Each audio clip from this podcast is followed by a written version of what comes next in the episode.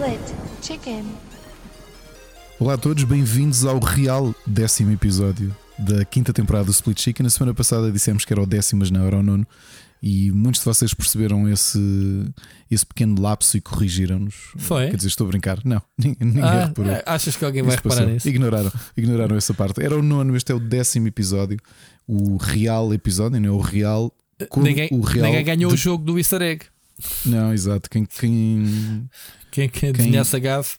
Pronto. é, ia ganhar o. o- quando, quando o houver. God of um War. God of War. Ragnarok. Yeah. Ragnarok, Pronto, olha, mas meninos, já foram. Temos pena. Isto é, isto é muito, este podcast é, é- muito interativo. É, é daqueles achievements que só quando o desbloqueias é que sabes que o, que o desbloqueaste. Portanto, como ninguém desbloqueou, agora já é tarde. Pronto. Isso nos ilude. Exatamente. E eu sou o Ricardo Correia, como já devem ter percebido, e comigo tenho esse grande viajante interplanetário e às vezes até ah, intercontinental e muitas vezes sem ser do próprio continente, que é o Rui Parreira. Como é que Ah, tu pensei que estás? ias-me chamar o Rabbit do. O, o Mários Rabi... Como é que é? Mários Rabinos, não é? Sim, o Rui Rabino. Rui Rabino, é muito bom. Está tudo bem, e tu, como é que estás? Tudo bem. Já pensaste em traduzir, em pedir ao Google só para traduzir textos ah, em inglês? Fazer plágio mesmo e depois fazer vídeos com isso no YouTube? Olha, eh, eu, eu, eu, eu sei o que é que estás a falar. Aqui há, há- ontem, o que é que foi? Descobrimos que. que e, e, e, epá, eu até queria falar sobre o assunto. Isto é muito grave, Ricardo. Desco- descobri, tu estás-te a rir, é muito grave. É, olha, é, é muito grave o que aconteceu. Uh, descobrimos que o, epá, o nosso caro amigo e companheiro de armas de há muitos anos, o Ricardo Esteves, uh, como, como sabem, já não está no Game Reactor PT, foi literalmente despedido, uh, cortes de redução de pessoal e de investimento. Pensávamos nós que pronto, que o, que o Game Reactor PT uh, ia, ser, ia ser fechado, pronto. Uh, felizmente o Ricardo já está noutras, outros projetos, está, está tudo bem com ele. Um abraço, Ricardo, se ouvires este programa. Mas qual não foi? Eu estava a fazer uma pesquisa em que me sugeriu o Game Reactor PT, uma coisa muito recente desta semana, uma coisa qualquer, em que eu opá, cliquei, já, foi, já estão de volta, e começo a ver aquilo está o site operacional, como se nada se passasse, ou seja, nunca Está fecharam, não é? A última review que ali estava é o. E vou passar a citar. Pera, pera, essa parte já lá ia. Já Pronto, lá tá vamos, estou pronto. Vai, não, não, vai, vai, vai, vai. Não, eu comecei a ver que as notícias estavam atualizadas e a lista de reviews estava eh, atualizadíssima com, com o novo Mario Rabbids, com, sei lá, com vários títulos que saíram esta semana. Espera, Qual foi? O Mario Ricardo está-se a rir. O o Ricardo está-se a rir. É que, eh, pronto, o, o Game Reactor PT nu- nunca foi escondido que parte do Ricardo o trabalho, tinha alguma liberdade eh, criativa para para criar conteúdos, mas a grande porcentagem do trabalho dele era traduzir os artigos de- dos colegas internacionais. Pá, nada a apontar. Agora, isso continua a ser a tradução, Ricardo. E então temos jogos traduzidos, literalmente o título dos jogos, para, dá-me lá exemplos. O mais recente, pelo menos na sexta, era o Mário mais Rabinos Faíscas da Esperança. A análise. E mais, isso daí para o, para o CEO, CEO do Google é espetacular. Ah, havia Tens mais. o, tens o desprezo, que nós a semana passada falámos aqui dele, não é? Tu não gostaste do desprezo, Qual, qual? eu até gostei. O desprezo, O desprezo. o scorn, está aqui traduzido como desprezo. Desprezo, lá Repulsivo, confuso e nauseantemente marrom. O desprezo é, no entanto, uma aventura de horror bem realizada e atmosférica. Pronto, estão a ver, malta. A, a diferença que é a, a tradução feita por uma pessoa profissional com 20 anos de carreira, como o Ricardo, para o Google Translator. Agora, papem-no. Se ca- Aposto que muita gente não reparou nesta mudança de, de, de, de- de edição, de, editorial do, do Game Reactor PT. E até, aliás, eu era para ir falar com o Ricardo e esqueci-me entretanto. Eh, Isto também só foi ontem, eh, estamos a gravar, mas ainda hei de falar com ele. Que é, eh, ou seja, o site está em modo Google Translator, É verdade. meio brasileirado. É, é Tá um- ridículo, por é exemplo, um tá lixo. um- Está aqui uma das reviews mais recentes, Rui. Eu não cheguei a jogar este jogo, eu instalei-o no, no iPad, mas não joguei. O Escavação de Cavaleiro de Pá. Uh, É. Eu por acaso eu- ainda Shovel Knight. um- o Shovel Knight Dig, que é um que é a escavação de Cavaleiro de Pá. E está aqui um jogo que eu instalei porque tu falaste muito bem dele e eu fui logo correr para instalar, que foi o Pinheiros de Farol. Que é o, não sei que Pines, como é que se chama? É o Beacon Pines. Beacon Pines. Ah pá. Beacon Pines. Uh, Mas nada ganha. Uh, portanto, malta, só que avisar, isto... Jorge, eu sei que nos estás a ouvir. Como, explica-me como, Jorge Manuel Vieira, é que tu passaste ao lado de conseguir ter o jogo localizado em português Exato. para Mário Mais Rabinos, Faíscas da Esperança. Como é que tu deixaste de passar ao lado? Isto é. Não, mas vamos lá ver. Mário e os eh, Rabinos estão se unindo mais uma vez para salvar o adorável Lumas das mas, garras ó, da Nefasa Cursa. O, o, isso em brasileiro nem sequer se chama assim, provavelmente. Né? Ou seja, a tradução português do Brasil não é sequer assim. Ou o jogo também é traduzido. Eu, eu sei que há muitos países que traduzem o nome não. dos jogos. Eu acho que sim. Pronto. Isto passei ao do, do, do Google é espetacular, man. deve funcionar brutalmente mesmo. Brutalmente os meta tags essas coisas deve ser um espetáculo. Mas malta, isto para vos dizer que uh, fez-me lembrar imediatamente um discurso que a minha diretora me faz muitas vezes que é que os jornalistas não podem estar uh, na secretária só à espera dos press releases, de andar à procura de notícias noutros sites e sim tomar a iniciativa de também fazer peças próprias. Segundo ela, qualquer dia, se é para fazer esse tipo de trabalho, somos substituídos pela inteligência artificial a traduzir os textos diretos. E pumba! GameReactor.pt já existe, é uma realidade. Portanto, em que se dispensou um jornalista, deixou-se de pagar um ordenado, ou mais, não sei quantas pessoas mais é que eram, para se fazer esse trabalho uh, automatizado ou whatever, sem qualquer uh, tipo de supervisão, e está aí um nojo que é o Game Reactor PT atualmente. Eu, se, se fosse o Ricardo soubesse disto, eu tinha eh, literalmente vergonha de, do estado atual do site. Não é, Ricardo? Isto é verdade ou não? É verdade, porque hum, para já é pena, não só por conhecermos o Ricardo, ser uma pessoa. Aliás, tu trabalhaste com ele, conheces o Sim, Ricardo ainda há, claro. há, há, mais anos do que eu, mas para mim, qualquer eh, emprego que se perde, ainda por cima para estas condições, é, é hum, é, é algo bastante negativo, não é? Fazes o trabalho que o Ricardo fazia, que era uma pessoa com sei lá quantos anos, 15 anos de experiência, talvez mais, sim, sim. para substituir por Google Translate, quer dizer, isto é até para a marca, eu não sei como é que uma, uma marca uh, importante dos mídia de videojogos como o Game Reactor tem sequer, será que tem noção da figura que estão a fazer com Mário mais rabinos, faíscas da é, esperança. se calhar para nós é ridículo, se calhar para o, para o público brasileiro, que se calhar eh, eles uh, apontaram. Por isso é que eu estou a dizer que se isso, se isso para o público brasileiro funciona uh, ou não, como está atualmente. Pá, o que é certo é que entre, uh, entre eles cancelarem e fecharem o, o, o, portal e manterem a bola, não é? a bola de neve do, da, da tração que já tinha no, no Google, no, Heads, no AdSense porque isso está pejado de publicidade. Não sei se já reparaste, está cheio de pop-ups e sim, merdas. Sim, sim, Portanto, há de ser algum dinheiro que há de entrar em caixa, mesmo que isso. Quer dizer, tens que meter na balança entre ganhar dinheiro sem fazer zero né, eh, de esforço ou estás a estragar a marca, que eu acho que é o que eles estão a fazer, uh, pelo menos neste, neste idioma uh, no português. É, é, mas é pena, é pena. É, se eu não soubesse que o Ricardo tivesse trabalhado, se fosse outro site qualquer em que tivesse nesse modo, pá, eu simplesmente tirava a extensão PT e a, original, né? se calhar é o que se tinha que fazer neste momento. Mas pronto, chamou-me a atenção nisso, tropecei, eu pensei mesmo que o projeto tinha morrido. Uh, aliás, o site, tanto quanto eu sei, deixou de ser atualizado durante algum tempo, pelo menos, uh, com, com, a saída do Ricardo. Uh, e pronto.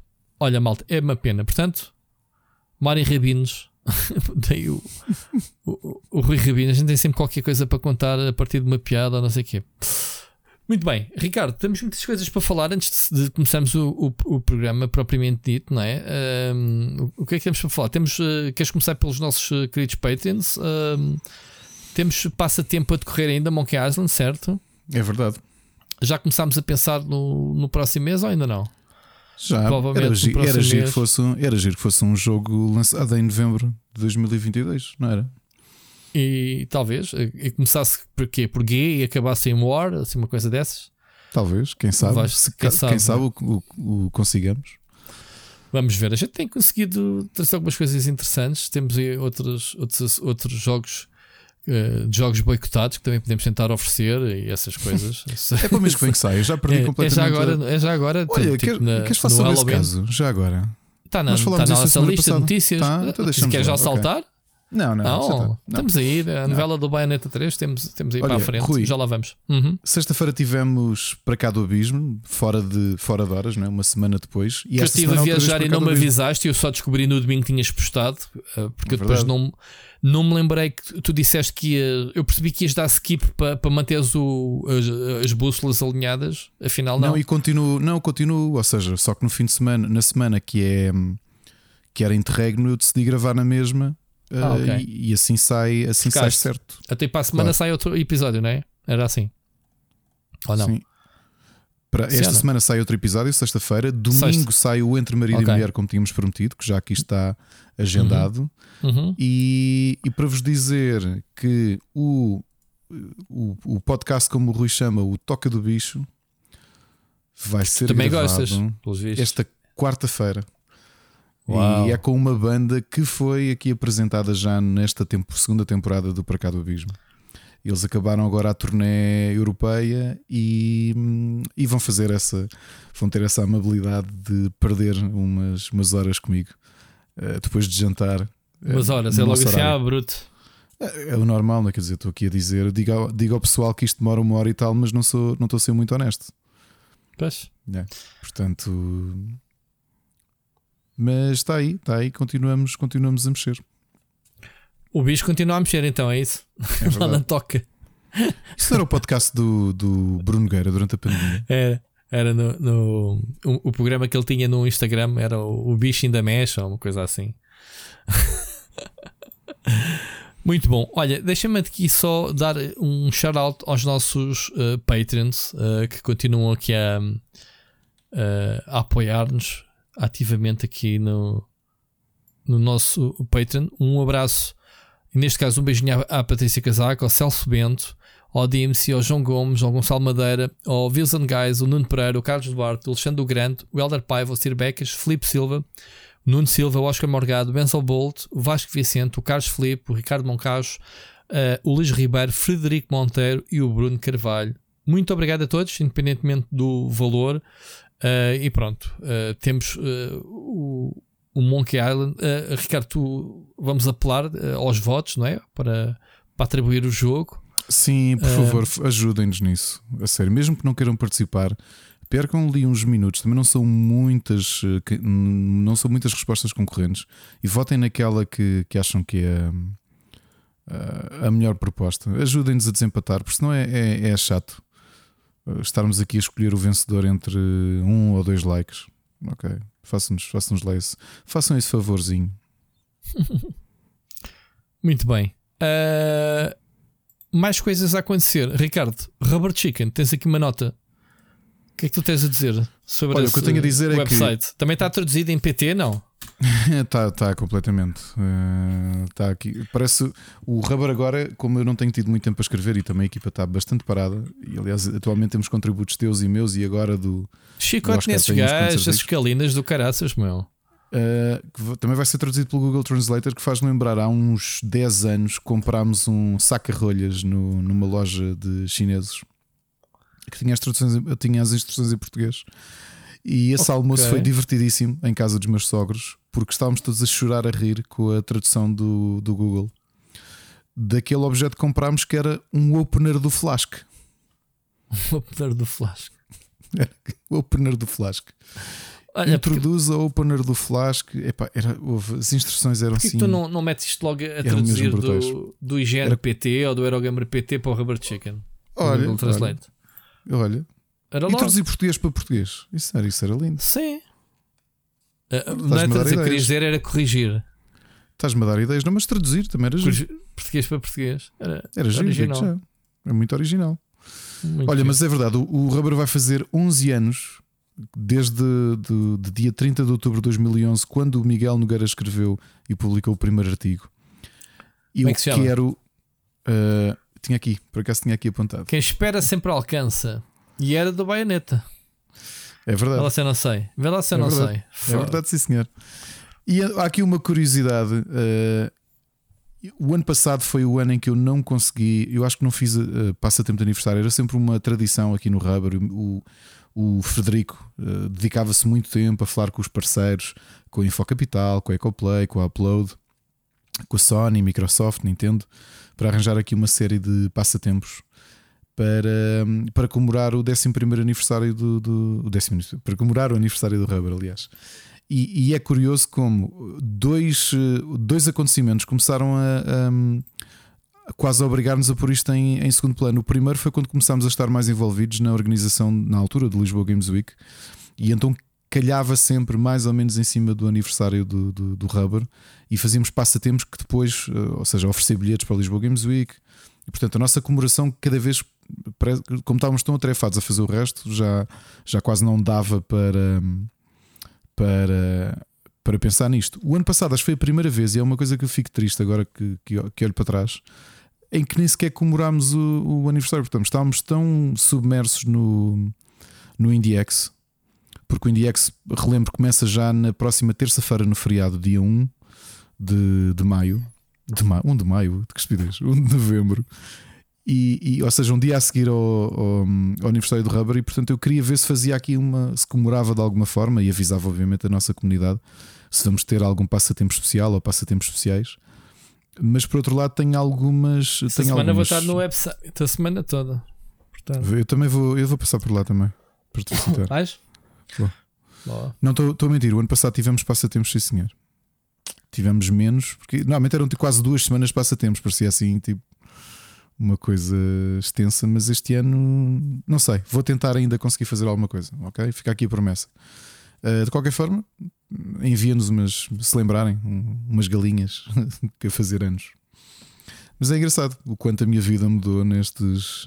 Não são 11 anos, são, 11, são 10 anos e 8 meses, mais ou menos. Mas. Uh, Tornaste uma pessoa mais rica, mais afável, mais simpática para as outras pessoas. Nada disso, nada disso. Uh, durmo menos, mas a minha vida mudou mesmo por causa disto. Uh, eu, eu há uns anos escrevi um artigo, um artigo, sobre a fazer um bocadinho a minha reflexão sobre o que é que mudou e mudou mesmo muita coisa. Olha, tu és um. Muita coisa, tu, tu, mandas em meio mundo da indústria de videojogos em Portugal, tanto quanto eu sei, man, tu és um, um Al Capone eu vi pensa que é verdade.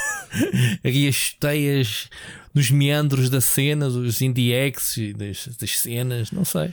Conta-me Olha, conta, que eu digo, digo-te uma coisa para a semana já no próximo episódio que vai sair no primeiro dia do IndieX. Vou contar aqui uma série de coisas, mas vou-vos dizer, fazendo aqui um teaser, que uh, há umas novidades para o IndieX deste ano que são estou, estou muito feliz de termos conseguido alcançar e, e, muitas delas são também mérito do, do João Machado, que este ano voltou, voltou aos bastidores e organizou a casa e pôs tudo na, pôs tudo na linha como, como tão bem ele gosta de fazer. Pôs tudo na linha aqui como, João, grande abraço. é verdade. Estavas na lista negra. É assim, meu que, amigo. É assim. E quem, quem não trabalha, base. Pronto, o que aconteceu. É assim. E e acho que vão, vão gostar das novidades. Uh, vamos ter uma cerimónia dia 9, cerimónia de entrega de prémios dia 9, e vai ser muito especial. Ok? Uh, mas para a semana anunciamos isso tudo. Rui, e é, e, é, e é isto. Vamos agradecer aos nossos queridos ouvintes e Patreon que. Mais uma vez, eu sei que já disseste o nome de toda a gente. Então vai, tu vês. Mas uh, não, não ia repetir, queria só, queria só agradecer-vos porque. Não quer demais. Uh, esta semana estávamos lá no, estava lá no casamento. Eu tive um casamento este fim de semana. De um, e estavas um a pensar amigo. nos Patreons. Eh, estive a conversar porque o João Machado também lá estava e a família e o Lionel também lá estava, então falámos um bocadinho sobre. Quem é que se casou sobre... já agora? Eh, eu Foi um... Não conheces, não, não. Ah. Uh, olha, também daquelas situações. Um, Parece que a malta já não se casasse hoje em dia. Uma amizade também surgiu num sítio completamente improvável. Ok? E portanto, e por, por arrasto o meu, o nosso grupo de amigos que acabou por conhecer o noivo e a noiva. Uh, por isso mesmo. Quem se casou foi um, foram dois amigos meus, o João Figueiredo e a Adelina Menaia. Uh, o João, eu conheci-o, eu acho que já te contei, já, acho que contei esta história. O Geraldo Lino, uh, que era assim o grande impulsionador da banda desenhada em Portugal desde os anos 70, que tinha aquele jantar da um, a de banda desenhada que aconteceu ininterruptamente todas as primeiras terças-feiras do mês uh, em Lisboa. E naquelas, epá, não te quero mentir, centenas de edições que existiram uh, ao longo de 30 anos, até ele deixar e poucos anos depois morrer, que falámos disso aqui também. Uh, eu em 2000, o que ele fazia, ele fazia duas coisas. Ele homenageava autores consagrados, portanto, gente que já, que já tinha muitos anos de carreira, muitos livros publicados, e alguns jantares ele, ele alternava entre homenagear pessoas que realmente já têm uma grande carreira na banda desenhada, e ele sempre foi e foi um dos maiores, não o maior impulsionador de novos autores de banda desenhada. E eu, durante muito tempo, e às vezes ainda faço banda desenhada, mas menos, uh, fui um dos convidados especiais. Portanto, houve um, houve um mês que foi dedicado, que o jantar foi dedicado a mim, digamos assim. Uh, e, e, uma coisa interessante, portanto, eu fiz uma banda desenhada exclusiva, porque depois ele tinha uma coisa interessantíssima em que os autores faziam uma banda desenhada de quatro páginas e ele uh, fazia um, um, uma, uma reprodução, fanzine, não é? Que era, ele era um, sobretudo um colecionador de fanzines. Ah, já me original. senhora. Uh, e, o que ele, e o que ele fazia era uma coisa curiosa para impedir que a malta fotocopiasse, porque aquilo era a preto e branco, a maior parte era a preto e branco, ele pintava à mão todos os títulos do, do Tertulia BDzine, que era o nome da, era o título da, da, da fanzine. Pintava à mão porquê? Porque se fosse fotocopiar aquilo depois ficava. Notava-se que era fotocopiado, que não tinha, não, tinha sido, eh, não tinha sido pintado à mão. Era assim a forma dele de criar algum tipo de digamos. Proteção, um, anti-pirataria. Exato, anti-cheating, anti-pirataria, anti portanto ele pintava aquilo à mão. E era interessantíssimo. E eu oferecia a todos os presentes. E era assim uma coisa de colecionador, que era uma banda desenhada. Pá, teve uma, uma banda desenhada exclusiva minha. Curiosamente, Rui, sobre. eu, eu tenho a banda desenhada Algures. Um, essa banda desenhada que eu fiz exclusiva para esse jantar, para quem foi convidado para esse jantar, era sobre os dois corvos do, do Odin. Era um poema que eu tinha escrito uns anos antes e que depois transformei o poema numa banda desenhada. Okay. Esses corvos que eu tenho andado a, a caçá-los ultimamente. Sim. O Ugin e o Munin. Uh, agora lembrei-me lembrei disso. E então, o que acontece? Fui o convidado especial e, portanto, no blog do. O, o Geraldes, que até nisso era um, era um inovador, uh, ele foi assim dos primeiros blogueiros e o blog dele era realmente passagem obrigatória para uh, pessoas apaixonadas por banda desenhada, porque ele escrevia muito, investigava muito. E então ele faz um post sobre mim, sobre a minha biografia, apresenta algum do meu trabalho. E há um autor que nunca tinha ido às tertulias BDs, porque tu necessitavas de alguma forma de ser convidado para ir lá, não é? Porque, pronto, não. Estás a perceber? Tipo, não ias simplesmente. A partir do momento em que fosse uma vez, já estavas. Já tinhas livre trânsito para aparecer. Uh, mas necessitavas do convite inicial. E portanto, o que aconteceu foi Nessa sequência de comentários do blog do Geraldo Zelino, o, o, o saudosíssimo Divulgando BD, que ainda existe, está ali para arquivo, há uma pessoa que me contacta e que tinha visto um, um, o meu trabalho e disse: Olá, olha, gostei imenso do seu trabalho. Uh, vai haver agora mais um concurso de banda desenhada. Na altura, pá, isto na, há 15 anos ou há 18 anos havia muito mais concursos de banda desenhada do que existem hoje, como deves imaginar. Não? É? Agora tens a, a, Amadora BD que está a decorrer agora, uhum. e que tem o, mas que não tem tanta. Tem, a, tem o, estes concursos de tu submeteres segundo um tema, mas em geral o número de concursos reduziu muito. E então havia um concurso nos Açores e ele escreve-me, ele comenta a dizer: Olá, Ricardo Correia, gostei muito do seu trabalho. Uh, gostei muito do seu traço. Uh, gostava de fazer uma bandezinhada consigo para concorrermos a este concurso, que era em São Miguel. Uh, e eu depois respondi isto tudo em comentários, a caixa de comentários de, de do blog do Geraldo Lino. E eu digo-lhe que sim, que, que, que aceito. Um, e então trocamos por, por mensagem privada, uma coisa qualquer no blog, ou não, até foi abertamente, outros tempos. Está aqui o meu e-mail, estás a perceber? Ah, ok, obrigado. Fizemos uma banda desenhada, concorremos uh, e enviámos e tudo isso. E, e, o que acontece? Quando nos vamos para conhecer, percebemos que moramos um ao pé do outro. Ou seja, o João morava ali, mora na Póvoa de Santo Adrião e eu moro em Odivelas, que é, a Póvoa de Santo Adrião é em Odivelas também. E então fomos simplesmente beber café e, e começou assim uma amizade. E portanto já publicámos mais coisas juntos ao longo destes 13 anos eh, de, em que dou aulas em, em Belas Artes, o João era sempre convidado para ir lá falar sobre argumento. Já produzimos muito. Há uma piada recorrente porque o João escreveu um álbum de 50 páginas para eu desenhar e eu ainda só fiz a primeira página. E inclusive isso foi abordado no discurso dele do casamento. Uh, o fato dele estar à espera e ele acha que só quando ele morrer, se, se ele morrer primeiro, eu vou-lhe entregar a banda desenhada feita. Um, e foi uma amizade que surgiu assim. Conheci a mulher dele, que publiquei. Aliás, na Fnac, tu ainda podes ir comprar uma banda desenhada que está numa antologia de autores portugueses que nós colaboramos. Uh, na altura, ele e a mulher escreveram uma banda desenhada para mim. Era uma banda desenhada de terror chamada Double Big Wacky.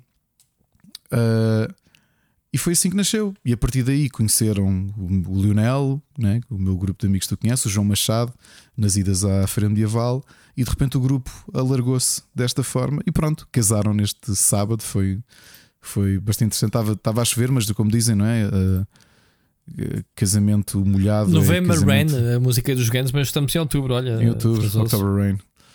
E foi, olha, foi, foi interessante. Portanto, às vezes as amizades surgem de onde menos se espera. E foi um desses casos, não é? Como, como eu e tu, não é? Que, que também já nos, já nos tínhamos cruzado, mas começámos a falar com, com, com mais intensidade no lançamento do FIFA 14. Não faço ideia. Foi? Foi, foi, foi. Tu lembras-te ou não? Eu depois levei-te a ti, ao Bruno e ao Ricardo a irmos beber copos para um bar medieval. Ah, isso lembro. Pronto. Foi. Score. foi. Uh, coisa curiosa do casamento. Como é que, é? Como é que os vikings dizem quando batem a caneca? É score. Uhum, é, é, é, uma coisa curiosa do casamento é que os animadores deram uma alcunha que depois ficou para o casamento todo e e o pessoal já só me, só me tratava assim. Qual é? O Samurai. Ok, Samurai. Boa. Olha, um bom nick para te chamar aqui no podcast. Eu, eu mudei o meu Twitter e tudo para The Honorable Samurai. E ah, porquê? Pronto, Por causa do meu cabelo. Como eu claro, agora tenho o cabelo até às costas, tu já me viste claro. que eu agora uso. uso Júlio uso... Pereira ou Samurai. Júlio Pereira. Com o cabelo solto parece, um, parece o Júlio Pereira. Uh, com o cabelo apanhado como apanho agora. É mesmo a Samurai, porque faço aquele aquele arco uh, fica assim pendurado assim na, na, na no cucuruto. Quem, quem, diria que no podcast estamos a falar do cabelo do Ricardo? É que a malta, por acaso, quer saber como é que tu lavas, qual é a mal, marca, se usas palmo olive, amaciador, não, não, etc. Não, não. Agora estou a usar, estou a usar shampoo L'Oreal, okay. muito bom para, para, para, para realimentar o couro cabeludo. Encontrei ali um bastante bom. Ok. E o condicionador é um. É um, um e esse cabelo é para continuar a, a, crescer, tipo Rapunzel? Ou, ou é para continuar a crescer, sim senhor. Uh... Lembro-me na altura que tu, quando começaste a deixar crescer, que era o teu penteado da, da pandemia. A, a, pandemia ainda não acabou oficialmente, né? Continuas. Eu acho que já acabou e já nem penso nisso. Não, olha, não ontem voltou a ser notícia com mortes e, e mais casos. Foi. Já há muito tempo que não se ouvia. Eu não. Eles andam aí. Eu, como não vejo, não, não vejo notícias nem nada, não. Pronto. Não sabia, sinceramente. Muito bom. Olha, vamos começar a Samurai com o programa propriamente dito. Estás-te a rir de quê? Não percebi. Nada. Siga. Nada? Vamos lá. Notícias da semana. Então, querido Samurai, olha, esta semana uh, posso começar aqui com a viagem que eu fiz a, a Paris, França. Uh, fui ver os novos monitores da Philips, uh, em que eles. Epá, nunca tive uma viagem tão. Como é que eu ia dizer? Estranha como esta. Ou, ou, ou, seja, uma viagem de ir num dia e voltar no outro, em que não tinha briefing, não tinha plano de festas, não tinha nada.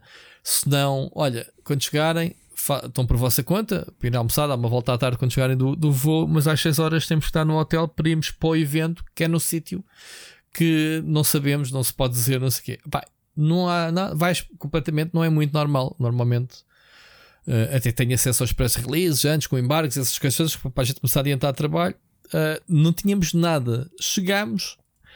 Onde é que, para onde é que nos levaram? Para o mítico uh, Stade de France, portanto, o, o equivalente ali à, ao Estádio Nacional, não é? Ao, ao estádio uhum. oficial da seleção francesa.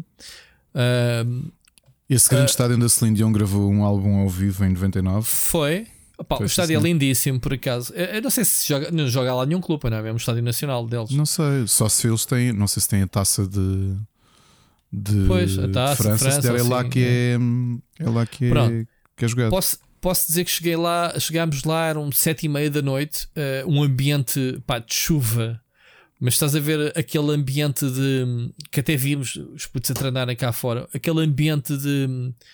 uh, holofotes a, a eliminar a, a, chuva. Quando tu vais ao estádio, notas aquele ambiente mesmo muito próprio. De, uhum. uh, então, entramos num acesso que dava, uh, que dava acesso ao relevado. Não, não entramos no relevado propriamente dito, mas uh, em redor. Mas antes disso passámos uh, pelos balneários dos jogadores. Epá, eu acho que houve algum treino ou aquilo era mesmo estilo. Havia lá como se o, balneário tivesse sido usado tipo há uma hora ou duas atrás, latas ainda de Red Bull lá em cima e coisas assim. Que, pá, fiquei assim um bocado parvo. Mas, mas, o que é estranho é que passamos. Esse balneário tinha uh, os números dos jogadores cujas camisolas estão bloqueadas e estão expostas em vitrines. Estás a ver? O Zidane, o sei lá, o como é que se chama aquele o, o, o Barreau, né? o guarda-redes careca uh, da seleção Sim, francesa. Barthez. Barthez, uh, sei lá, vários jogadores uh, de, míticos da seleção francesa. O Platini, não sei o quê.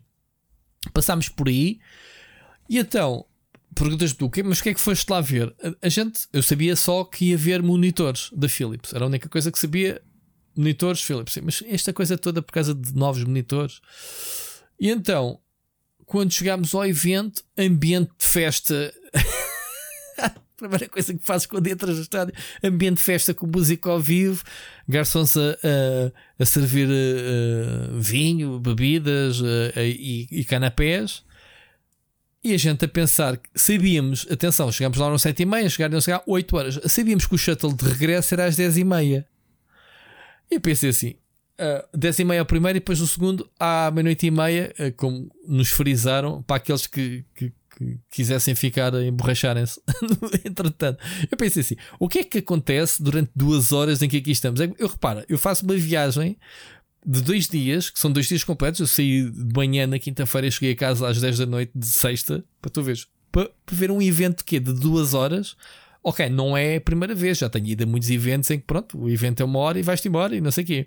Ah, e viagens daquelas dia de volta no mesmo dia, então aconteceram bastantes.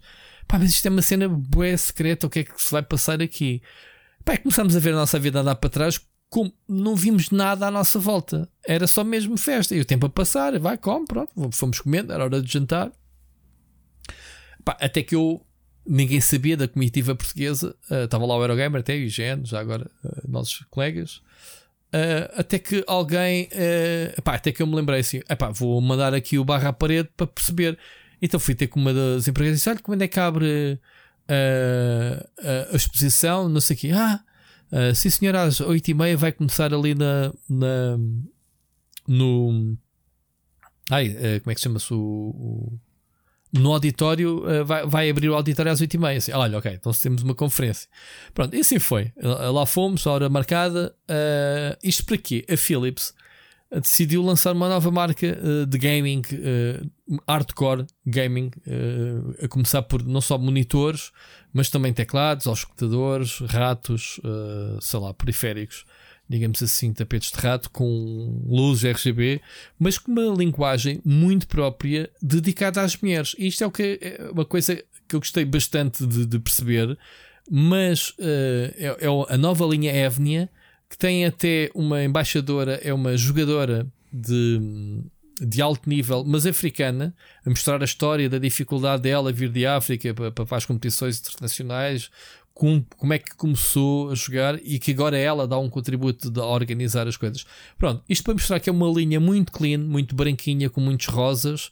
Uh, atenção, rosas, mas, uh, mas isto é unissex, atenção. Uh, os equipamentos são bastante bonitos, mas tem aquele toque de pescar o olho, estás a ver ao público feminino, que, que segundo eles, e, e nota-se que está em grande crescimento e já, já começa a haver mais jogadoras, até, pelo menos a nível profissional, do que, do que homens um, e pronto, é isto, Ricardo. Fui ver nos monitores.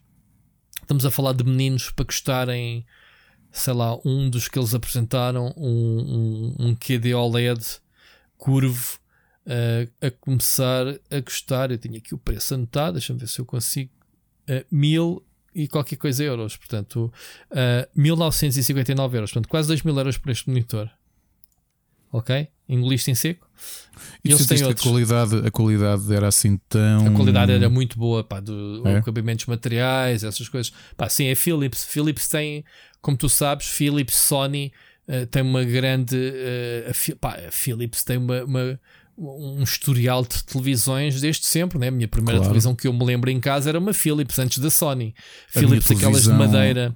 Oh, sim, a a aquela que eu já falei aqui tantas vezes que foi a minha consola de jogar, uma uhum. preto e branco pequenina, era uma Philips que, que até a doarmos ela, ela sempre funcionou. Ela funcionou.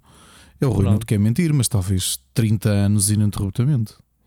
Pois, as coisas duravam. Mas atenção, aqui um pormenor: a Philips dá nome, uh, é licenciamento, porque a empresa que faz os monitores para a Philips é outra, chama-se TPV, portanto há um acordo de, hum. de utilizar a marca, mas uh, eles são especialistas em, em design, ergonomia e cenas de LEDs e isso, e eles têm explorado nos últimos anos a parceria com a Philips dos monitores.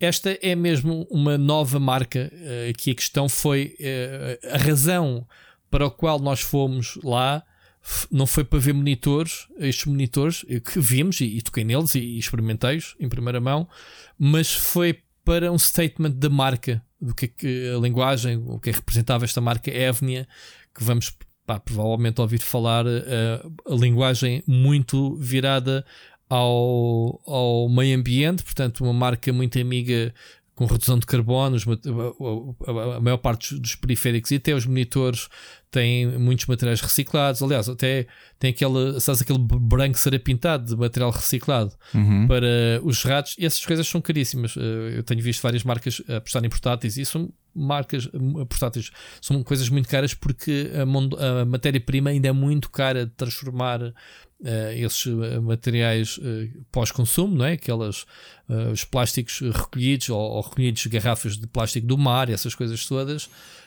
Um, e só de lembrar uma, um programa que isso, desculpa, Rui, um, programa, um, um dos episódios hum. do John Oliver um, em que ele falava precisamente disso, que é o engano que nós temos às vezes em relação à, à quantidade de plástico que é realmente capaz de, de ser reciclado. É, é, eles dizem que o processo ainda é muito dispendioso. O processo de, de, reversão é dispendioso e quantos mais players tiverem nesta indústria, há de crescer a indústria e as coisas há de ficar mais baratas no futuro. Mas isto não é só. É muito bonito falarmos de materiais. Eu, uma vez tive uma entrevista cá à SER que apresentou um. Eles têm um, um portátil que é o, o, o Ace, uh, o Acer uh, Vero. É a linha Vero, pronto, que é a linha verde um Aspiria, penso eu. Uh, e, e, eles eh, têm, têm isso, é muito material, uma grande porcentagem de materiais recicláveis. E o portátil é caríssimo, é muito mais, é quase o dobro do preço de um portátil normal. E que eu perguntei assim, mas como é que vocês querem incentivar as pessoas a comprarem uh, produtos verdes? Eles dizem, é exatamente essas pessoas que no futuro vão exigir que a gente continue a fazer isto. Portanto, uh, o que nós queremos é trazer mais players, porque está de haver alguém que há de uh, se especializar em, em converter esta matéria-prima em materiais para serem utilizados por diversos fabricantes e todos ajudarem a pagar a fatura, obviamente, da produção uh, dos materiais, das matérias-primas. Ainda é muito caro. Uh, portanto, uh, é giro comprarmos as coisas, mas vamos comprar coisas. Por isso é que normalmente estes produtos com materiais reciclados estão a ser utilizados em equipamentos topo de gama. Ou seja, tu sabes que vais comparar equipamentos com, com, o hardware mais recente, com, no caso dos computadores, com os processadores mais recentes, mais memórias, mais apetrechados, já são caros por si só, mas depois tem esta camada ainda adicional de materiais reciclados. Pronto, e a linguagem deste, desta nova Ev, é, Evnia, agora já me perdi, uh, Evnia sim, é exatamente essa mensagem também que eles esperam até 2025 uh, ter uma redução muito grande da pegada de carbono e essas mensagens todas. Sabes que há uma meta estabelecida até 2030, né? De, uhum. Todos nós, todas as empresas têm que tentar atingir a neutralidade carbónica pronto, para, para reverter este processo todo que está a acontecer ao planeta. Pronto. Uh, pronto, fica aqui então esta, esta, esta, esta marca. Obviamente, que estamos a falar de isto não é para os nossos bolsos. São, ah, atenção, há, há, há, monitores de 200 e tal euros. Estou a dizer é que estes topos de gamas, estamos a falar de monitores com mini LED, pronto, tecnologias de ponta, uh, resoluções 4K e essas coisas todas. Não é resolução 4K, eu tenho dois monitores 4K à minha frente. Não é questão da resolução, mas a, a, a questão toda. Uh, o LED e o mini LED são coisas muito caras ainda atualmente. Depois tem esta linha toda ergonómica, eles são muito giros. Se tu fores aí ao, ao, à reportagem que eu fiz para o SAP, a, a linha em si é bonita, é simplista, é minimalista, uh, mas atraente. Ok? Os monitores então são lindíssimos. Um, mas pronto. Qual, qual, é que tu sentes que é o target deles para este tipo de. Ou seja, por exemplo, para fazer um evento. gamers uh, de é? esportes. Sim, okay. é, sim, é, é mesmo para jogadores profissionais. Uh, aliás, uh, há aqui estes tons muito cor-de-rosa, os, os, LEDs, portanto, é tudo, tudo à base de LEDs. Sabes que a Philips também é muito forte em termos de LEDs. Eles têm aquela linha Ambilight, ou como é que se chama aquilo?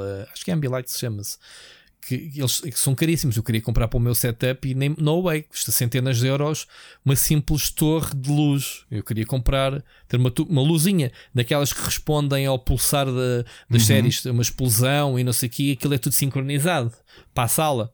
Eu queria, isso é, é caríssimo. Eles têm essa linha, a Philips tem essa linha de iluminação espetacular.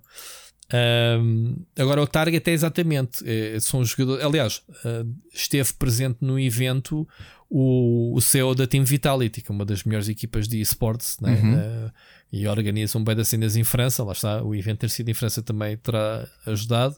E eles vão ser patrocinados por esta nova linha. Os jogadores todos vão, vão usar os, os monitores topo de gama. Uh, estamos a falar de monitores de 2 mil euros. Atenção. Opa, não me espanta, porque é assim. Quando, um, lembro de estar numa, numa conferência há uns anos a falar sobre isso, sobre a questão dos esportes e a questão das marcas.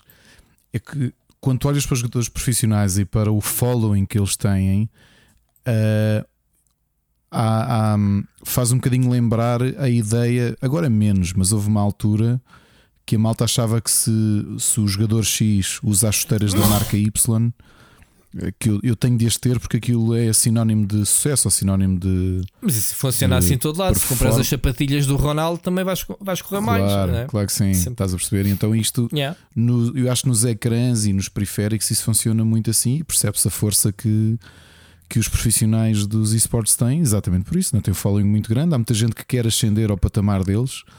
E, e, e, e, obviamente que se calhar há gente que vai ter esse, esse, esse dinheiro disponível para conseguir fazer, fazer essa compra. Epá, há, há vários monitores que custam 2 mil euros, mas atenção, estamos a falar de monitores que são a tendência deste ano. Eu este ano já escrevi sobre 4 ou 5 marcas.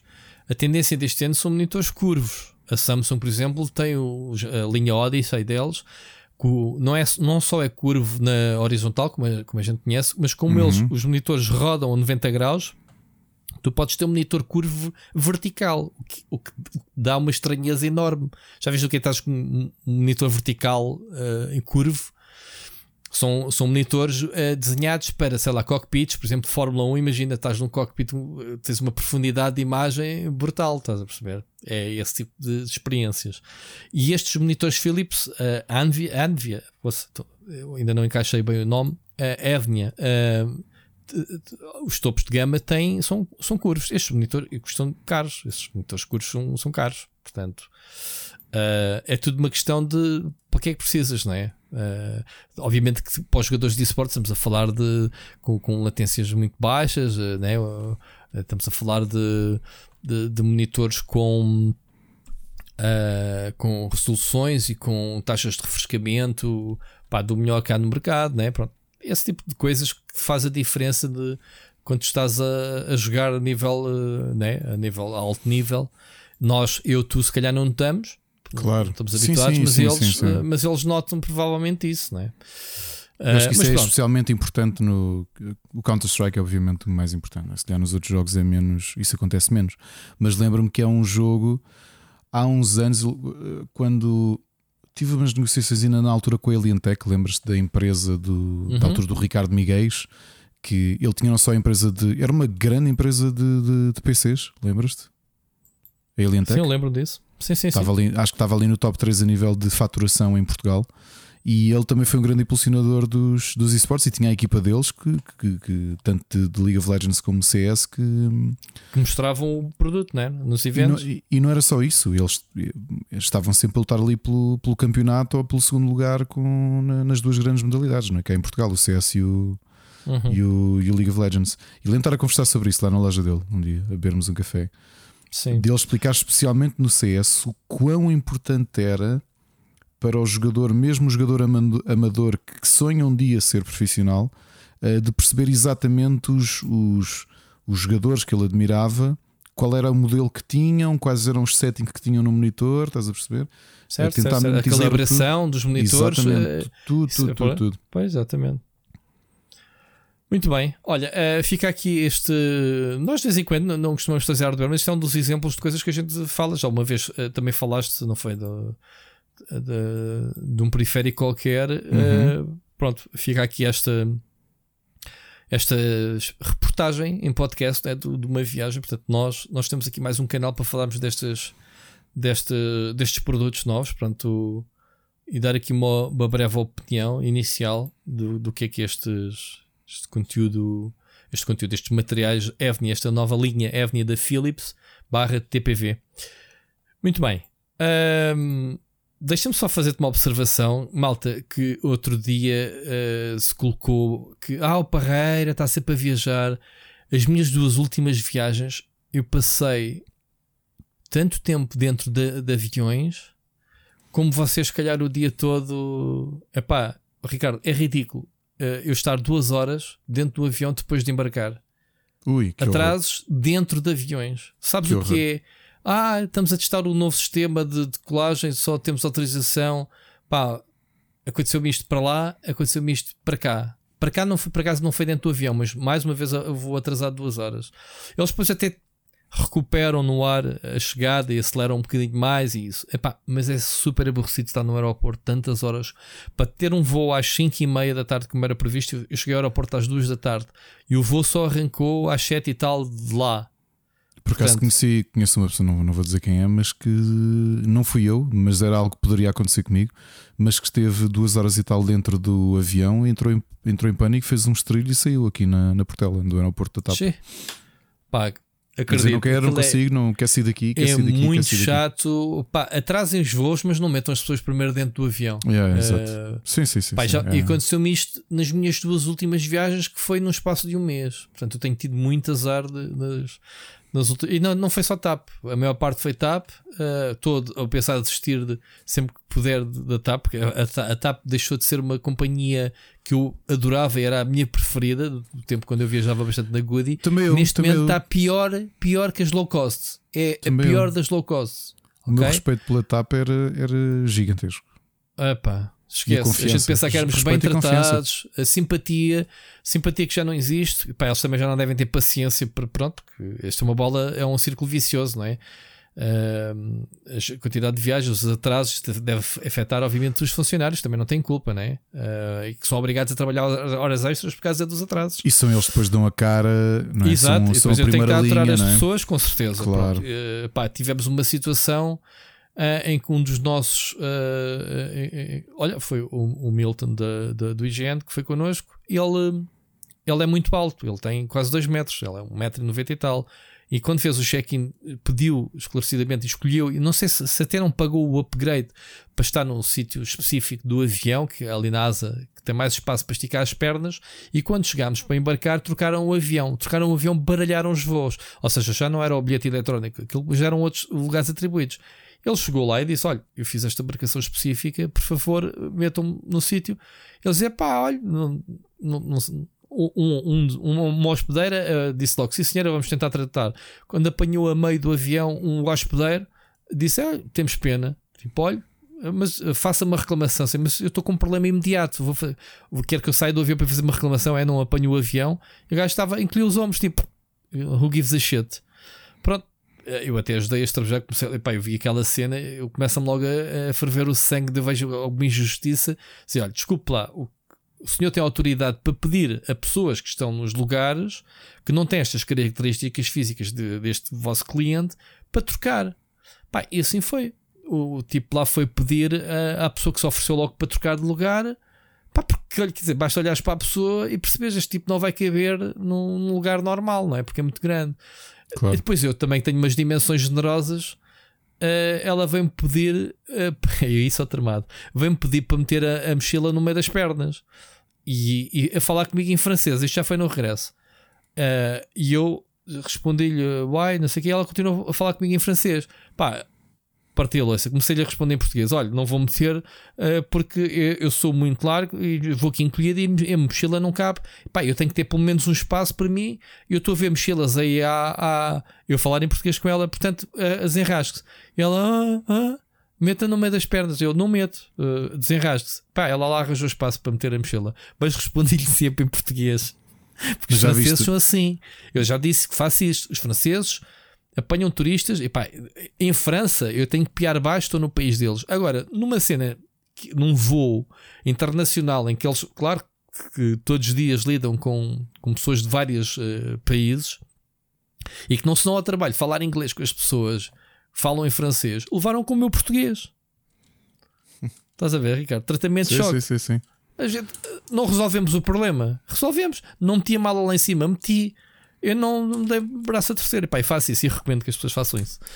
Nós é que sempre, sempre os portugueses já vem cá um estrangeiro, fala-nos em alemão e a gente é, é que se tem que andar a, a, a dobrar todo para, para, que eles nos entendam. E os gajos estão-se a ralar se os entendes ou não, não é? Pode ser. Muito bem. Rui, Já me enervaste só de me lembrar de, disto, Ricardo. Antes de falarmos aqui de um evento que eu fui, porque eu também fui um evento internacional a semana passada. Okay. Uh, só, só fazer aqui um obituário porque foi, acabou de acontecer. O ator Leslie Jordan, um ator de comédia que todos nós conhecemos, ele, ele ficou especialmente conhecido no Will and Grace. Era um ator muito baixinho, com um metro e meio, uh, com um ar muito simpático. Foi uma sensação durante o, a pandemia no, no Instagram. Sim, ele que tinha 67 é. anos, morreu há pouco. Uh, sentiu-se mal a conduzir em Nova York e chocou contra o, um prédio e morreu. Eh, portanto, fazer aqui as. Eh, a morreu com o choque ou morreu. De... Não, não, não, não entraram em pormenor. Não entraram em que pormenor. cena marada, mano. Ter um ataque disse... a conduzir. É possível. Uh, era divertidíssimo, por acaso sempre achei muito bem disposto este, este ator. E pronto, fica aqui, fica aqui o, a homenagem, né? Uh, aconteceu há pouco, mas fica já aqui. Fica já aqui uh, indicado. Rui, a semana passada eu não sabia que ia decorrer em Portugal, até porque, como sabes, não é uma área que eu então, normalmente. Ah, assim. É normalmente dedique grande atenção. Tu, obviamente, tens, dás muito mais atenção a isso. Estou a falar de realidade aumentada, realidade virtual e tecnologia para utilizar, portanto, os wearables. Eh, o maior evento do mundo, o AWE, o Augmented World Expo, decorreu em Lisboa, na FIL, dois dias. Portanto, as Sabes grandes que me passou empresas... completamente ao lado. Eu não me lembro sequer de falarmos nisso na... internamente. Pronto. Se foi divulgado, ao menos. Acho que foi especialmente divulgado uh, lá fora, portanto, obviamente que é assim o grande evento de realidade aumentada e Mas foi durante este fim de semana? realidade virtual. Foi quinta e sexta-feira. Quinta e... Ah, eu estive em França nesses dois pois. dias. É? Quinta e sexta-feira foi o evento. Eu fui até lá. Um, os bilhetes eram caríssimos, Rui. O bilhete de dois dias eram 1200 ou 1300 euros e não, não paguei o bilhete. É o preço da Web Summit, essas coisas. fui, lá, fui lá ter umas reuniões e. E estava cheio? uh, estava muito bem composto, sim. Especialmente as conferências estavam muito bem compostas porque veio muita gente de. de... Quantos bilhetes é que foram apagantes? Não sei. Não, isto aqui é. Há muita gente a pagar, só que há sempre alguém a oferecer. Eu sei, estou a brincar. É? é o Web Summit, é a mesma coisa. Vem, vem, obviamente, muita gente da Google, muita gente de, de da Meta. Então, e, e, e, o evento. Eu não sei como é que isto passou ao lado, sinceramente. Olha, muito quem... discreto, Rui. Inclusivamente, uh, o check-in é tu estás a ver quando vens da quando na rua que divide o Altice Arena da, da FIL, tu tens uma entrada de lado no pavilhão, ou seja, tu não tens de entrar mesmo na FIL porque abriram as portas de lado do pavilhão, os que dão para a rua, e era aí o check-in do evento. Uhum. Okay? Mas, portanto, muitas conferências com que eu, não, eu só assisti a parte de uma. Uh, foi ali entre, entre reuniões que tive e, e achei, achei, achei curioso como é que isso tu estavas a dizer, tu que, que, que, estás aqui integrado por completo neste, neste mundo, isto passou-te ao lado, então imaginei eu que, que foi na véspera disseram: Olha, vamos estar lá, por acaso queríamos reunir contigo uh, vem cá ter. Uh, e eu não sabia que estava a decorrer. E portanto, na altura que me disseram a IWI, eu também nem sabia o que era. Uh, e, e, pronto, correu Falou-se cá de metaverse lá e essas coisas todas? Uh, do que eu vi no programa, sim. eu não assisti. Eu, por acaso, um, das coisas que assisti mais interessante no show floor era um, um, um dispositivo, quer dizer, chamar dispositivo àquilo, é um aparelho que ali estava mais direcionado à defesa, em que tu te sentavas Uh, colocavas os óculos e estavas numa espécie de roda em que encaixavas as mãos e uma coisa muito futurista para controlar drones.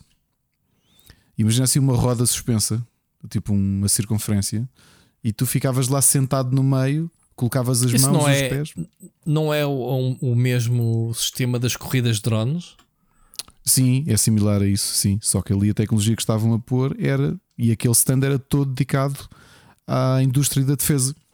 Engraçado, estou aqui a ver que escrevemos em dezembro de 2021 o anúncio desse evento, evento que ia ser em Lisboa. Vê lá, vê lá tu, em, em Lisboa, no, no, dia 20 e 21 de outubro de 2022, escrevemos esta notícia, não fui eu que escrevi, a 23 de dezembro, ok? E depois não se comunica mais esta, esta cena. Ah, já percebi. É assim, Isto foi não... organizado pela Verrara. Pronto. Nós temos contacto com eles. Sim, sim, ok, já percebi. Pronto, aqui a questão uh, não é um evento para muita gente, portanto, o que eles esperavam eram 2 mil visitantes, o que para ali para o tamanho da. Um, o, os próprios show floor não estava muito ocupado, mas mesmo para um pavilhão da fila não é muita gente. Okay? E havia gaming, essas uh, coisas assim? Hum, uh, havia era muito empresarial. De, era muito, muito empresarial. Ou seja, o que havia de gaming era mais direcionado para, para a parte corporativa, ou seja, para empresas que estão a produzir do que propriamente eh, software e afins. Ok? Uh, mas uh, decorreu, decorreu cá, portanto também não vou entrar em muitos pormenores porque como já deves ter percebido, eu não fui lá cobrir o evento, nem sequer fui passear pelo evento, fui, fui, trabalhar, digamos assim. Portanto, mas achei curiosíssimo um evento desta dimensão estar a acontecer em Portugal duas semanas antes do Web Summit e eu não ter ideia que isto estava a decorrer aqui. Epá, olha, eu pessoalmente também bem a culpa, não, não faço ideia o que é que aconteceu. Uh, mas pronto. Muito bem. Uh, mais, Ricardo. Olha, este fim de semana, falando em eventos, decorreu também o Iberanime no Porto. É? Também passou ao lado. Pronto, se calhar foi por ser no Porto, sim. Um dos, assim, um dos grandes eventos de, de, de, dedicado à cultura nipónica cá em Portugal. E, e, curiosamente, hoje o que se encheu de. O que se falou mais de Iberanime, que obrigou até a própria yeah. organização a ter de fazer um comunicado, não foi o evento propriamente dito, mas é algo que que, eu acho que sou um bocadinho ingênuo né, nestas coisas. Achava que já não havia grande espaço para este tipo de coisas. Mas o fato de teres tido um streamer com, com, com algum following, né? 30 mil seguidores, obviamente que já, já não é brincadeira de todo. E que fez lá uma, uma live dentro do evento de 3 horas, mas que teve muitos, muitos, muitos comentários despropositados sobre cosplayers Epá, e pois. coisas que, sinceramente. Eu por, acaso, eu por acaso vi isto mesmo antes de começarmos a gravar e até tinha aqui a nota, tu também meteste. Uh, um... faz, faz um bocado. Eu quando vi, vi o que é que ele tinha dito e, e fiquei com. Eu não sei o que é que é dizer sobre isto, porque. Não sei como é que foi o teu crescimento. Eu tinha. Isto agora, voltando um bocadinho atrás, quando éramos miúdos, as coisas, infelizmente, eram havia menos vergonha na forma como se fazia piropos e ainda bem que o piropo já é crime porque obviamente ele não chama piropos ele chama uh, uh, chama-se um, uh, humor sim mas espera, já lá vamos já lá vamos já lá vamos, já lá vamos. E, e, o piropo eu sempre achei uma coisa nojenta a forma por exemplo como este estou a falar do streamer eu não conhecia Gosha VL não, não conhecia uh, mas o que andou a fazer foi uma live com os amigos, não é? E assim que passava por cosplayers, cosplayers os comentários eram horríveis, horríveis. Uh, o que eu tinha a dizer é que, obviamente, eu, eu queria acreditar que não era só a questão legal de, de, deste tipo de comportamento ter que ser já estar legislado não é? e ter um enquadramento específico, mas talvez da maneira, por exemplo, como eu fui criado, uh, o meu avô sempre, nunca foi pessoa de achar. Uh, achar uh, esse tipo de comportamento muito digno. Não achava que fosse uma coisa que devesses fazer, ok? De, de, de atirar bocas ou enviar comentários. E, e, felizmente que ele me deu esta perspectiva de ter respeito pelos outros e, em especial, as mulheres, obviamente, acabam por ser como nós sabemos, o, o, o grande alvo deste tipo de comportamentos, pá, que eu acho que é, é um bocado porco. Uh... Isto é o, é o trolha do o trolha do digital. É o, é o trolha, que é o, o tipo das obras que, que, que, tínhamos aquele clichê, não era? Que estava nas obras e passavam as moças e assim: Oh, é bacalhau, como é que é? Oh, é carapau, não era? E, que se calhar esses dicas que achávamos na altura nojentos acabam por ser meninos aqui ao pé deste, deste mundo digital, não é? E, e é aquilo que, que pensa faz... que está em live que é muito engraçado e faz o que quer e diz o que quer é. e, e, que depois o pessoal no chat ou o condena, que acho que ele até está, diz que está a ser cancelado, não, ou, não, ou então não ainda é, o incentiva mais, não é? Não é pelo Na, chat, não. O chat, chat... eu depois estive a ler era exatamente o inverso. Portanto, era o inverso, ok. Vou citar uma pessoa de quem gosto muito e que hum, às vezes diz umas coisas muito certas. Há uns, acho que foi, um ano e meio, uma pessoa que, que, eu, que lá está, que eu admiro, disse esta seguinte frase no chat de um streamer bem conhecido português: O streamer é que atrai o tipo de, de público que tem e o tipo de coisas que se dizem no chat. Lembras-te quem é que foi esta pessoa? Lembras-te? Lembro. Foste tu. E tu tens toda a razão. Porque é assim, se, se tu segues um. Eu não conhecia a pessoa e estive a ver, mas se tu segues alguém que tem este tipo de discurso e este tipo de comportamento, não hei de ser eu que vou estar a assistir ao stream, ou o, o Sírio ou o Seixas, que são pessoas que, que assistem a muitos streams, não é? Ou o Mocas ou tu, não é? Portanto, obviamente, se der o tipo de pessoas que atrai, é similar ao comportamento. Sim yeah, ou não? Identificam, não é? Claro, Identificam-se com aquele tipo de coisas. O que eu te ia dizer é que há uma coisa que eu sempre tive e que acho que até já conversámos os dois. Mas, mas oh, oh, Ricardo, desculpa lá, antes, antes de coisa. Eh, sabes que isso é um dos motivos que eu estou cheio de saudades de fazer live streams. Gosto muito de fazer e uh, quando, quando eu perco a vontade toda uh, por, por ver pessoas como essa que têm 30k e, e, e têm as streams sempre cheias, eu penso o que é que eu ando aqui a fazer, não é? Portanto, o que é que a gente pode ensinar às pessoas? Qual é o interesse dos nossos conteúdos?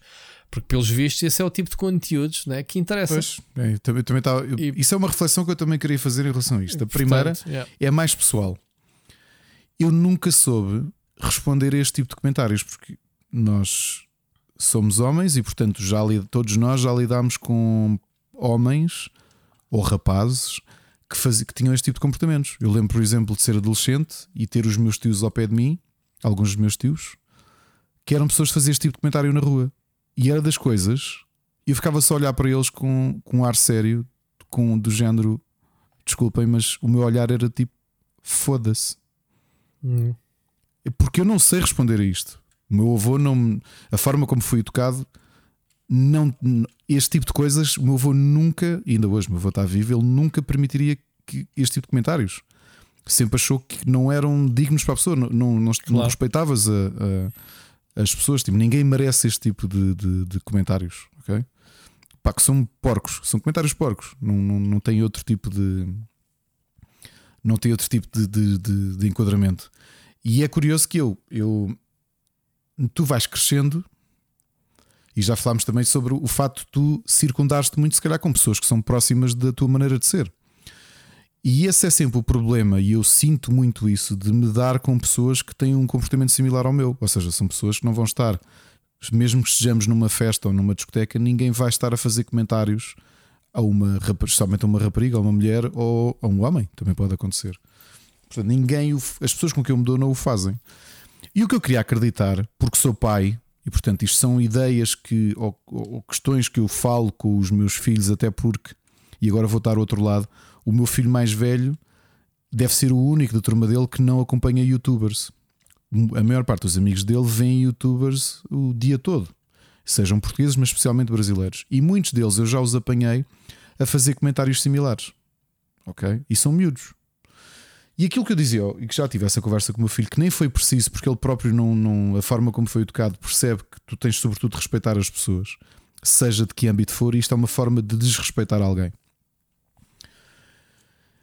E ver este stream, portanto, esta pessoa tinha milhares de pessoas a ver, foi para um evento durante 3 horas fazer isto. Epá, oh, oh, Rui. Ah, o, o stream foi todo, foi todo a chuvalhar. Sim, mas uh, tudo. Fosse miúdas. quem estava no. E mesmo o Kimbé e tudo isso que estava no palco, era o host, a gozarem com ele também. E eu a pensar: é isto? É este o tipo de conteúdo que. que. É pena. Eu, eu já disse isto e chamem-me presunçoso e arrogante à vontade, porque toda a gente o chama, não há problema. O meu filho gosta muito de Brit Combs, o meu filho mais velho, ok? E, e Mel Brooks, porque é esse o conteúdo do humor que tem sido exposto. Se algum dia o meu filho achar piada a isto, eu falhei como pai. não estou a brincar, falhei como pai. Sim, sim, sim. Por sim, completo, sim. ou seja, isto não é nada. Este tipo de, de situações, ou seja, andar. Um, Fazendo um comentário paralelo. Ah, eu, eu vou-te ler aqui uma frase que ele meteu. Meteste-me aqui chapado o post dele ah, e sim, estou aqui, a, aqui fez... a, a, a coçar-me todo na cadeira. Pois, é, não é? Ele, ele às tantas diz assim: uh, como qualquer humorista, portanto, ele intitula-se humorista, que vive numa cidade livre de censura, apenas me posso justificar que os piropos foram da minha forma mais sincera de elogiar com letras grandes. Olha, eu digo-te assim, eu passo, eu vi um, um, um clipe uh, em que ele passava mas olha para aquela. Isto é um, sim, piropo, é piropo, de elogio. Não, grande é elogio, sim senhora. É, isto é, é, é, é, o maior elogio que pode haver, não é? Não haja dúvida. Pronto. Um comentário similar. A forma como fui, uh, como me educaram, e eu acho que é a forma mais, mais respeitosa, vamos sendo, ser sinceros, é normal que nós achemos uma pessoa se formos heterossexuais, que é uma pessoa do, do, do, do, de outro género eh, atraente, acharmos alguém atraente é mais do que normal. Se formos homossexuais, acharmos alguém do, do mesmo género que nós, ou qualquer outro tipo de, de, de identificação sexual que tenhamos, que achemos outra pessoa interessante. Isso não tem nada a ver com este okay? contexto. Espera, espera, espera. O que eu tenho a dizer é, é normalíssimo. É humano achares alguém bonito. Ok? É normalíssimo. Quantas vezes eu já comentei com, com, com, com a minha mulher Uh, não comentários não sei o quê, mas uh, de referirmos a alguém, conhecemos, não sei o quê, epá, por acaso, olha, uh, ou é mesmo rapaz, pá, não sei quem tem, tem mesmo, mesmo muito bom aspecto. Mas não é, ou seja, isto não é aquele tom de eu estou-me a babar ou estou com um ar de quem. Estás a perceber? Eu Sim. acho que é um comentário normal que todos nós. É impossível, não há ninguém que diga eu não reparo se determinada pessoa é bonita ou se achei atraente ou não. Isso é um comportamento normal. Agora, eu acho que o que uma pessoa o respeito que tu tens de ter pela outra pessoa é não teres uma perspectiva sexualizada, ou seja, tu podes ou objetificares a pessoa, tu podes achar que alguém é atraente, seja uma celebridade ou alguém que tu conheceste ou, alguém com quem tu te relacionas, sem precisar ter este tipo de comportamento idiota como este Sim. Mas vamos lá ver, isso, isso de mandar os piropos e isso de se armarem bom, digamos assim, em frente à câmara, é, é considerado a sério? Uh, na, no, no, naquele contexto é. mesmo que é, é eu achei curioso a pessoa eu, eu, eu achei a diferença. Curioso, eu achei curioso o Sir seja, é ele não se meteu com ninguém, porque eu, eu, eu, percebi que, que isto tinha sido um assunto pior, que era ele literalmente uh, se ter metido com, com miúdas e não sei o quê. Não foi o que aconteceu. Ou foi? Não, ainda que se eu acho que fazeres isso na, na intimidade e armares-te um bom para o teu grupo de amigos é um grande sinal de duas coisas. Um, de grandes problemas de insegurança da tua parte, porque notoriamente estás só a tentar compensar ou sobrecompensar grandes Sim, Quando tínhamos 13 anos havia essa tendência para fazermos essas coisas em grupo, não era? Não, não, não quer dizer que seja para mulheres, mas uh, aquela aceitação de grupo.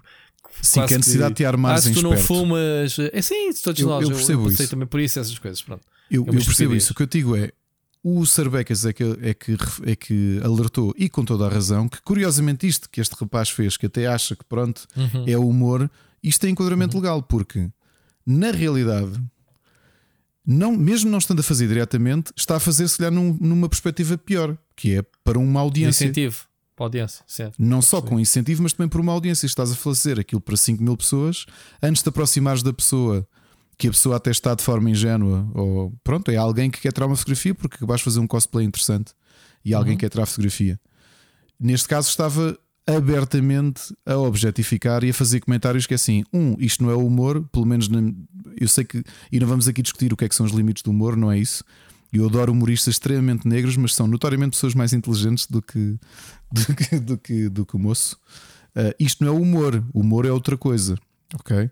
Uh, o humor não é passares 3 horas a fazer live uh, a armar-te em bom com os teus amigos que ah, não sei quem é tão boa, é tão não sei quê. Isto é, é, é nojento.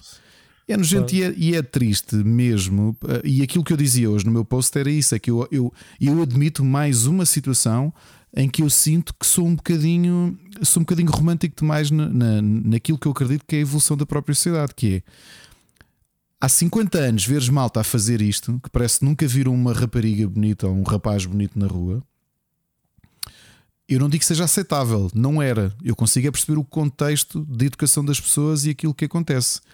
Em 2022, fazer isto e notoriamente alguém que está a lucrar com isto, não nos vamos esquecer que uh, eu fui vendo, iam cair de subs pelo meio, iam caindo. Uh, estás a perceber? Beats, não é? Essas coisas todas no, no, no Twitch. Estás a fazer dinheiro com isso, com um comportamento perfeitamente idiota.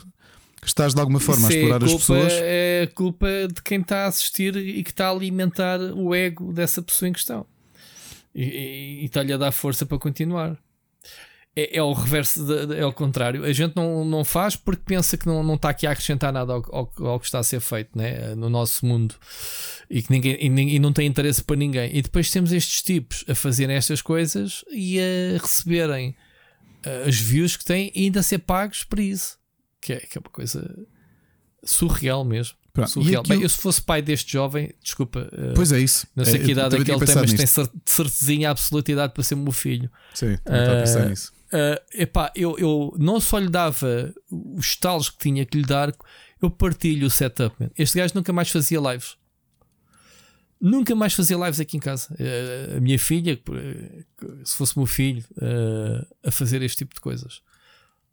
Percebes? Porque isto depois traz vergonha aos pais, não é só à pessoa, né? a questão é, é, é, é humilhante para a família. Né? O engraçado é que estavas-te aqui a coçar com a resposta dele, uma resposta que é idiota de todo e que inclusive sociedade livre. Olha, a sociedade é livre eu, eu, eu posso ir aí e, e, e roubo-te ou violo-te sociedade é livre.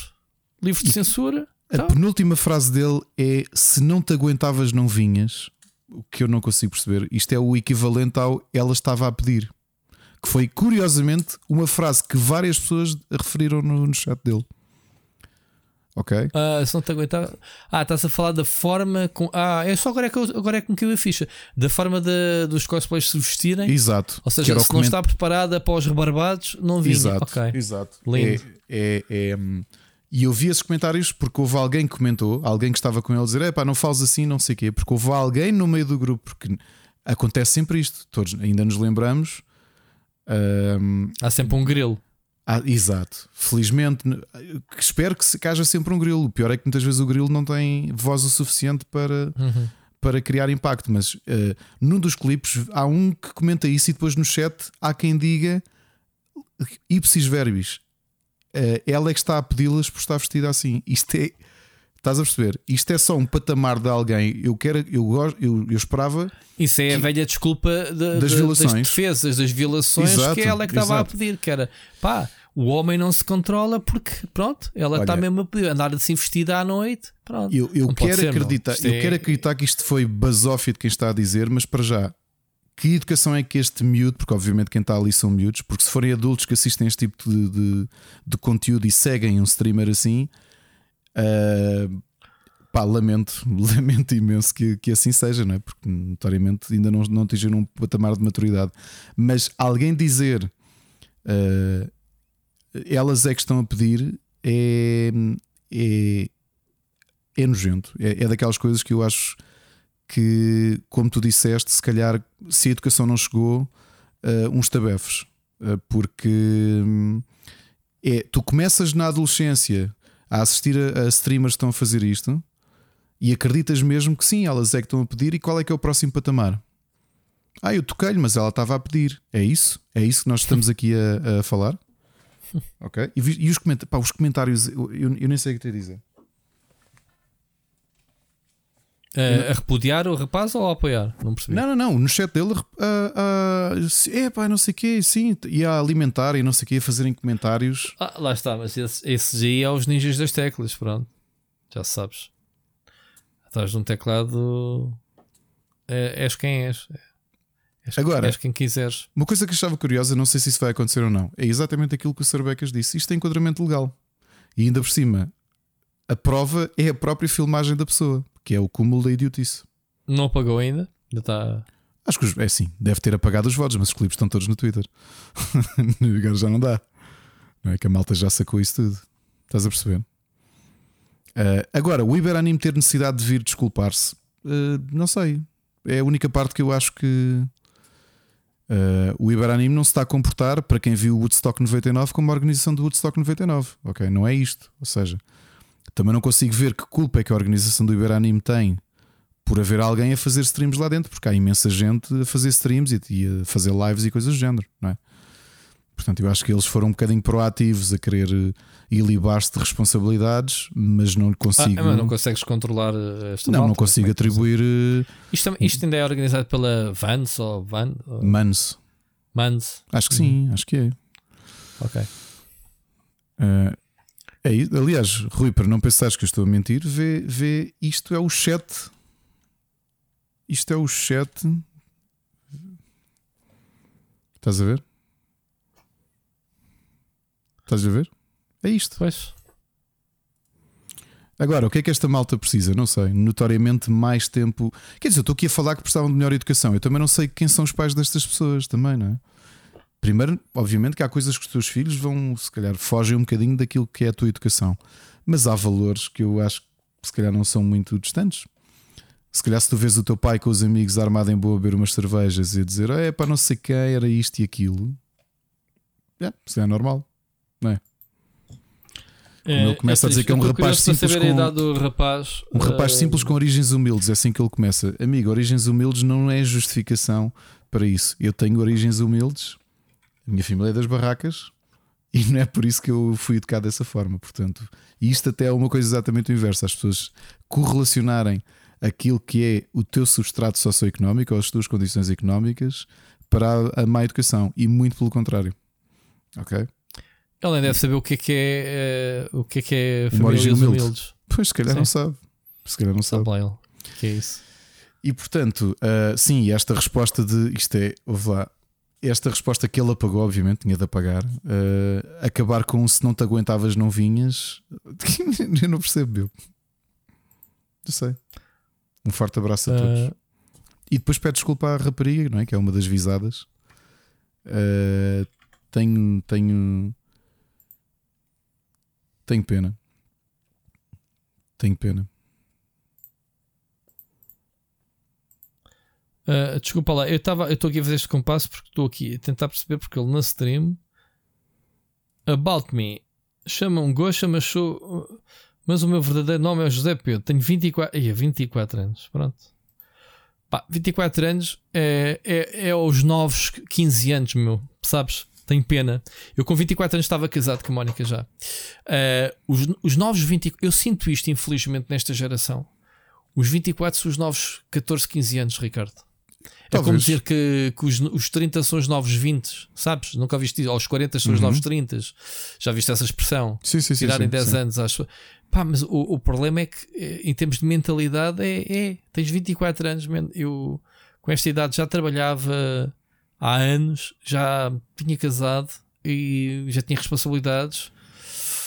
Uh, pronto, uh, olha, tenho pena. Pá, nem, uh, sinceramente, dar tempo de antena mais esta normal. Pronto, olha, malta, subscrevam o Google, não se esqueçam e, e deem-lhe subs, que, que é isto que temos. Lives do split screen, pá, pff, tão cedo, tenho a certeza que não, neste enquadramento, não, não vai haver, porque me irrita bastante ver estas coisas acontecendo na Twitch. E yeah. Uh, é aquela parte em que eu espero, não, Rui, vou lá, volto lá. Enfim, bom, vamos lá, Ricardo. Continuar, pagar aqui este mensagem que tu meteste aqui dele. Olha, a próxima semana é Halloween. A gente vai falar do, do, Vamos gravar na noite do Halloween. Né? Eu não sei se vamos gravar, porque eu tenho que ir fazer uh, travessuras e, e, Exato. Vamos, vamos gravar ou não? Vamos. Epá, eu este ano espero que. Eu, nós temos uma caixa. Eu queria bater aí à porta das pessoas. Nós temos uma caixa só de decorações do de Halloween, ainda não montaste. Eu tenho uma espada, quando os putos me vêm cá, eu meto a máscara e a espada e divirto-me bué a abrir a porta aos putos. É sério? Sou isso é gritos. É pá, perguntas à Mónica isso. E o que eu adoro fazer isso. mete uma máscara e uma espada que eu tenho ali do Excalibur. Eu abro a porta. Os putos vêm entregando isso. Eu, o quê? Aí é só erros pela escada abaixo. Não, não sei se foi ano passado, foi há dois anos que eu pá, apanhei um susto eu valente. Um dos putos pá, escorregou nas, a descer a escada ui, no sprint. Eu estava a ver ui. que o gajo se ia desmanchando todo. Eu pensei, o que é que eu fui fazer? Exato. Mas não, puto mandou um malho para cima do outro, a rirem-se eles todos. Mas sabes que os putos voltaram, estavam-me sempre a bater à porta. Depois eu dou-lhe os caramelos, assustos, mesmo, dou-lhe as cenas. Olha, por acaso, o ano passado, uh, nós tínhamos aqui uns amigos. Acho que foi das primeiras coisas que fizemos. Aliás, a primeira coisa foi receber-te para almoçar, para jantar. E depois fizemos aqui com outros amigos um. Foi nessa noite? Não, não, não. Foi umas semanas antes. Mas ah. nesse, na noite do Halloween tínhamos aqui um, um casal amigo. E, e, essa noite não foi assim muito positiva aqui em Odivelas, porque houve um, um um grupo de, de, de, jovens que já tinham combinado vir aqui assaltar os, os adolescentes ao meu, à minha urbanização. Pois, também faz parte. Na, minha filha queixava-se, eu disse giro, estava a ser. Uh, estava a gozar, obviamente. A minha filha também me contou que havia que havia uh, alguém a dar naifadas ao pessoal. Ok, sim, aqui ia acontecendo, aqui mas curiosamente, como, como a PSP já estava ciente disso, acabou por apanhá-los todos, então apanhá-los todos não foi tipo Pokémon. Uh, houve malta a fotografar ali uma urbanização abaixo, todos eram para aí 17 alinhados contra uma parede e eram pá, uns 20 polícias uh, a, sério? a revistá-los. Sim, sim, sim, sim. Sim, houve aqui e, umas situações mais chatas. Mesmo? Sim, sim, houve aqui umas situações mais chatas. Uh, mas já sabia, porque como tinham falado nisso nas redes, acho que a polícia tinha sido alertada e já andava aqui à volta para de forma preventiva, mas não, não conseguiu não conseguiu impedir. Uh, portanto, espero que este ano seja um bocadinho mais positivo.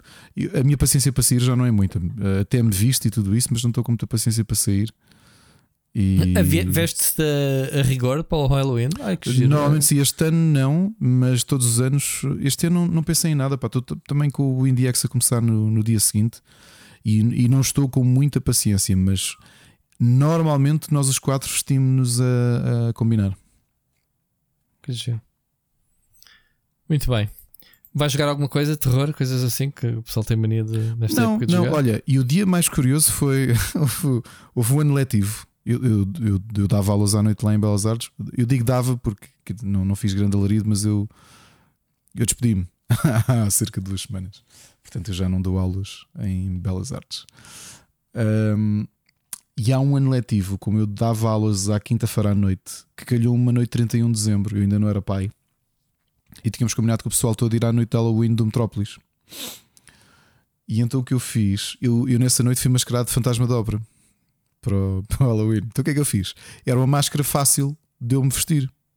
Porque fui de camisa branca, fui com um casaco, uh, tipo uma batina. Um, uma batina, não. Uma, tipo um, uma, um casaco de abas de grilo uh, por cima da camisa, com colete calças, sapatos, não é? portanto estava vestido, já me viste assim vestido, mais ou menos, não é? Quando acabou a aula, cheguei ao carro, uh, estacionei, luvas de steam brancas, capa, máscara, de metade, aquela máscara branca, só metade, metade. da cara e está feito. e fui para a festa. E na altura os meus alunos não sabiam como estava a preparar, estive ali mal, não sei o quê, então pronto, olha, até para a semana fui para o carro, vesti-me e fui para, fui para Halloween. Mas, mas gostava sempre de me vestir, todos os anos me vestia de coisas diferentes. Sempre até gostei mais do Halloween do que do, do Carnaval, curiosamente. Pois. É, é menos. Uh, carnaval é mais uh, palhaçada. É para o Carnaval, pá, tive tão, tantas más experiências Eu não tenho paciência. Não tenho, eu não tenho paciência porque eu detesto o Carnaval, sinceramente. Uh, detesto uma... literalmente. Olha, cheguei a ficar uma, uma semana e meia de cama por causa de uma brincadeira parva de carnaval.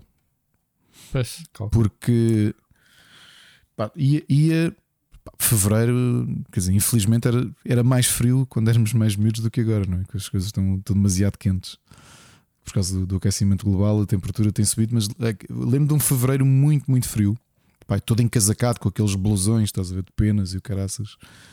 E, pá, e há um colega meu, feito idiota, logo na segunda aula, depois do almoço, rebenta-me um balão de água uh, levanta, abre-me a camisa e rebenta-me o balão de água nas costas, diretamente Jesus. na pele. Pá, e eu, yeah. obviamente, tive de ir para as aulas. Houve, apanhei uma pneumonia com essa porcaria. Foda.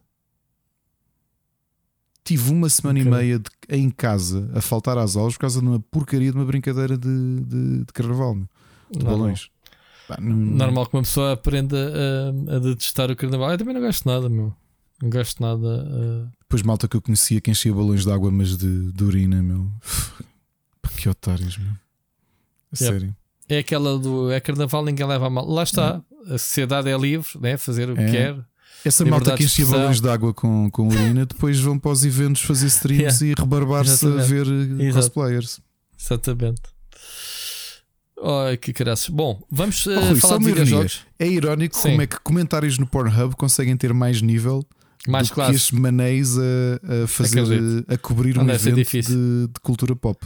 A cobrir o evento, tu disseste a palavra correta, cobrir o evento. Não, é que ele tinha bem. pulseira, ele tinha pulseira. Sim, sim, sim, sim. Reparaste é nisso? Já esqueci-me desse pormenor. Ele não pagou bilhete Acredito sequer. que seja pessoa, exato, que não tivesse comprado bilhete. Yeah. Porque toda a gente pode pedir. Uh, pá, yeah. Uh, é isso. Ouvi é tão estranho. Gente... Olha, eu lembro-me que o Fred, aliás, a malta do Rubber, tu sabes que houve sempre malta que, do, da equipa que, que, era muito aquela fotografia. O Frederico Lira era um deles. Tu viste na E3 a tirar montes de fotos. Gamescom sempre a tirar fotos. O Roberto nos Lisboa Games Weeks tem. Nós temos álbuns de fotografias ali no Facebook do Rubber. Já agora, de onde eu retirei a fotografia do sofá do Rubber, ok? Que falámos a semana passada, ele existe. Uhum. E é verdade, aquilo não é fotomontagem. Mas nós temos muitas fotografias. Uh, muito boas de cosplayers, porque havia mesmo esse interesse de, de fazer essa cobertura, porque realmente há, há pessoas. Uh, uh, quem leva o cosplay a sério é, é, é, um hobby de uma dedicação e de uma necessidade yep. de uma entrega, seja é a qualidade das coisas que fazem, a qualidade de, de, de, de bricolagem, muitas vezes, não é? Uh, coisas tão bem feitas de personagens que todos nós adoramos e alguns que não conhecemos, mas que estão brilhantes. E portanto, esse tipo de cobertura, mas claro, de sermos mais velhos, quer dizer, a cobertura era mais numa de uou, wow, isso está espetacular. Um, lembro, por exemplo, tanto o Frederico como o Roberto tinham o esforço de, eh, depois de fotografar as pessoas, de pedirem o contacto para lhes dar as fotografias com boa qualidade, caso quisessem aproveitar também para, os seus, para as suas redes ou para os seus. Isso é books, é uma arte. É? Olha, olha, que eu já tive, como tu sabes, nos maiores eventos de videojogos uhum. pode haver em, no mundo, uh, nada a ver com, não desprezando o Iberanem, mas eh, ver um concurso de cosplay de uma BlizzCon, portanto, de jogos da Blizzard, é algo de um nível que tu não tens noção. Oh, tu, Rui, eu não estive na apresentação do, Ou no do Miss of Pandaria. Também. Pronto. Tu estavas lá também quando o Miss of Pandaria foi anunciado na Gamescom. Epá, um nível de dedicação e de qualidade yeah. do cosplay. Mas cá, eu acho que há muita gente a fazer brilhantes sim, cosplays. Sim, mesmo. estou a dizer eh, em termos de evento. Eu não, estou a, eu não estava a rebaixar o, o que se faz cá em termos de cosplay. Estou a falar em comparação de eventos. Comparar o Iberanime com um PAX System ah, claro, ou, claro. ou uma BlizzCon. Atenção, era isso que eu queria dizer. Um, mas eu estou a dizer que há formas condignas de, de, de cobrir mesmo a, a, zona de cosplay, e era isso que eu dizia. Eu lembro do Fred e o Roberto que fotografaram muitos cosplayers, o, seja na Gamescom, os dois, mas depois cá também na, no Lisboa Games Week e nos eventos de videojogos e de cultura pop, e que faziam sempre isto: que era sabiam que não só eles estavam a tirar fotografias para o portfólio deles, mas podia ser interessante para os próprios cosplayers usarem nos seus books, digamos claro. assim, não é? E portanto é. era uma questão de respeito por aquilo que ali está. Novamente, achasses que a pessoa estava semi-nua porque o personagem era assim ou não, isso não interessa. Isso não te dá o direito de, de fazeres isto. Uh, e, e eu, eu, nem sei o que é que te dizer. Eu sei que, obviamente, eu não tenho filhas, tu tens uma filha, e se calhar este tipo de coisas ainda. Uh, não sei se, se, se Quer dizer, não, não vou comparar, mas deve ser aflitivo imaginar que, ou parecer que nós já avançámos muito e que afinal não avançámos nada e que infelizmente as mulheres ainda são uh, vítimas deste tipo de coisas. Pá, faz-me imensa confusão. Desculpa, eu, não, eu sei que já devia ter calado com isto, mas. Uh, mas pronto. Sim, a, questão é que temos que, que temos que, uh, que, salientar estas coisas tristes que acontecem uh, e que, que, as pessoas metam mão à consciência.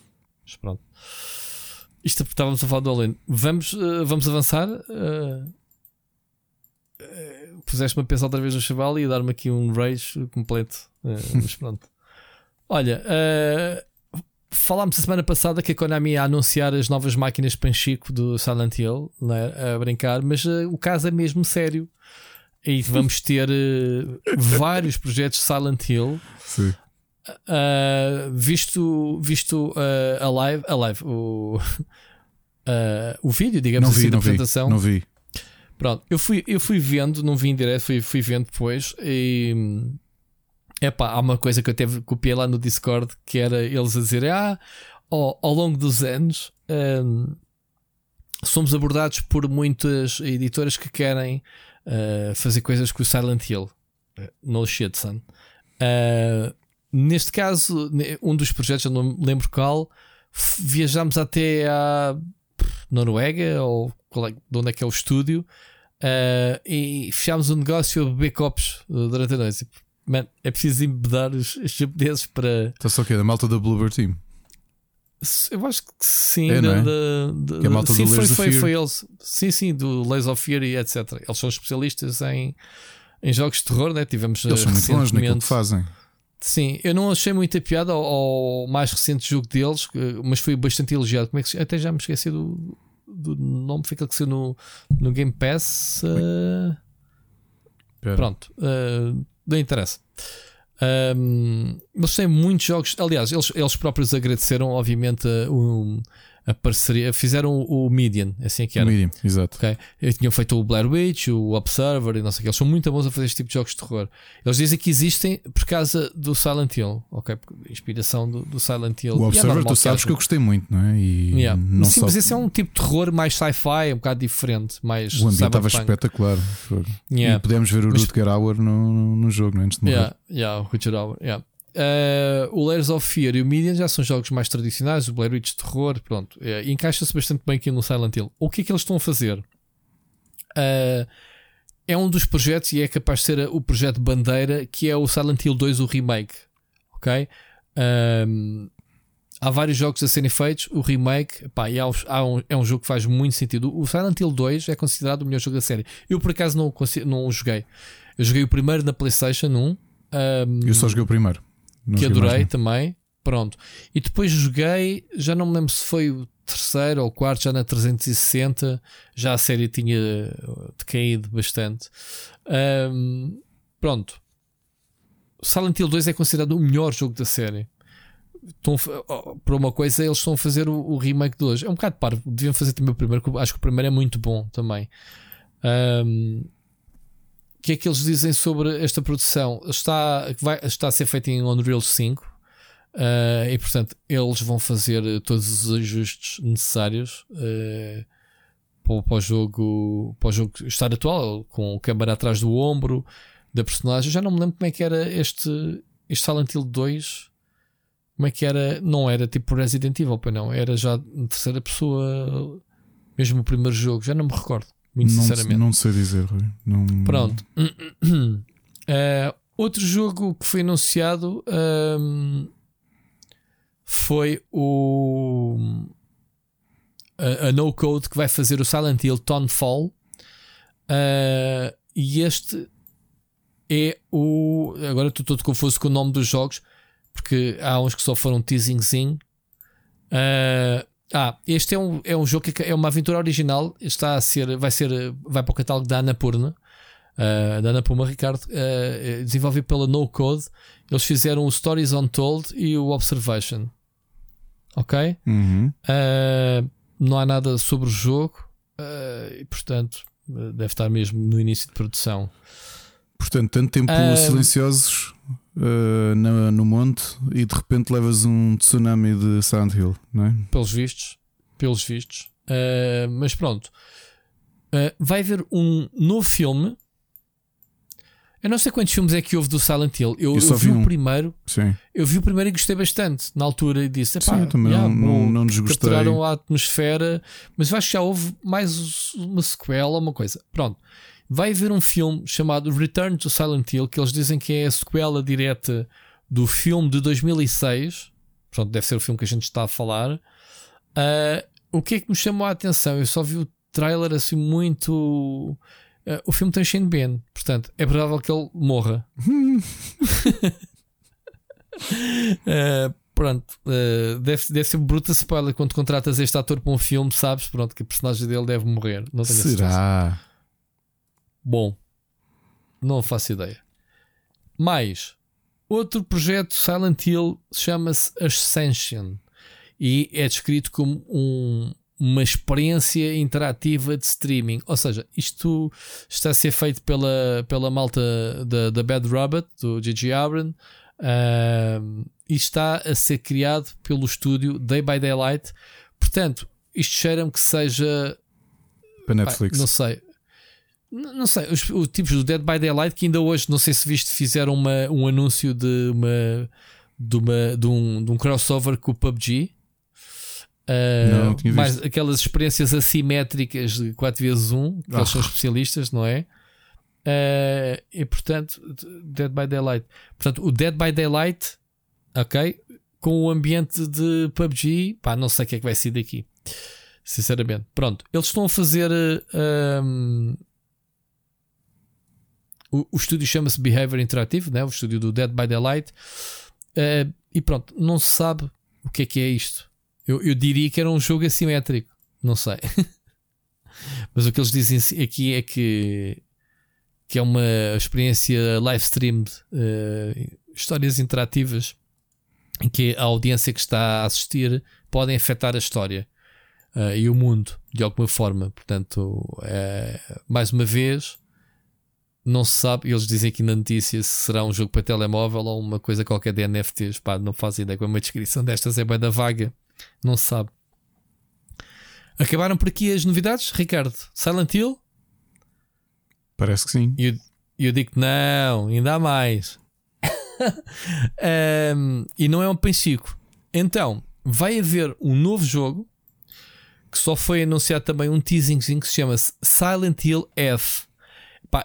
Eu vou pensar cada vez que leio isto é Silent Hill Fuck It. Portanto, uh, uh, o jogo uh, é tipicamente terror japonês anos 60, dizem eles aqui.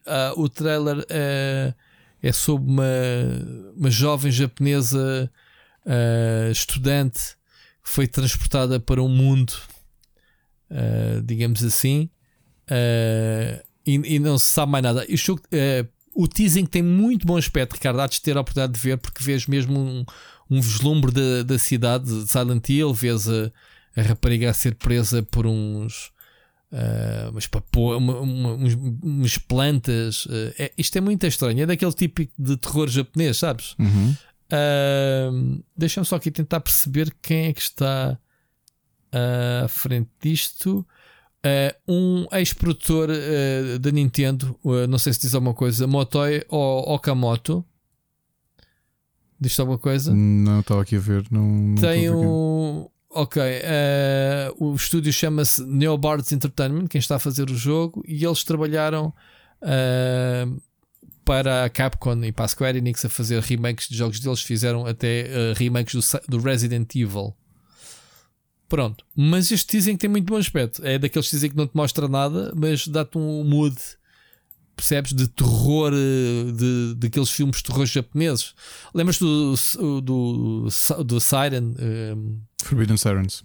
Forbidden Siren, é aquele uhum. terror japonês típico, muito assustador, com mete miúdas, estudantes e sabes, aquele terror com crianças, aqueles que os japoneses sabem fazer muito bem. Mas, ainda mais uma coisa. Uh, ah, não, desculpa. Uh, ia dizer é Silent Hill Transmission. Não, é, é um recap de todas uhum. as coisas. E pronto. Temos que quatro jogos e um filme, três jogos e um filme, ou dois jogos, um remake e um filme, o que quiseres. Há muito material Silent Hill, de repente, não é? Nada de Kojima, nada de Guilherme Del Toro, que eram eles, eles que estavam a fazer o Silent Hills, não era? Uh, se esperava. Uh, e pronto. É isto. O que é que achas? Tu não gostas muito né, de coisas de terror? Uh, não, mas por acaso a minha sugestão da semana, uma das sugestões é terror, mas o pior terror que existe. Sabes qual é que é? Hum. A realidade. A realidade. Okay. Sim, sim. É diferente. Um, já vamos falar sobre isso, mas afeta-me mais uh, histórias reais de crimes do que. Ou seja, uh, um, afeta-me mais a crueldade real de coisas que aconteceram de humanos para outros humanos e não só, ah, sim, do sim, que sim. coisas sobrenaturais ou porque pronto, não acredito em nada disso. E eventualmente posso ficar afetado no momento e depois passa-me.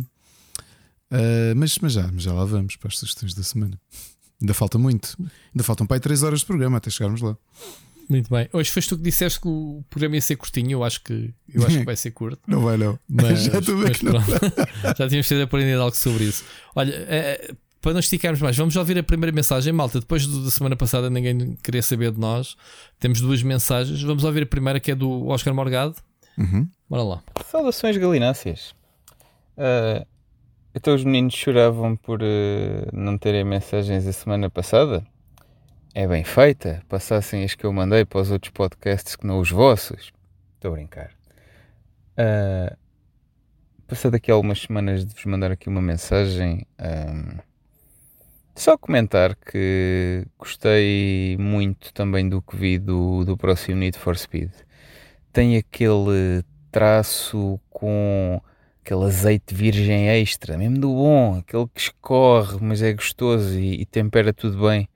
Uh, e gostei bastante dos designs de muitos carros e, portanto, deixa-me uh, esperançoso que esse nível o jogo leve uns níveis à frente.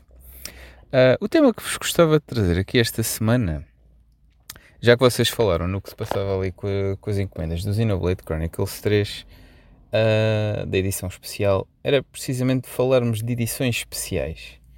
Uh, especificamente sobre a escassez das edições especiais. Ora bem, uh, faz-me sentido que as edições especiais de jogos sejam coisas caras, é um produto premium, trazem uma data de goodies lá dentro, não é só o jogo. Uh, bom, enfim, essa parte não me, não me é estranha, é suposto não ser toda a gente que vá querer fazer esse investimento, querer ter esses objetos específicos. Uh, já me faz um bocadinho mais confusão ver edições especiais que não trazem um jogo. Ainda hoje a minha edição especial favorita era do, do Fire Emblem Fate de 2016 que precisamente por serem três jogos num, uh, mas ter que comprar uh, na altura seriam dois cartuchos e um jogo que era só DLC digital e aquilo trazia os três jogos diretamente no cartucho e portanto eis uma edição especial muito bem feita com um jogo completo num cartucho e, e ver edições sem, sem jogo lá dentro confesso que, que me faz alguma alguma espécie Uh, mais que não seja para se um dia uma pessoa precisa de fazer alguma coisa, mesmo que não tenha patch de dia 1, poder jogar offline. Não sei. Uh, mas esse problema das encomendas no. Pronto, por acaso é o site da Nintendo, não estou, não estou aqui a questionar, mas como tudo o que tem muitas, muita escassez online, uh, os sites brecam todos e é muito complicado comprar coisas. É como as PlayStation 5, é tal e qual o que se, o que se passava ali. Um, e o que eu me pergunto é: vocês concordam que haja um número assim tão limitado de prints de edições especiais no geral que faça isto acontecer? Uma pessoa até quer, mas tipo não existe no mercado. É, é porque quem, quem compra gosta de ser das poucas alminhas que tem, ou é mais uma questão de quem vende uh, querer promover essa escassez e querer promover aquele fear of missing out para, para, poder, hum, para poder ter aqueles produtos? E, e, um dia mais tarde ter raridades, quer dizer, os cartuchos do Super Mario vendidos em leilão, etc. Ou, ou seja, acham que as empresas querem promover a raridade destes produtos? Uh, ou, tendo em conta que muitos esgotam com muita facilidade e continuam a ter muita procura, não faria sentido uh, fazer mais edições destas e, e, e tê-las um pouco mais disponíveis para satisfazer a procura. E vê-se claramente que há algumas edições de alguns jogos que não não esgotam nas pre-orders e não sei o quê, algumas edições especiais, porque a procura por elas é moderada. Por exemplo, voltando ao exemplo dos Fire Emblem, que é eu conheço melhor, uh, dos jogos principais uh, está constantemente escutado sempre que é anunciado, é preciso arranjar aqueles bots que Uh, não os que compram, que eu esses nunca utilizei, mas os que detectam quando há stock num site e mandam imediatamente um e-mail ou um SMS para dizer que há stock e uma pessoa vai logo lá comprar. Um, ou, ou apanha os posts do Jorge Vieira no, no site da Nintendo Portugal a dizer que existe. Obrigado ao Jorge, que arranjei a minha edição do próximo Fire Emblem assim. Mas não, não faria sentido haver, haver mais. É, porque realmente, quando eu penso noutras edições, por exemplo, dos Fire Emblem Warriors, é muito fácil arranjá-las, quer em segunda mão, quer em muitas lojas de, de retalho, porque pronto, claramente não têm tanta procura. Portanto, parece-me que há aqui um desajuste, não sei se é só o caso da Nintendo. By the way, no caso dos jogos da Monolith, do Xenoblade Chronicles, um, por algum motivo o 2, uh, eh, que neste momento sem a Definitive Edition do 1 é o jogo mais antigo, lançado há mais tempo, está uh, out of print há dois anos ou mais a edição física e uma pessoa quer arranjar e já custam se calhar usados 120, 130, 150 euros às vezes, que é um exagero, de uma franquia que claramente tem imensa procura. E eu pergunto-me porquê é que não fazem mais. Uh, Parece-me que estão aqui a perder oportunidades de negócio. E aí nem estamos a falar de edições especiais. Bem, estou aqui a fazer grande salada de coisas, mas é, era isso que eu vos queria perguntar. Se vocês acham que as edições especiais devem ser coisas sempre mais escassas do que a procura que têm, ou acham que podiam ter um bocadinho mais de, mais de oferta só para se ajustar à procura, mesmo que pronto, são coisas limitadas e que ok, passado um ano ou dois já não se consiga arranjar depois do lançamento em versão nova. Ouvimos para a semana. Grande Oscar. Esta semana não se esqueceu de nós. Olha, um, Need for Speed, acho que já concordaste connosco a gente também gostou. Gostou do aspecto do jogo, cel shading e todo aquele azeite, eu acho que sim, que vai escorregar aqui na, nas nossas consolas, né? É Ricardo. Um, sobre a edição colecionador e, e falas do Xenoblade, por acaso ainda há bocado me estava, uh, estava a meter com o Tiago Manafanda que ele mostrou as fotos que recebeu finalmente a tal edição que, que falámos a semana passada, esta que tem estado bastante escutada e que tem dado problemas de, de, de acesso. E eu brinquei com ele exatamente uh, que é pá, uh, pensei que pensei que estavas chateado porque queria jogar o jogo uh, e estavas à espera da edição. Porque é realmente isto, isto para mim deixa de ser um jogo edição de colecionador. Eu já, eu já defendo, eu estava a brincar com ele, obviamente, eu sei o, o, conteúdo que isto tinha, que não trazia ao jogo, mas para mim deixa de ser uma edição de colecionador de um jogo, mas sim um produto de merchandising. É como tu comprares um artbook, não é? Pois, ou seja, não, não é um jogo. Isto não estás a comprar o jogo, estás a comprar. Eu posso ter a minha sala cheia de cenas relacionadas com o Xenoblade Chronicles 3 chamar-lhe edição de colecionador ou o que eu quiser, que é a minha coleção sobre o Xenoblade Chronicles 3. Esse é mais um dos artigos. Eu, eu, eu, eu, acho que deveriam incluir sempre o jogo, mesmo que fosse mais caro. Já fizemos a conta a semana passada, né? esta edição tem, custava 20, 25 ou 30 euros. Uh, talvez por uh, haver este descompasse de lançamento e uh, a Nintendo deixou de, de, colocar o jogo dentro, mas não é a primeira vez que vejo edições colecionador sem o próprio jogo dentro. Não percebo, não percebo qual é o problema das editoras, nem um código para o jogo. Faz um bocado de confusão não, que não venderem. Então, eu pessoalmente, eh, concordem ou não comigo, não sei se concordas, Ricardo, eu não considero isto um jogo, mas sim um, uma peça de merchandising. E hum, falando desta em concreto do Xenoblade Chronicles, portanto, yeah. é o equivalente a uh, comprar edição especial deste disco. Traz as músicas? Não. Pois, uh, estás a comprar merchandising, então estás a comprar material de apoio. Pronto, isto é a minha opinião. Uh, pá, é, é, realmente estranho comprar uma edição de colecionador de um, de um, um álbum de música e, não, e não, não tens acesso ao álbum em questão. Tiveste que o comprar paralelamente, né? Ou, ou whatever, num serviço qualquer de streaming, ou digitalmente, ou, ou o que seja. Bem, eu acho que aqui há várias questões. Eu, eu, nunca fui de comprar edições colecionador, mas lembro-me do Miguel Nogueira. E, e, obviamente isto, olha, no início do Rubber, de, de dizer que a procura era muito inferior, uh, especialmente nas lojas de retalho Não, é, é por causa do preço. Há sempre um, um desvio muito grande.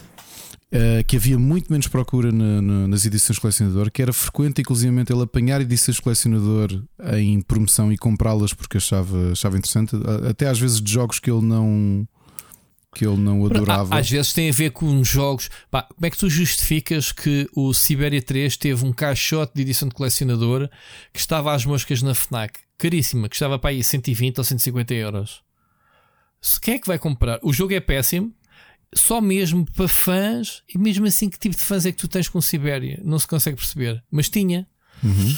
Ou, ou seja, às vezes não se vendem porque os preços estão desajustados ao impacto que o jogo em si tem. Portanto, em última instância, tu estás-te a dedicar ao jogo e a expandir o, o, teu gosto pelo jogo que queres ter, como o Tiago Marafona diz, arte, objetos relacionados fora do jogo. Né? E que tu Sim. queres colecionar, colecionar como fã. Eu acho Agora, que o, é, o, o mercado das edições colecionador também mudou muito nos últimos mudou. 10 anos. E, isso mudou. surge por uma coisa simples que também já falámos no Pixel Hunters, que passa pelo scalping, ou seja, há 10 anos, talvez até um pouco mais, tu ias à Feira da Ladra e compravas quase Mega Drives ao quilo. Ou coisas antigas de videojogos ao quilo, ou seja, não, não estava ainda tão incutido esta ideia de vou comprar isto porque eventualmente vai ser muito caro. Isso não acontecia. Mesmo, aliás, como nós sabemos, edições raríssimas de NES do, do, do, de jogos da NES que foram comprados em vendas de garagem porque as pessoas simplesmente não davam esse valor aos jogos. As coisas mudaram muito nos últimos 10 anos. De repente passou a haver quase um investimento e haver esse scalping de vamos rapar tudo o que existe de edições colecionador e revender e porque vamos fazer dinheiro com isto. Eu acho que também acontece yeah. aí, porque se calhar tu tiveste uma situação há 10 anos, há 15 anos quando as edições colecionador começaram a ser mais acessíveis no nosso, no nosso território, em que tu compravas as edições colecionador e era realmente quem gostava muito da série e queria uh, run the extra mile ou gastar um bocadinho mais porque gosto tanto deste jogo que quero comprar a edição de colecionador. Sim, Eu acho que chegaste a uma altura mais paradoxal em que mesmo jogos com menos interesse, se calhar já havia scalpers e tu vias isso. Eu, eu lembro-me de ver um, um, mini documentário sobre a situação na América de havia malta que rapava. Os como é que se chama, os Walmarts e tudo, tudo o que era edições yeah. colecionador. Do que for, do que é que seja, o jogo mais rico. Olha, o, o Siberia, aquilo era tudo limpo. Estás a perceber? Sim, eu, eu acho que há aqui duas, duas coisas, duas notas em concreto. É uh, o, uma edição de colecionador não passa também de uma ferramenta de marketing, né? Claro. De, de, falarmos sobre aquilo, uh, os conteúdos extra, uh, que tipo de conteúdos extra é que existem. E, outro, e já vou desenvolver mais isso. E por outro lado, existe também uma mudança de paradigma que é os conteúdos de versões de edições deluxe eh, passarem para o digital. Ou seja, uhum. pessoal que realmente se desinteressou pela questão física dos objetos que possam ver, porque repara, isso custa dinheiro às empresas fazer essas edições, uh, a inclusão de uma estatueta e, e outras coisas. Eu, eu, ainda vou falar mais sobre algumas edições.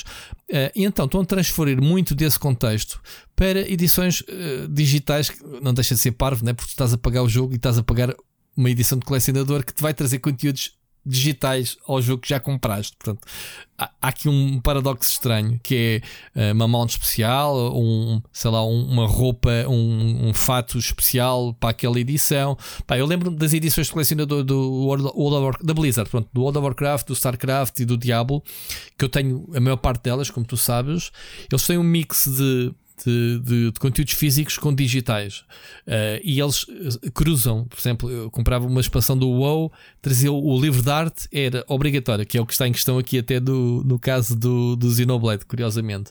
O Blizzard oferecia sempre o livro de arte em cada edição colecionador, mais uma série de pá, pequenas eh, objetozinhos de, de coleção, e depois tinhas um pet para o WoW, eh, cenas para o Diablo, cenas para o StarCraft, ou seja, mesmo que o jogo não tivesse nada a ver, era transversal, eh, era muito inteligente a parte deles, transversal, tipo vais desbloquear coisas de outros jogos da Blizzard. Pronto. Se tu te lembras, já não se faz. O Call of Duty todos os anos tinha aquelas duas edições especiais, uma supra sumo e outra intermédia. Pá, o supra sumo normalmente trazia-te um drone, eh, uma cena telecomandada, um, eu lembro-me de uma edição que recebemos na Goody que até oferecemos à comunidade, era o, aqueles, o, o Care Package, o, as cenas que tu mandavas vir quando fazias os strikes uhum. de, de, de, kills, estás a ver? Com cenas lá dentro. Uh, havia coisas mesmo brutais. Pá, essas coisas são caras, mas lá está, são muito limitadas porque é, é exatamente isso. É, é, é, celebrar com os fãs mais dedicados um investimento extra desses objetos. Obviamente que isso não reflete o, o, o número, isso está, está planeado desde o início. Um, às vezes até tens aquelas uh, numeradas uhum. né, para saberes: olha, eu faço parte desta, desta coleção há, há mil ou 500 ou 1500 ou 2000, coisas dessas. Uh, faz com que tenhas aquela cena, eu quero ter uma. É. E obviamente que sim. Pá, eu também não acho, é ao contrário daquilo que o Oscar está a dizer, que haja um desajuste entre a, a oferta e a procura. Uhum. O que uhum. acontece é que tu, Oscar, que és fã de determinado jogo e queres edição colecionador, não estás a competir pela aquisição de uma cópia apenas com os, com os fãs, tão fãs como tu, ou, ou menos, ou quer que seja. Eh, estás a competir também com, até alguns casos, com empresas e grupos organizados de, de, scalping deste tipo de produtos porque sabem que a revenda vai compensar muito, porque se, se esgota rapidamente, mesmo que tenham no imediato lucros de 30, 40, 50 euros em cada unidade, já estás a, já estás a milhar dinheiro. E nós temos aqui a falar de edições colecionador de videojogos e esquecemos que também havia outro cenário eh, de, eh, recorrente, eh, em especial com consolas da Nintendo, as portáteis, que eram as edições colecionador das próprias consolas, claro. que é, desapareciam muito rapidamente e rapidamente as, consegui, as começavas a ver tanto no eBay como no LX a serem revendidas, às vezes a 100 euros acima. Portanto, era negócio, é negócio para muita gente esta prática. E esse é o problema. Tu realmente gostas de uma edição e, e se não conseguiste apanhar, uh, porque há gente, e o Rui que já falou uma coisa que nós nos esquecemos, que é, uh, e que o Oscar uh, abordou assim ligeiramente: este tipo de empresas não têm, têm já sistemas automatizados, não é? bots e afins, para fazer este tipo de aquisições logo em massa provavelmente para moradas diferentes, para não serem impedidos de comprar em, grandes números, mas está tudo controlado nesse aspecto. Portanto, é muito difícil competirmos com isso. Uh, e eu não diria que as empresas vão atualizar o número de unidades, porque isso também, se calhar, quebra uh, a ideia de edição limitada de colecionador. Yeah, yeah.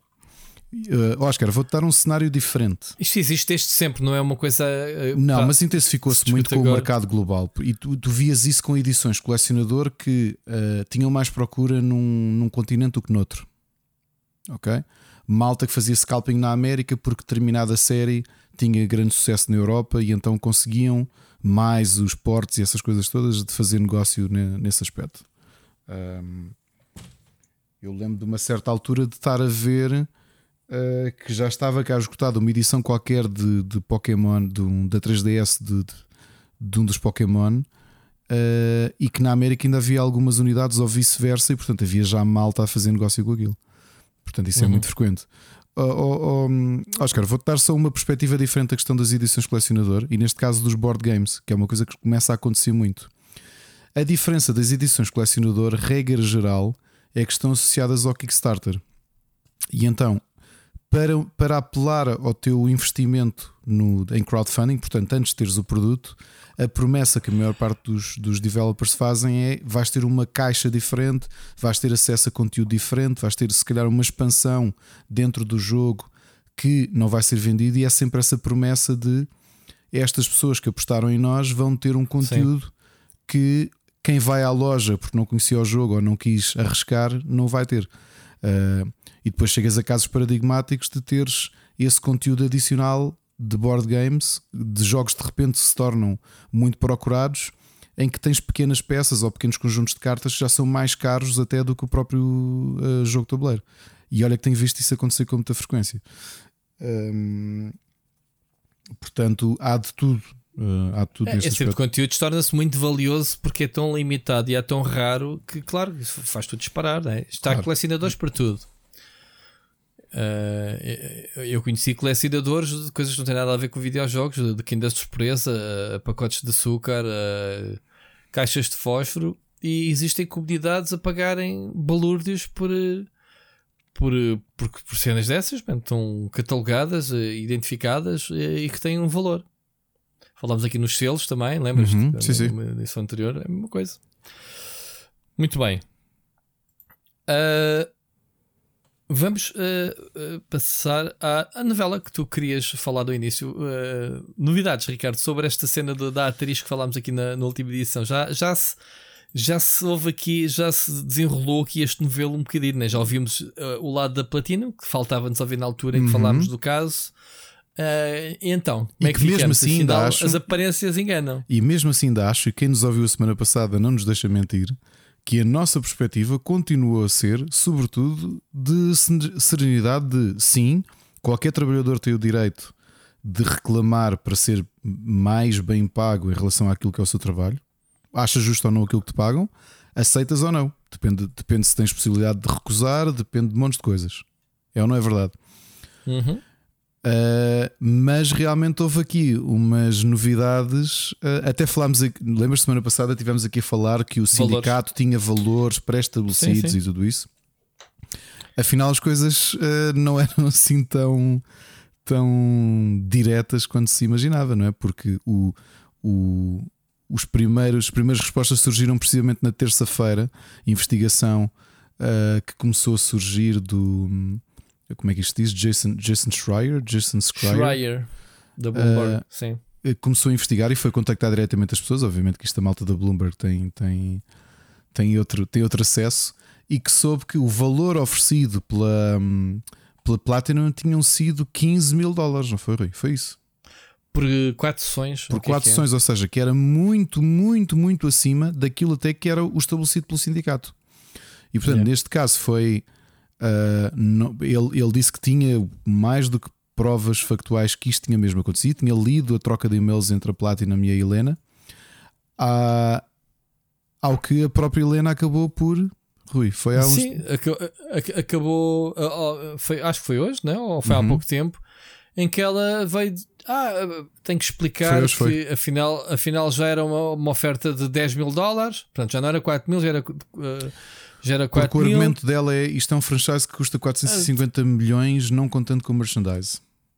Pronto. Uh, até podia ser o triplo, é assim, uh, a ti fazem-te uma proposta, aceitas ou não, portanto não tens que justificar o teu valor que tu ganhas perante o valor gerado pelo produto em que participas. Quando tu não tens qualquer, se fosses acionista, não é? Se fosses sócia ou whatever, ok.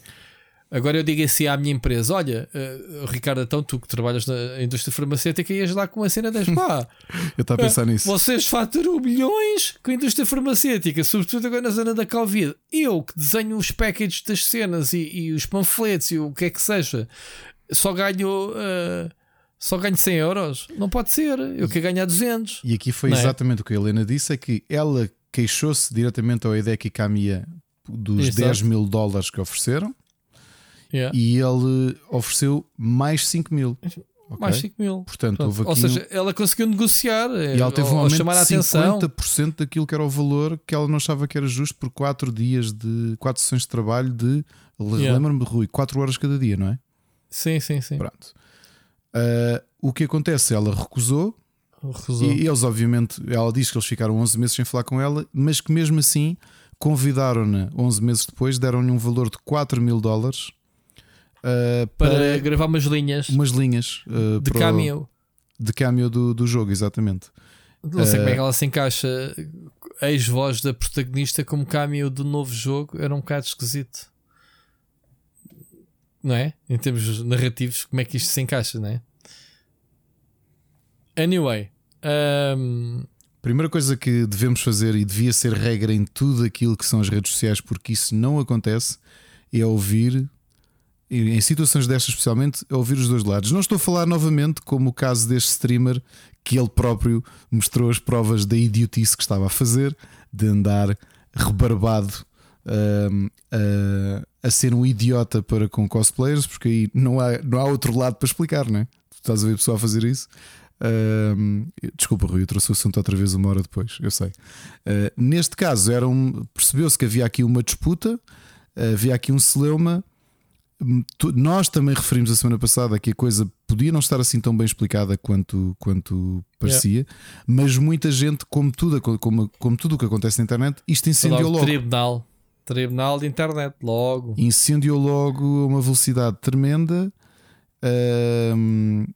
E eu via, já não lembro quem é que comentou, se foi até, acho que até foi o Tiago Mas ela diz que continua a, a, a querer defender-se e a sua yeah. reputação e o Ela tem todo o direito a fazer. Uh, se tem o direito de pedir o boicote do jogo, uh, sim, em extremo tem. Novamente, uh, como, é, como é que o outro dizia, a sociedade é livre, não é? Tens todo o direito de reclamar o boicote. A mim entristece-me que se tenha cedido a isso sem pensar duas vezes o que é que realmente estava a acontecer, ok?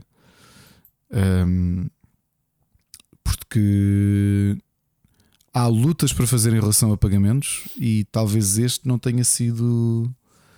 Eu acho que ela instrumentalizou a forma como a internet reage às coisas aqui. Sabes uh, qual foi a reação uh, dela? Eu vi umas fotos. Foi o jogo ter uh, ficado esgotado em uma série de lojas online. É a resposta ao boicote dela.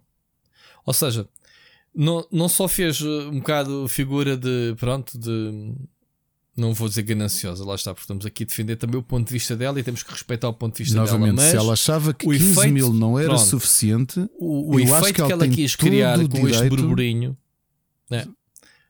o, o, o, efeito seria o tiro pela culatra, não só se calhar o jogo, como completamente. Uh... Aliás, porque agora põe-te na posição de empresas que gostavam de colaborar com ela ou que gostavam do trabalho dela, que ela é obviamente uma belíssima uh, atriz. Uh, o, o trabalho dela é muito bom mas se calhar tu agora, como empregador, vais pensar: pá, espera, vou, vou fazer contato com ela. Ela levantou uma, uma questão que podia ser legítima, mas de uma forma que foi um bocadinho shady. Se calhar não o quero contratar no futuro. Não é? Porque não, não quero uh, potencialmente expor-me a uma situação desta. Estou a perceber o teu ponto de vista. Sim, sim, sim de, dela ser, uh, não vamos chamar sindicalista, mas uh, do género. Não, pá, nem, é, nem é questão do Não pagas o que eu quero, vou para a internet uh, expor-te, né? Digamos assim. Bom, é, novamente, eu continuo a achar que epá, situações abusivas têm mesmo que ser. Que ser Agora, uma situação, como, abusivo, uma situação dizer... como a Adele, eu disse, eu, eu já não faço trabalhos. Este ano ainda fiz alguns trabalhos freelance. Um, mas costumo falar do meu valor e já recusei trabalho, já te disse isso. Houve, houve, uh, disse: Olha, o meu valor é este. Ah, mas eu isso não pago, uh, estava a pensar em pagar isto. Eu, olha, então lamento imenso, boa sorte e é isso. Estás a perceber? Eu acho que tens o direito de, de aceitar e de recusar. Uh, não acho que neste aspecto ela tenha sido muito uh, não queria dizer que ela foi muito inteligente, mas eu acho que ela se prejudicou mais do que, do que, do que ganhou. Eu, eu, se estivesse no lugar dela, teria ido para o outro lado. Olha, pessoal, eu acho que toda a gente devia fazer isto. Ou seja, oferecer um misto, eu não achei que fosse justo, recusei. Acho que valho mais do que isto. Se calhar, digo eu, é possível que alguém a ver não, se fosse... explicar aos fãs porque é que ela não está Exato. a ser honesta e explicar porque é que não está na voz do terceiro. Eu acho que nesse aspecto, se calhar, ela até estava a colocar num patamar que ela acha valioso e se calhar a próxima empresa que a fosse contratar já sabia qual é que era o mínimo que devia, que devia disse: pá, a Helena é uma, faz um belíssimo trabalho e sabes que. E se der, eu vou contactá-la e, e, vou com um valor já destes porque, pá, porque li aquilo que ela disse, já percebi qual é que é o mínimo pelo qual ela trabalha. Mas o problema é Vamos lá ver uma coisa.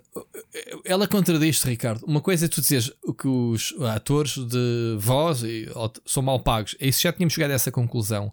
E ela fazer o barulho, olhando para o currículo dela e para, e para, para os sítios onde ela estudou e, e não sei o que.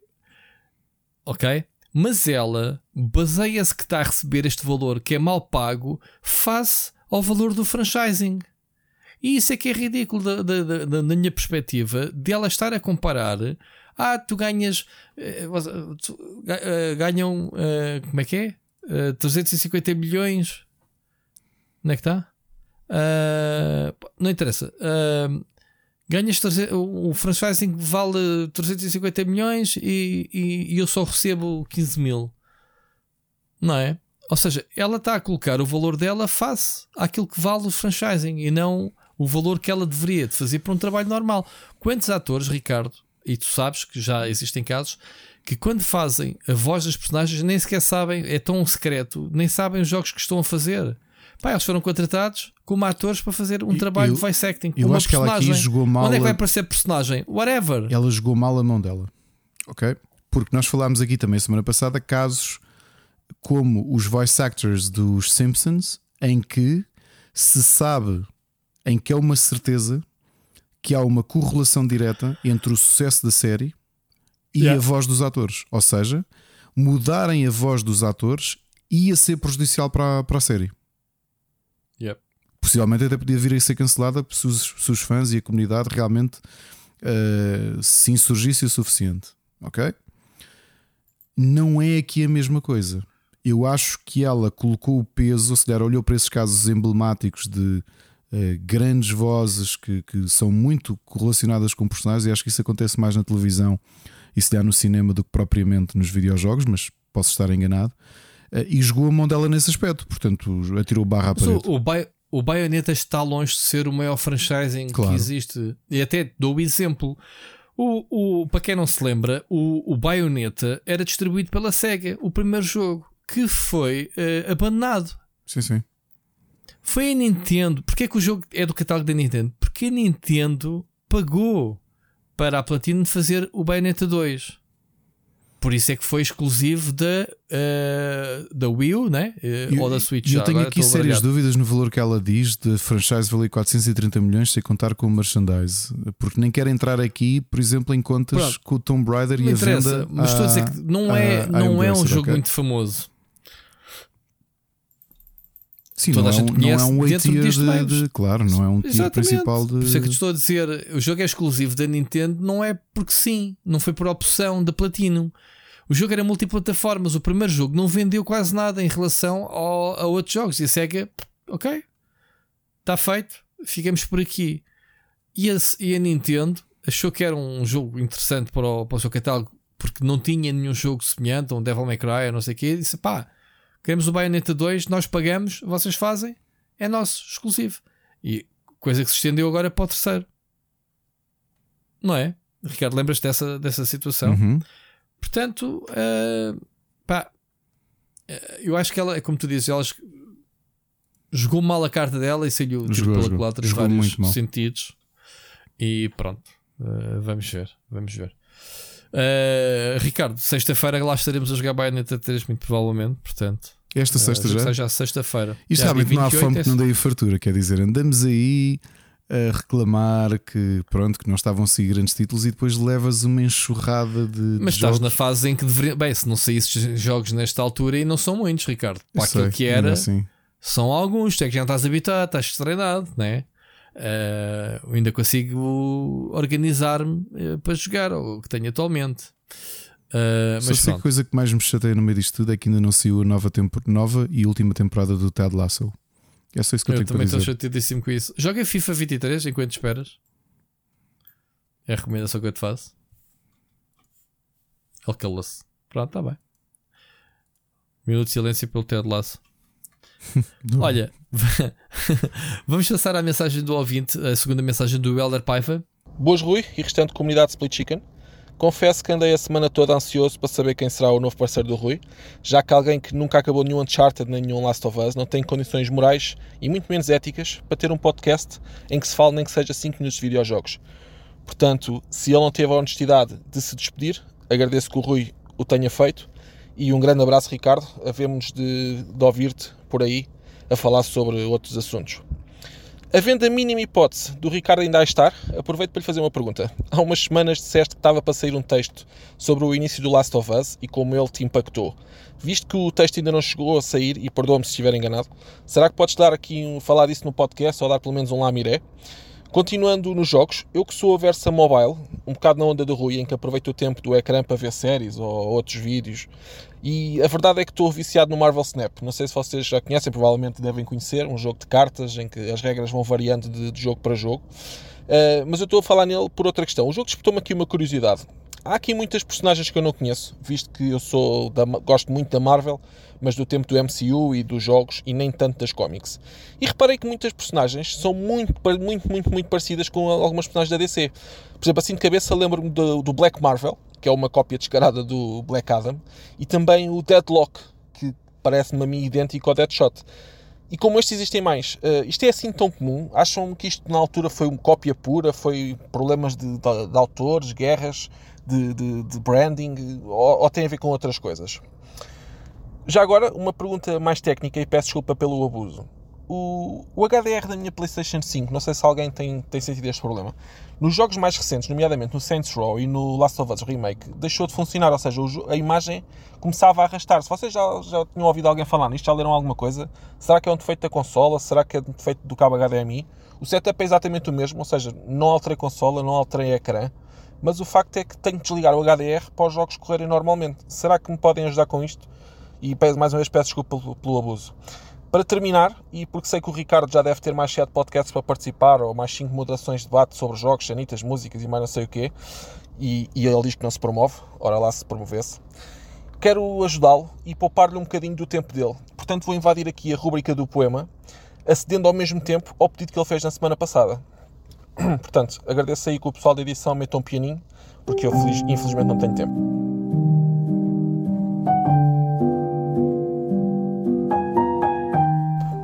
Portanto, o poema chama-se O Craque de Massamá, Rui Parreira. Ele não anda, ele desliza. Ele é capaz de marcar golo, de baliza a baliza. Não lhe podem dar espaço. Ele faz logo desmarcação. Fica à procura dele em Massamá e ele já está no Monte Abrão. Os relatos são mais que muitos.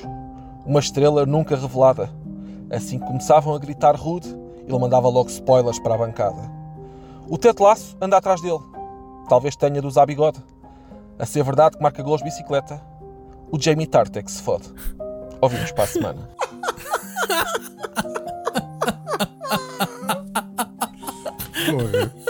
Olha, eu já, eu já me lembro se foi este ano. Eu estou eu, eu muito perdido com.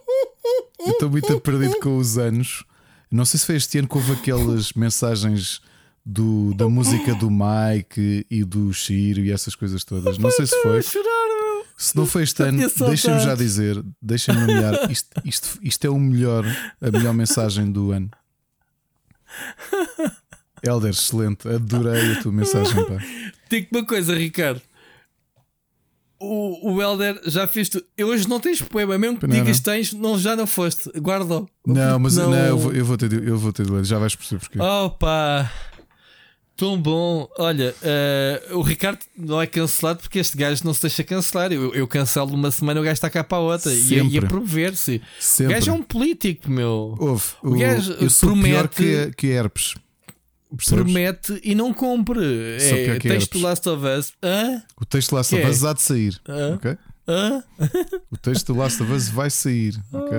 Meu Deus. Prometo. O Ricardo não se promove. As pessoas reparam nisso, Ricardo. É verdade. E não pagas o espaço. Olha, eu vou é, só deixar aqui outra. uma dúvida ao Elder. Elder, uh, tu quando disseste, uh, já vamos falar do Marvel Snap, ok? Eu por acaso tenho jogado. Só aproveita aqui um, uma parte do teu comentário. Tu dizes: Eu sou como o Rui, eu vejo, eu aproveito o tempo de ecrã no mobile para ver séries ou outros vídeos. A minha pergunta é: Estamos a falar de porn ou tu tens medo de cookies uh, de sites? É que eu por acaso tenho problemas com isso. Não Mete gosto no modo incógnito. Não mas, eu te... não, mas eu depois tenho medo que a coisa não apanhe malware ou que não, não, não detete. Até tu não vês porno. Só no, não, só no computador. O aí... malware anda aí. Não, só no, com... só no computador. Só no computador. Muito bom. Olha, adorei o, o poema, está genial. A sério, adorei, adorei, adorei, adorei mesmo. Adorei. Isso tem que ver, tens que mandar o, o texto que é para a gente publicar no, para a gente publicar no Twitter. Excelente.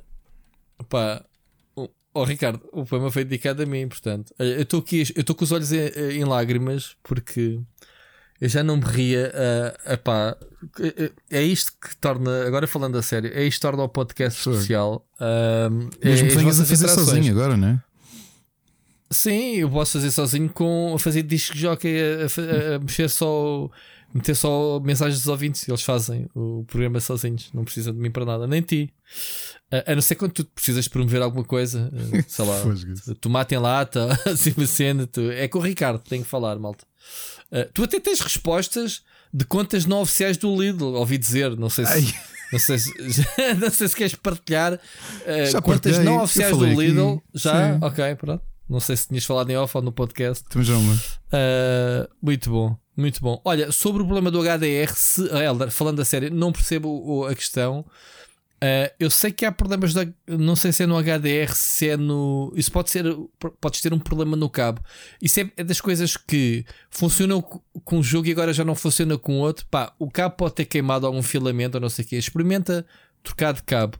Se não, manda-me mensagem privada a detalhar o problema e eu posso tentar, sei lá, ver se consigo também encontrar alguma, alguma solução. Mas é, é como técnico de, das telecomunicações. O despiste, é pá experimentou de cabo. E atenção, os cabos HDMI podem ser 2.0, que é os verdadeiros, uh, é, é, o, é, o, que traz mesmo, os 2.1, que trazem mesmo informação HDR e afins, e há HDMIs simples, ok? E há diferenciações e há problemas em relação a isso. Infelizmente, uh, a lei não proíbe as empresas de venderem cabos como sendo de geração mais recente, mas com lá por dentro a tecnologia igual à anterior. Infelizmente, não há não há isso. Já escrevi até sobre essas situações. Um, sobre o Marvel Snap, não sei se queres aproveitar já agora dentro do enquadramento uh, para falar e depois das recomendações uh, não falamos. Pode ser, um, sim. Eu, eu, eu vou dizer que toda a gente tem andado a falar do Marvel Snap esta semana e a publicidade ao jogo é tão agressiva uh, que post, post sim, post não do Twitter tens a publicidade do Marvel Snap. Eu decidi instalar, até porque, como tu sabes, eu faço a. Uh, aquilo que a gente chama de app do dia e a Marvel Snap sendo uma novidade, vou utilizá-la. Eu, eu, confesso que achei um piada a, às animações das cartas e ao 3D de, das raras e não sei o quê, mas ainda não fiz mais do que o tutorial. Acho que um dos primeiros passos do tutorial, portanto, ainda não joguei o suficiente. Portanto, Ricardo, que é que tu. Que é Olha, que eu gostei do jogo, acho muito, achei muito simples como card game. Como sabes, eu jogo muitos, muitos jogos de cartas, aliás, especialmente pois. físicos, não é? jogo muitos jogos de cartas físicos. Acho o jogo muito interessante por ser tão simples, tão fácil de explicar. Uh, tão rápido, uhum. portanto, tens partidas rapidíssimas. Eu tenho feito partidas para aí 3, 4 minutos. E, como colecionismo, é, é, funciona bem? O colecionismo é interessante porque tu Uh, por exemplo, tem, o, a forma de fazer upgrade às cartas é, é, interessante, que é tu começas com a carta que é um retângulo com o super-herói lá yeah. dentro da moldura e quando fazes yeah. upgrade, de repente ele já, já está a sair é fora da vinheta gira. e de repente já é uma Sim. versão tridimensional da, da, da ilustração. Yeah. Também gostei disso. Uh, uhum. O mais provável vires a ter também versões diferentes de, de, de artes, acho que já existem, não, não, espero não estar aqui a mentir, uh, de teres edições especiais, digamos assim, da carta que são tipo skins, em que é uma, uma edição mais rara, de uma ilustração diferente, ou de outro artista, ou o que quer que seja. Uhum. Portanto, há aqui um uhum. grande potencial. Eu acho que é um jogo, não sei se vai ter longevidade, mas parece-me um jogo. O jogo foi feito por quem já agora? Não me lembro. Eu Sabes? fiquei surpreendido eles dizerem okay. que estiveram 4 anos a fazer o jogo e não é por mal. Uh, parece-me demais para o, para o jogo que é. Só uhum. isso. Não, não, eu, novamente, eu jogo muitos, muitos jogos de cartas e acho o jogo muito simples. E não digo simples como uma crítica. Uh, chegar àquele nível de simplicidade é muito, é muito difícil. Não tenho jogado muito, mas joguei umas quantas partidas e pensei: ok, olha, isto tem, tem potencial. Não acho que sejam daqueles tipo, daquele tipo de jogos. Deixa-me só interromper-te, Ricardo. Hum? Sabes quem é que fez o jogo? Quem? Foi o ex-Blizzard Ben Board, que é o, só o criador do Hearthstone. Pois, pois.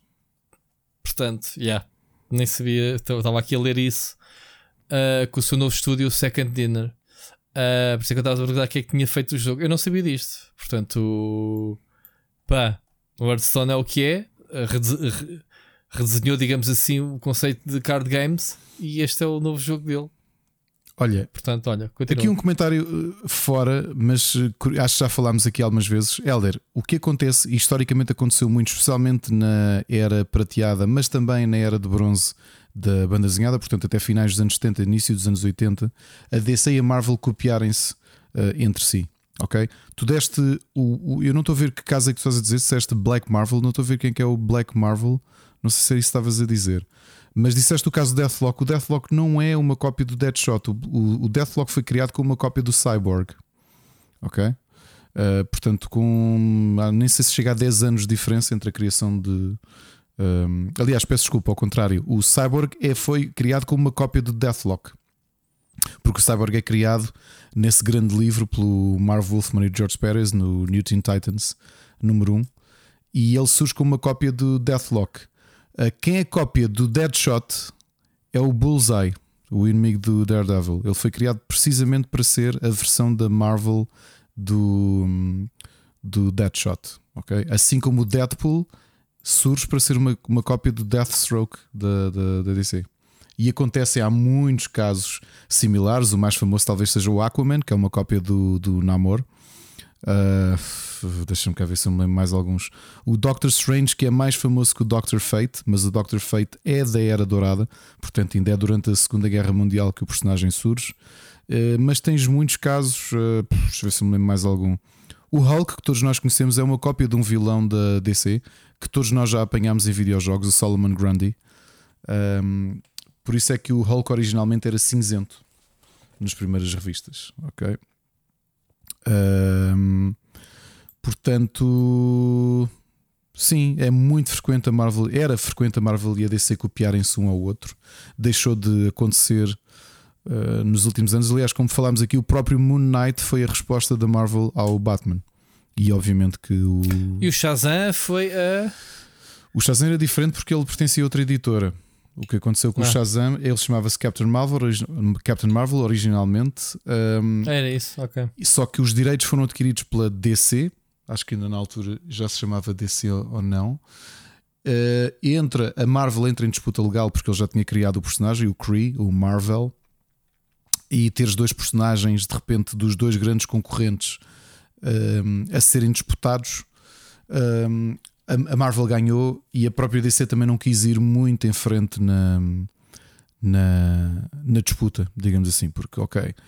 Porque acho que até já falámos aqui, quer dizer, tu não vais ter um herói que é um herói importante que tu compraste uh, à Fawcett, quando a Fawcett foi. Acho que a Fawcett foi à falência. Uh, tu não compras um personagem e de repente, na realidade, estás a promover a tua, a tua grande adversária, não é?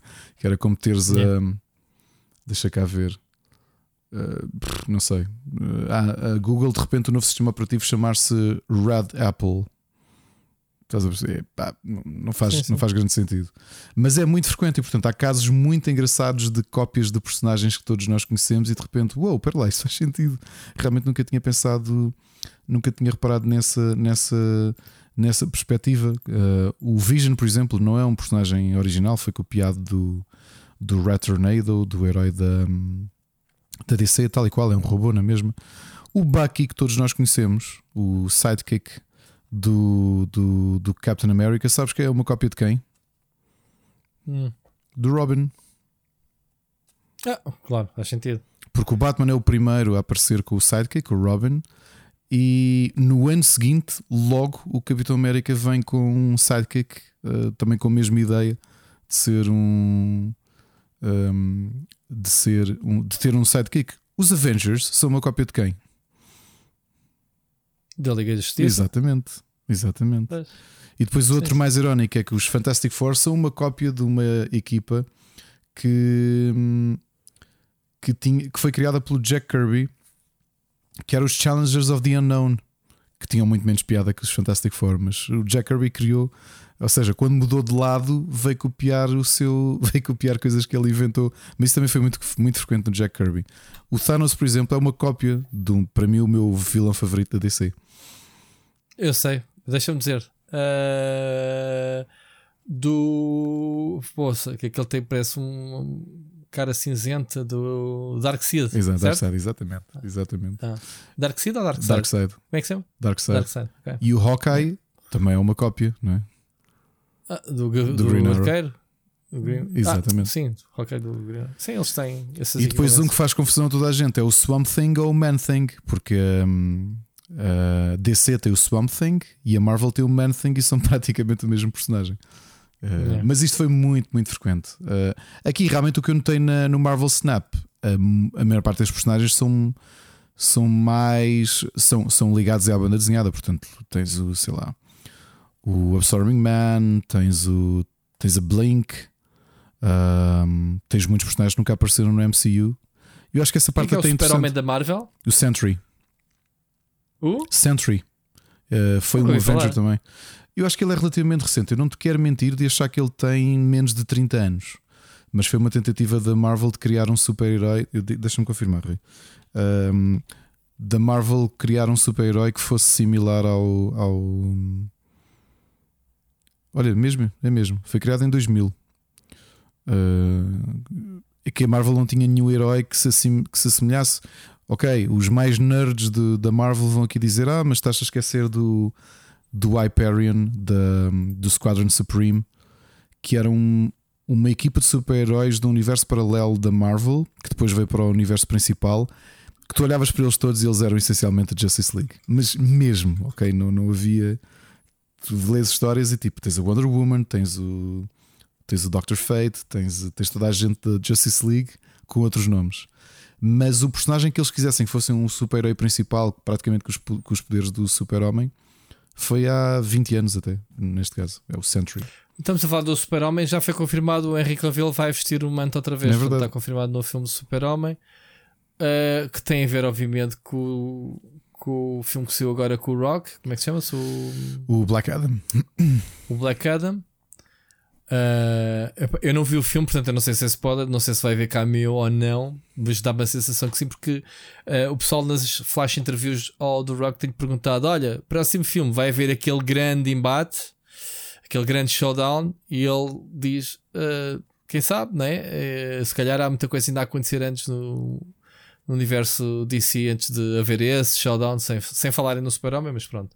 É provável que tenha havido uma cena para os créditos ou assim, não. Eu não li, portanto estou a mandar para o ar, malta. Não estou a fazer spoiler, não, não vi o filme, não sei. Eu também não vi, por acaso. Mas calhar, se, ele era, o Black Adam é um, um arqui-inimigo do Super-Homem, certo?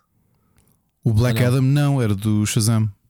O Black Adam ah, foi, do Shazam. O Black Adam foi o personagem que originalmente recebeu os poderes, mas que o que o, que o feiticeiro se arrependeu ah, e, e entretanto o Billy Batson acabaria por receber os poderes para Pronto, e acabaram por ser antagonistas. Mas na banda desenhada ele luta com o Super-Homem? Com o Super-Homem, eventualmente sim, cruzaram-se porque. Então só se eles estavam-se a referir a, a, do embate com o Shazam. E não com o Super-Homem. Mas depois é muita coincidência. Não, o, não, não, não. Eu acho que eles querem. Cavill... Não, eu no outro dia li isso que era uh, o DC Cinematic Universe está a dar ali uma volta. Ou seja, está a criar o Black Adam para ser um vilão do Superman e não à do, altura. Sim, do, do Shazam. À altura do Super-Homem, que é o problema do Super-Homem no cinema é não ter vilões, não é? À, não, sua, pá, à sua medida. A menos que façam o Apocalipse, não é? o, como é que ele se chama no original? Uhum. O tipo matou o Super-Homem. Que, se sim, algum sim, dia sim. fizerem isso, vais ver alguém à altura, não é? Até lá, um bocadinho um bocadinho meh. Eu acho que era fixe fazerem morte de Superman, mas o Superman já morreu, já lutou. Tu, estás, tu não veste o Justice League, rapaz? Já apareceu. Ah, ok. Então, meu, o Superman morreu no cinema. Foi? Sim, fizeram isso já. Ok. Apocalipse. Então pronto. Só que ocupou ali meia hora de filme, daqueles 3 horas e meia do, do Schneider. Uh, ok. Digo Schneider, Schneider. Tu ainda não viste? Não vi. Ah, pronto. Acho eu. Sim. Ouvi e adormeci. Sim, mano. Ele até parece com o fato preto e tudo. Sim. Será que eu vi e adormeci, Rui? Olha, não sei. Sim, sim, sim, sim. Pois é, Elder. Ou sou que tu inventar. Eu não, estou a inventar. Elder, olha, mas é o que eu digo. Há muitas histórias de cópias, muitas, muitas mesmo. Falámos aqui de uma que aquilo fez correr muita tinta. Foi o caso dos X-Men e do Doom, Doom Patrol. As equipas são semelhantes, são os dois liderados por um professor em cadeira de rodas. E durante muitos anos, obviamente que os X-Men uh, são um gigante a nível de marca e o Doom Patrol não é, apesar da série ser genial. Uh, sabes que durante muitos anos houve, foi de, de, das situações de mais mau, maus fígados entre as duas marcas, porque a DC acusava a Marvel de, e o Stan Lee especialmente, de espionagem industrial, porque eles tinham a certeza que alguém tinha vendido, tinha, tinha contado esse, esse projeto, porque o Doom Patrol saiu meses antes do X-Men. Foi? Ou seja, saiu pouco tempo de pouco tempo antes, não era tempo suficiente para eles não saberem que aquilo ia acontecer. Estás a perceber? Uhum. É... Olha, deixa-me fazer a reparação. O, o Super-Homem morre nos filmes no Batman vs Superman Dawn of Justice. Portanto, é, é a prequela do Justice League. E no Justice League é que tens o, o grande parte do filme que é como é que se chama? O Morning, o do Super-Homem, o pronto, de, de, ele estar morto, pensarem ah, que sim, está morto, sim, né? sim, tal como uma banda desenhada. E ele chama-se Doomsday, não é o Apocalipse. Doomsday, é isso, Doomsday, em português é que eles chamaram Apocalipse. É, isso. é Apocalipse, exato. É isso. Uh, portanto, uh, e, e, se tu fores ver, está clipes na net, eles fizeram mesmo o Doomsday, pá, tipo uma besta gigante. Uh, obviamente não tem nada a ver com a, com a batalha épica da banda desenhada, atenção. Que lembro-me na altura, até tenho arrepios. Qualquer dia tenho que ir à redação buscar isto. Apetece-me ler outra vez. Muito bom. Bom, siga. Uh, Elder Paiva, obrigado pela tua mensagem. Como podem ver, malta, vocês é que dinamizam. Eu, graças à mensagem do Elder, já cortei duas notícias de hoje. Ricardo, vamos fechar uh, o programa em termos de notícias com o próximo jogo do Sims. Ok, nós. Uh, aqui duas notícias, né? O Sims 4 tornou-se gratuito, a base, acho que já tínhamos falado aqui nisso. Uh, obviamente as pessoas têm que pagar as expansões, que acho que não, não é nada barato, mas a partir do, do dia 18 um, o Sims 4 ficou então free to play. Um, o novo jogo não se chama Sims 5, mas para já chama-se ainda um, Sims. Quem é, Ricardo? Sims. Uh, agora deu-me uma branca. Uh, tem um nome. Não sei. Um nome, pelo menos, de código. É uh, pá, que estupidez. E como eu não, eu não percebo nada de videojogos como o Helder diz, portanto estás a perguntar à pessoa errada. Chama-se Project Greenie, ok? Não sei por que razão se chama-se assim. Uh, Project Greenie não se sabe muito do jogo e acho que o jogo ainda está em. Pá, uh, ainda está muito cru, digamos assim. Mas pronto, uh, não se está a chamar Sims 5, não sei se vai mudar de nome ou não. Sims René, não sei o que, que, é que eles querem fazer. Mas já gerou polémica logo no anúncio, Ricardo. Ok? E porquê? Uh, a Electronic Arts já veio pedir desculpa e tudo. Representaram no, no jogo apenas um sim da etnia africana. Hum. E já, pronto, uh, o Sims é um jogo altamente, né, uh, uh, altamente representativo, né, da, da, da, da realidade Olha, das comunidades, digamos assim, eu, e já há polémica. Eu tenho pena de estarem a fazer isso porque eu, pelo menos quando, quando moderei, lá está, Helder, quando moderei um painel lá em Leiria, um painel dedicado a LGBT, a, a minha. Isto não tem nada a ver com o Helder, não sei o que é que estás a falar porque com o Helder está a dizer que eu promovia. Ok. Ah, e, e olha, no Poemas vais, vais ver mais um momento de autopromoção, Rui. Fica aqui o teaser, ok? Vou-me autopromover também. Uh, a minha interlocutora estava-me a dizer que os, os Sims tinham sido altamente. Uh, uh, groundbreaking no facto de de repente de ter de uh, ser mesmo um programador específico da, da, da Maxis uh, que começou a desenvolver o código de, de que permitia que tu tivesses casamentos não heterossexuais ou relações não heterossexuais. E que depois a, a, o próprio estúdio permitiu que a coisa fosse para a frente e foi dos jogos mais inovadores nesse aspecto de quebrar barreiras de e, e que na altura teve exatamente o inverso Lembras-te, Rui, que foi muita gente a dizer: então, mas que é isto? Um, que é esta coisa? Estás a perceber? E a realidade é que o, o, o Sims acabou por ser muito inovador e, portanto, estar a ver. Tenho pena, mas é a internet dos dias de hoje. Não, nem te consigo dizer muito mais. Sim. Uh, pronto, não se sabe muito mais eh, sobre o jogo. Epá, eu também, não diga-se passagem, que é, eu estou aqui a falar porque acho que é uma obrigação falarmos do Sims.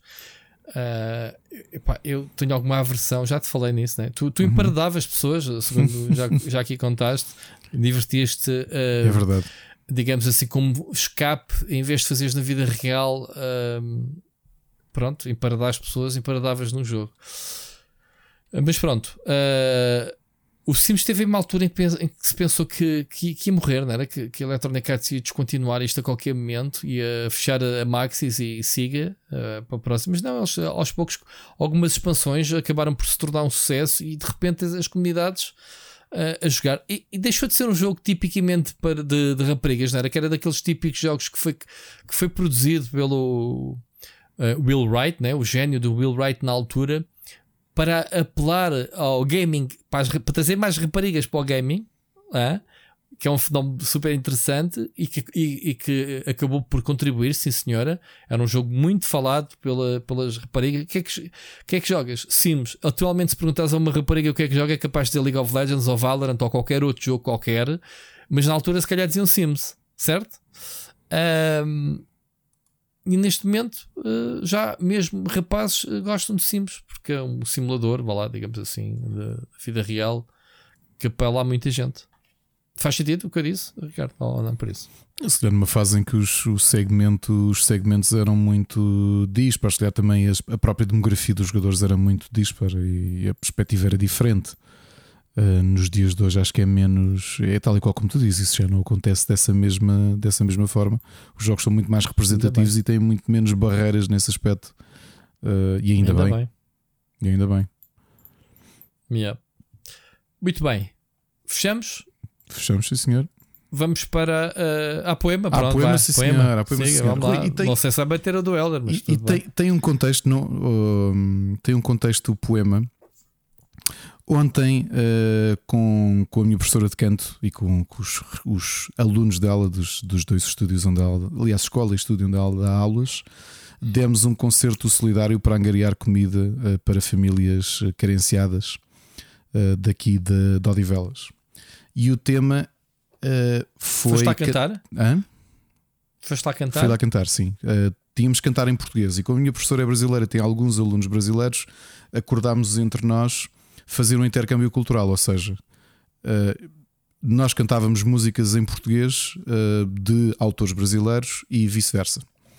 Eu fui cantar uh, o meu. Nem Mato Grosso? Não, apesar de adorar o Nem Mato Grosso, fui cantar o meu. Can... Fui, ah. fui... Trouxe uma música do meu cantor favorito brasileiro, que é o Oswaldo Montenegro. Espera, espera, deixa-me adivinhar.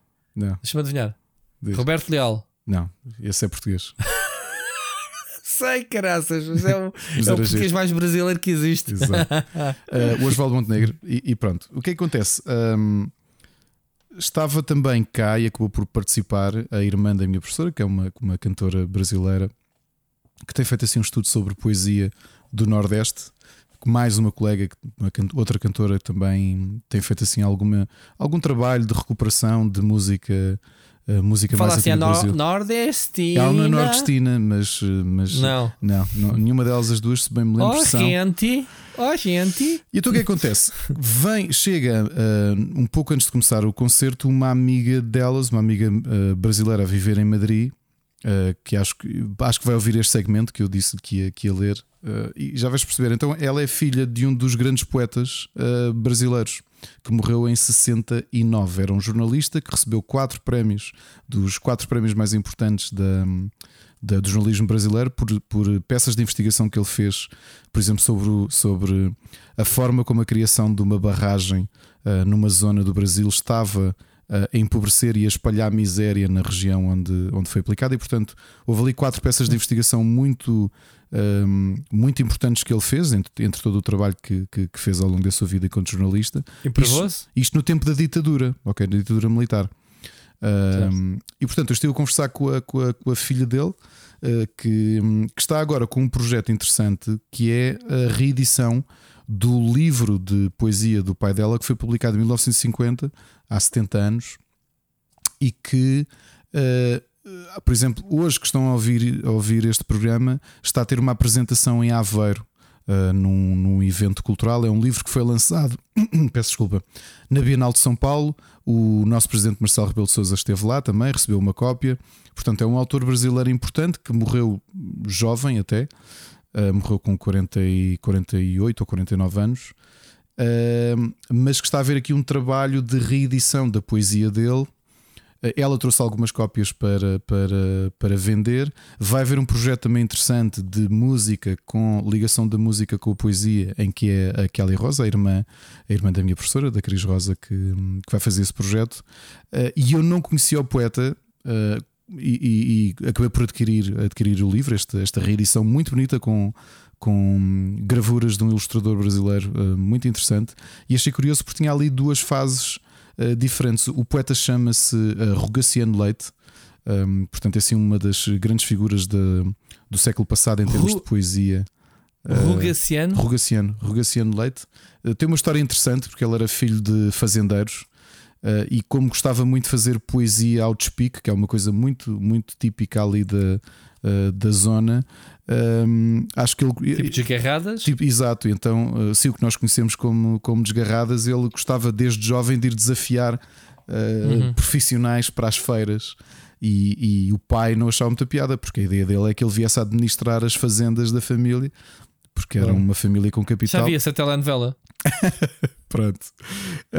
Um, e entretanto acabou por fazer uma carreira. Uh, uma coisa curiosa que ela me contou durante as, as quando o Salazar é substituído uh, pelo Marcelo Caetano, ele estava cá a cobrir a cobrir a situação enquanto jornalista.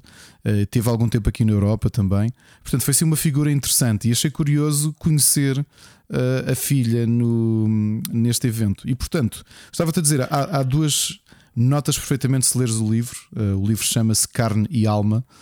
Que fez agora 70 anos, aliás, fez 72 anos porque a ideia do projeto era ele ser lançado em 2020, mas a pandemia veio atrasar tudo e está agora em, em um, esta reedição está agora a fazer uma espécie de turnê uh, por alguns países da Europa, Portugal inclusivamente. Uh, e então há ali duas fases muito interessantes. Como ele era desta zona, que era São, São, São José do Egito, um, que é um, em, em Pernambuco, Uh, tens um, uma fase da poesia dele que é assim muito rural, estás a perceber? Que é uma descrição muito até sonetos, mas à volta do mundo rural, não é? daquela do interior do Brasil, e depois numa fase seguinte que já, já lá, também mais velho, um, de um tom um bocadinho mais modernista. E então eu por acaso escolhi um poema, eh, como estávamos naquele compasso de espera de começar o concerto, comecei a ler o livro e encontrei um poema do qual gostei muito e que trouxe aqui até perguntei logo à filha o contexto. Então ele explicou-me porque ela própria está a investigar, porque é um, um poema que está dedicado a Nilda, a, a, uma mulher chamada Nilda, que não é a mãe dela, ok? Um, ela esteve a investigar e foi uma paixão que ele teve aos 21 anos, e ainda há duas, dois ou três poemas no livro que são dedicados a esse, essa grande paixão que ele teve em jovem. Uh, e ela até disse que agora vai, vai retomar, porque já encontrou ali uns, uns, uns elos de ligação para conseguir investigar sobre a vida desta paixão perdida. E então, vou trazer aqui um, um poema deste, deste poeta Rogaciano Leite, aqui comemorando os 70, 72 anos, neste caso, da, do, da edição do livro Carne e Alma. E tem este poema chamado Com Tua Imagem na Memória, que foi dedicado a esta Nilda, do qual, pelo menos eu, uh, pouco sei. Meu quarto está gelado de saudade. As cortinas imóveis, sobretudo, desta tristeza. Meu canário mudo já não vê quando chega a claridade. Que silêncio mortal nem arranja porta, a sala é um ermo, as horas estão frias. O piano é um cemitério de harmonias dormindo na, na mudez da noite morta. Chego à janela, só tristeza existe. O jardim não tem mais que aquele encanto. O catavento que oscilava tanto já deixou de oscilar. Tudo está triste. Fumo um cigarro, em sonhos me embeveço. Lembro uma data, em cismas me dilato. Leio uns versos, revejo o teu retrato. Quero te esquecer, mas não te esqueço. A vontade de ver-te me tortura. Não posso mais, cansei na longa espera. Vem, meu amor, acorda a primavera, tira minha alma desta noite escura. Isto é um poema de 1946 que foi publicado apenas em 1950 pelo Rogaciano Leite e é interessante ver esta perspectiva muito apaixonada de um jovem um, a descrever este. Muito, este, este muito romântico. Muito romântico sim. mesmo, de, de, saudade muito dolorosa. De old school. É. E estás apaixonado por alguém, se calhar que não te responde, ou uma coisa assim. Que é, que é isso que tu não consegues uh, inferir a partir do, do, do, poema, não é? Se realmente se é correspondido, se, se, se, se, não é, se este distanciamento tem alguma razão que nós não sabemos. Uh, mas uh, se entretanto a filha, a Helena, investigar, por acaso, se ela estiver a ouvir este, este podcast, que ela, ela gostaria de ouvir, Uh, se quiser trazer informações de, do contexto desta relação, talvez dê-nos aqui uma, um enquadramento mais interessante. Portanto, aqui fica o nosso poema, desta vez Rogaciano Leite, o poeta uh, de Pernambuco do século passado. Muito bem. Olha, vamos passar às sugestões. Vamos gameplay. Split Chicken Gameplay. Então, um, eu tenho aqui muita coisinha. Tu tens o Marvel Snap, já falámos. Uhum. Gotham Knights, queres? Eh, vamos, a semana passada tínhamos o jogo embargado. Eu sei que este é daqueles jogos uh, de, que, que, temos um bocadinho com opiniões opostas. Aliás, eu sei que tu, com a maioria das críticas têm sido negativas do jogo e a minha foi positiva. Mas pronto, vamos tu, Ricardo. Começa. Olha, eu tenho, que é que tenho grandes problemas com o jogo. Primeiro, uh, vou escutar o Ricardo, fã de DC Comics, ok? E, e sim, eu estou a falar na terceira pessoa, mas não é porque seja jogador de futebol, isto tem, tem justificação. Os quatro personagens são muito interessantes, são, são facetas diferentes daquilo que é. Ainda agora falámos dos sidekicks do, do Batman. Em gerações diferentes, uh, eles próprios representam mecanicamente coisas diferentes, mas é pena que o argumento seja tão insípido que não permitas que os personagens cresçam por si mesmo.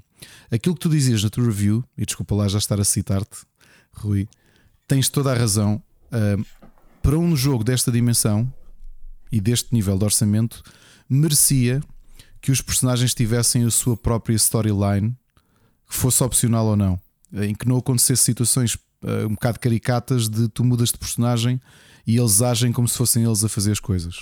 São quatro personagens muito diferentes, têm relações diferentes entre si e que aqui são. Uh, tu trocas personagem como se estivesse a jogar Streets of Rage. Yeah, yeah, foi exatamente. É o tipo Double Dragon, queres o Billy ou queres outro. É, eu fiquei com essa sensação é de que, é porque a história em si é boa, tu não acabaste, a história é muito boa, o arco geral é, tá, pá, não digo que esteja ao nível da trilogia arca, mas pá, está dentro de, desse segmento. A questão é que dá a sensação que o jogo foi construído por uma personagem. Exato. Imagina, para o Robin. E depois, não, isto se calhar o Robin não tem força suficiente para assumir o protagonismo, já que não é o Batman, não é? Porque a história, lá está, é parte do princípio que Batman está morto.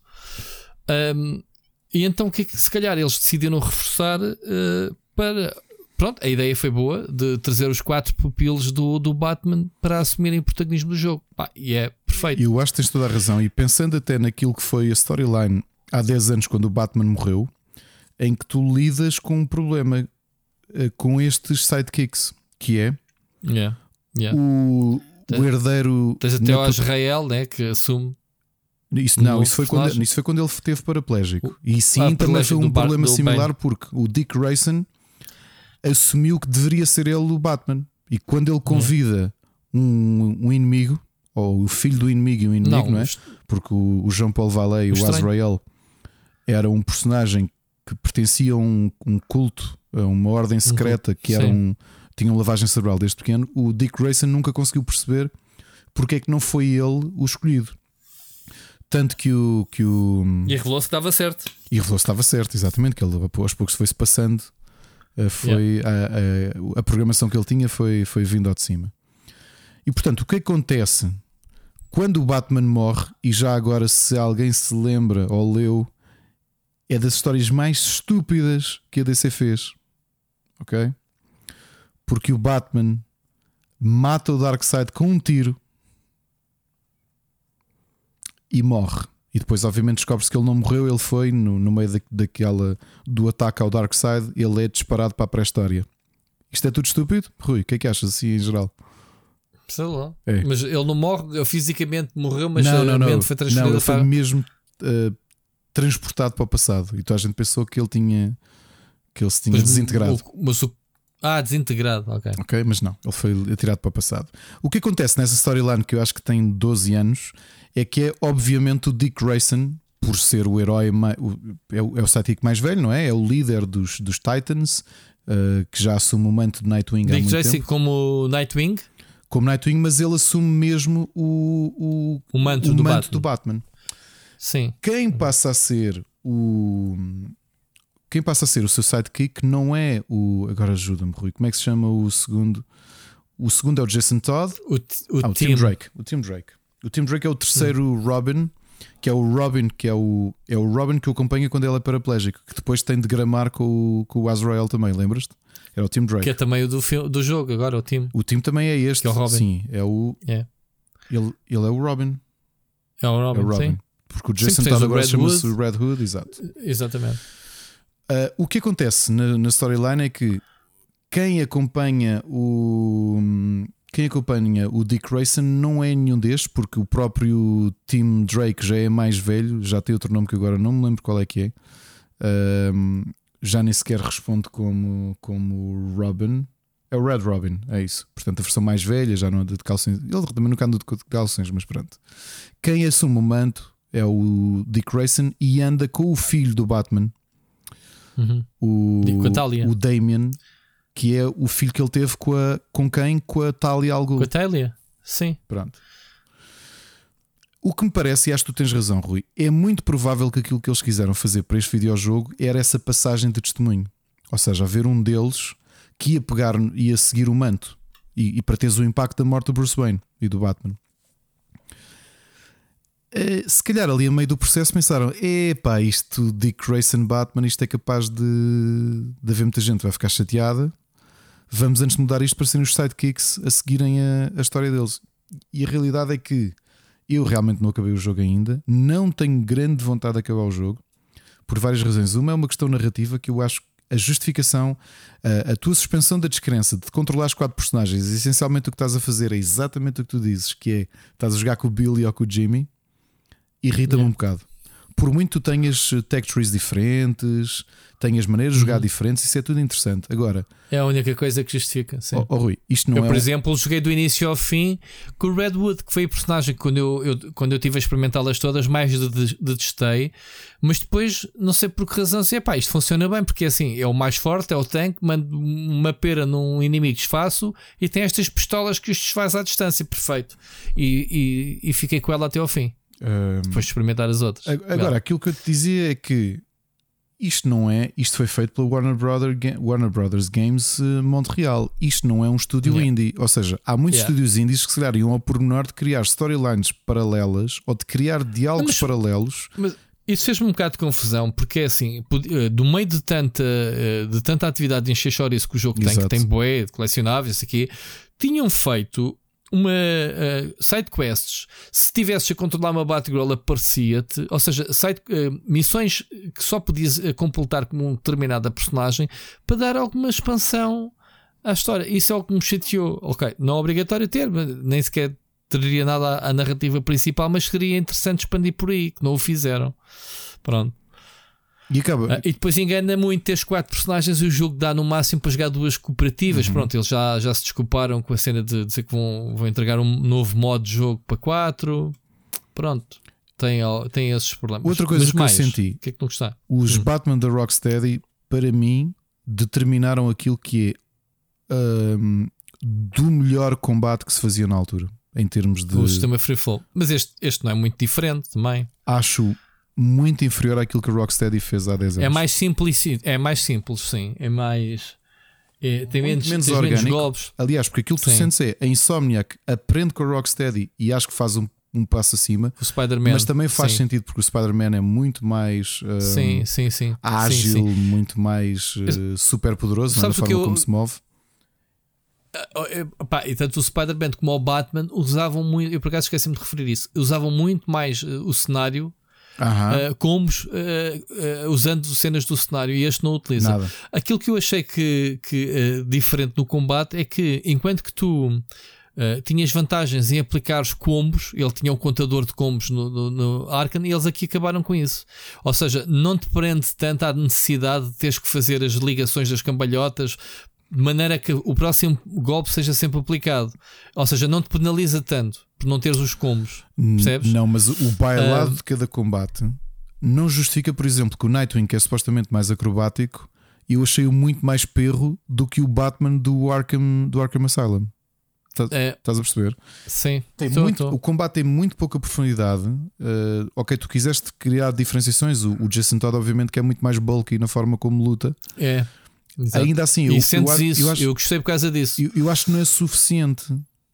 Acho que era possível ir mais longe. E agora, se me estás, se podes dizer com toda a Mas o, o tô, se, se, eu estou a ser pronto. muito picuinhas com o jogo, se calhar estou. Não é ser picuinhas. É, é, são, aqui eu acho que é, em vez de ter um defeito ou retrocesso, são decisões diferentes. Ou seja, eles preferiram adotar um sistema que fosse mais consistente para se adaptar às quatro personagens, e não há dúvida que tu jogas com uma personagem ou te sentes que são diferentes uhum. a lutar, se mantivessem simplesmente um copy-paste do sistema do Arkan, uh, que, era, que foi feito para o Batman, replicado às quatro personagens, ainda menos justificaria teres um jogo para, com quatro personagens. Quer dizer, já não justifica em termos de história, né? como já falámos, se não tiveres uma demarcação de, dessa diferença de combate, o Robin, por exemplo, é todo stealth, portanto, uh, uh, ajuda-te mais a ser indetetável quando, quando te aproximas e não sei o quê.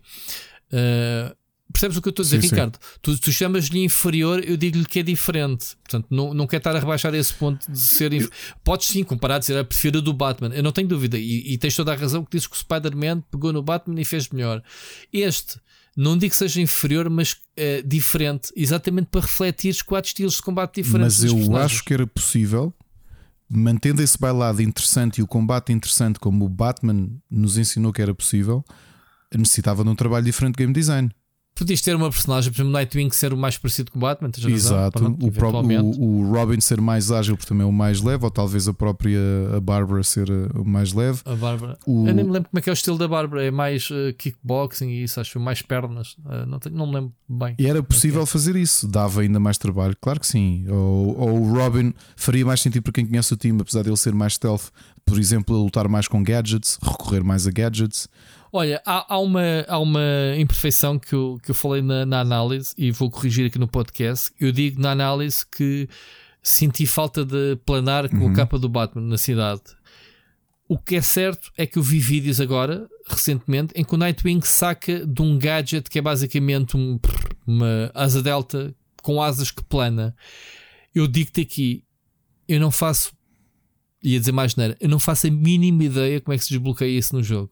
Eu acabei o jogo. Pois eu não Ah, acabei, as eu não acabei e senti Eu isso. não sei se isso é uma habilidade específica do Nightwing ou não, porque eu, entretanto, como joguei com o Redwood, a minha árvore, eu, eu explorei acho que quase as três árvores até ao fim, porque eu, eu cheguei ao nível 28 ou, o é que é, não sei qual é o cap da personagem, mas pronto, foi o que eu cheguei.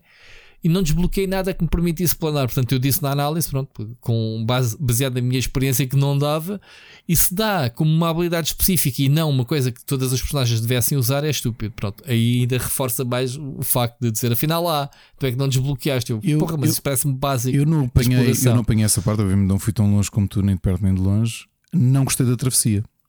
Achei muito mais perra, achei muito mais obrigatório o veículo, que era uma coisa que eu.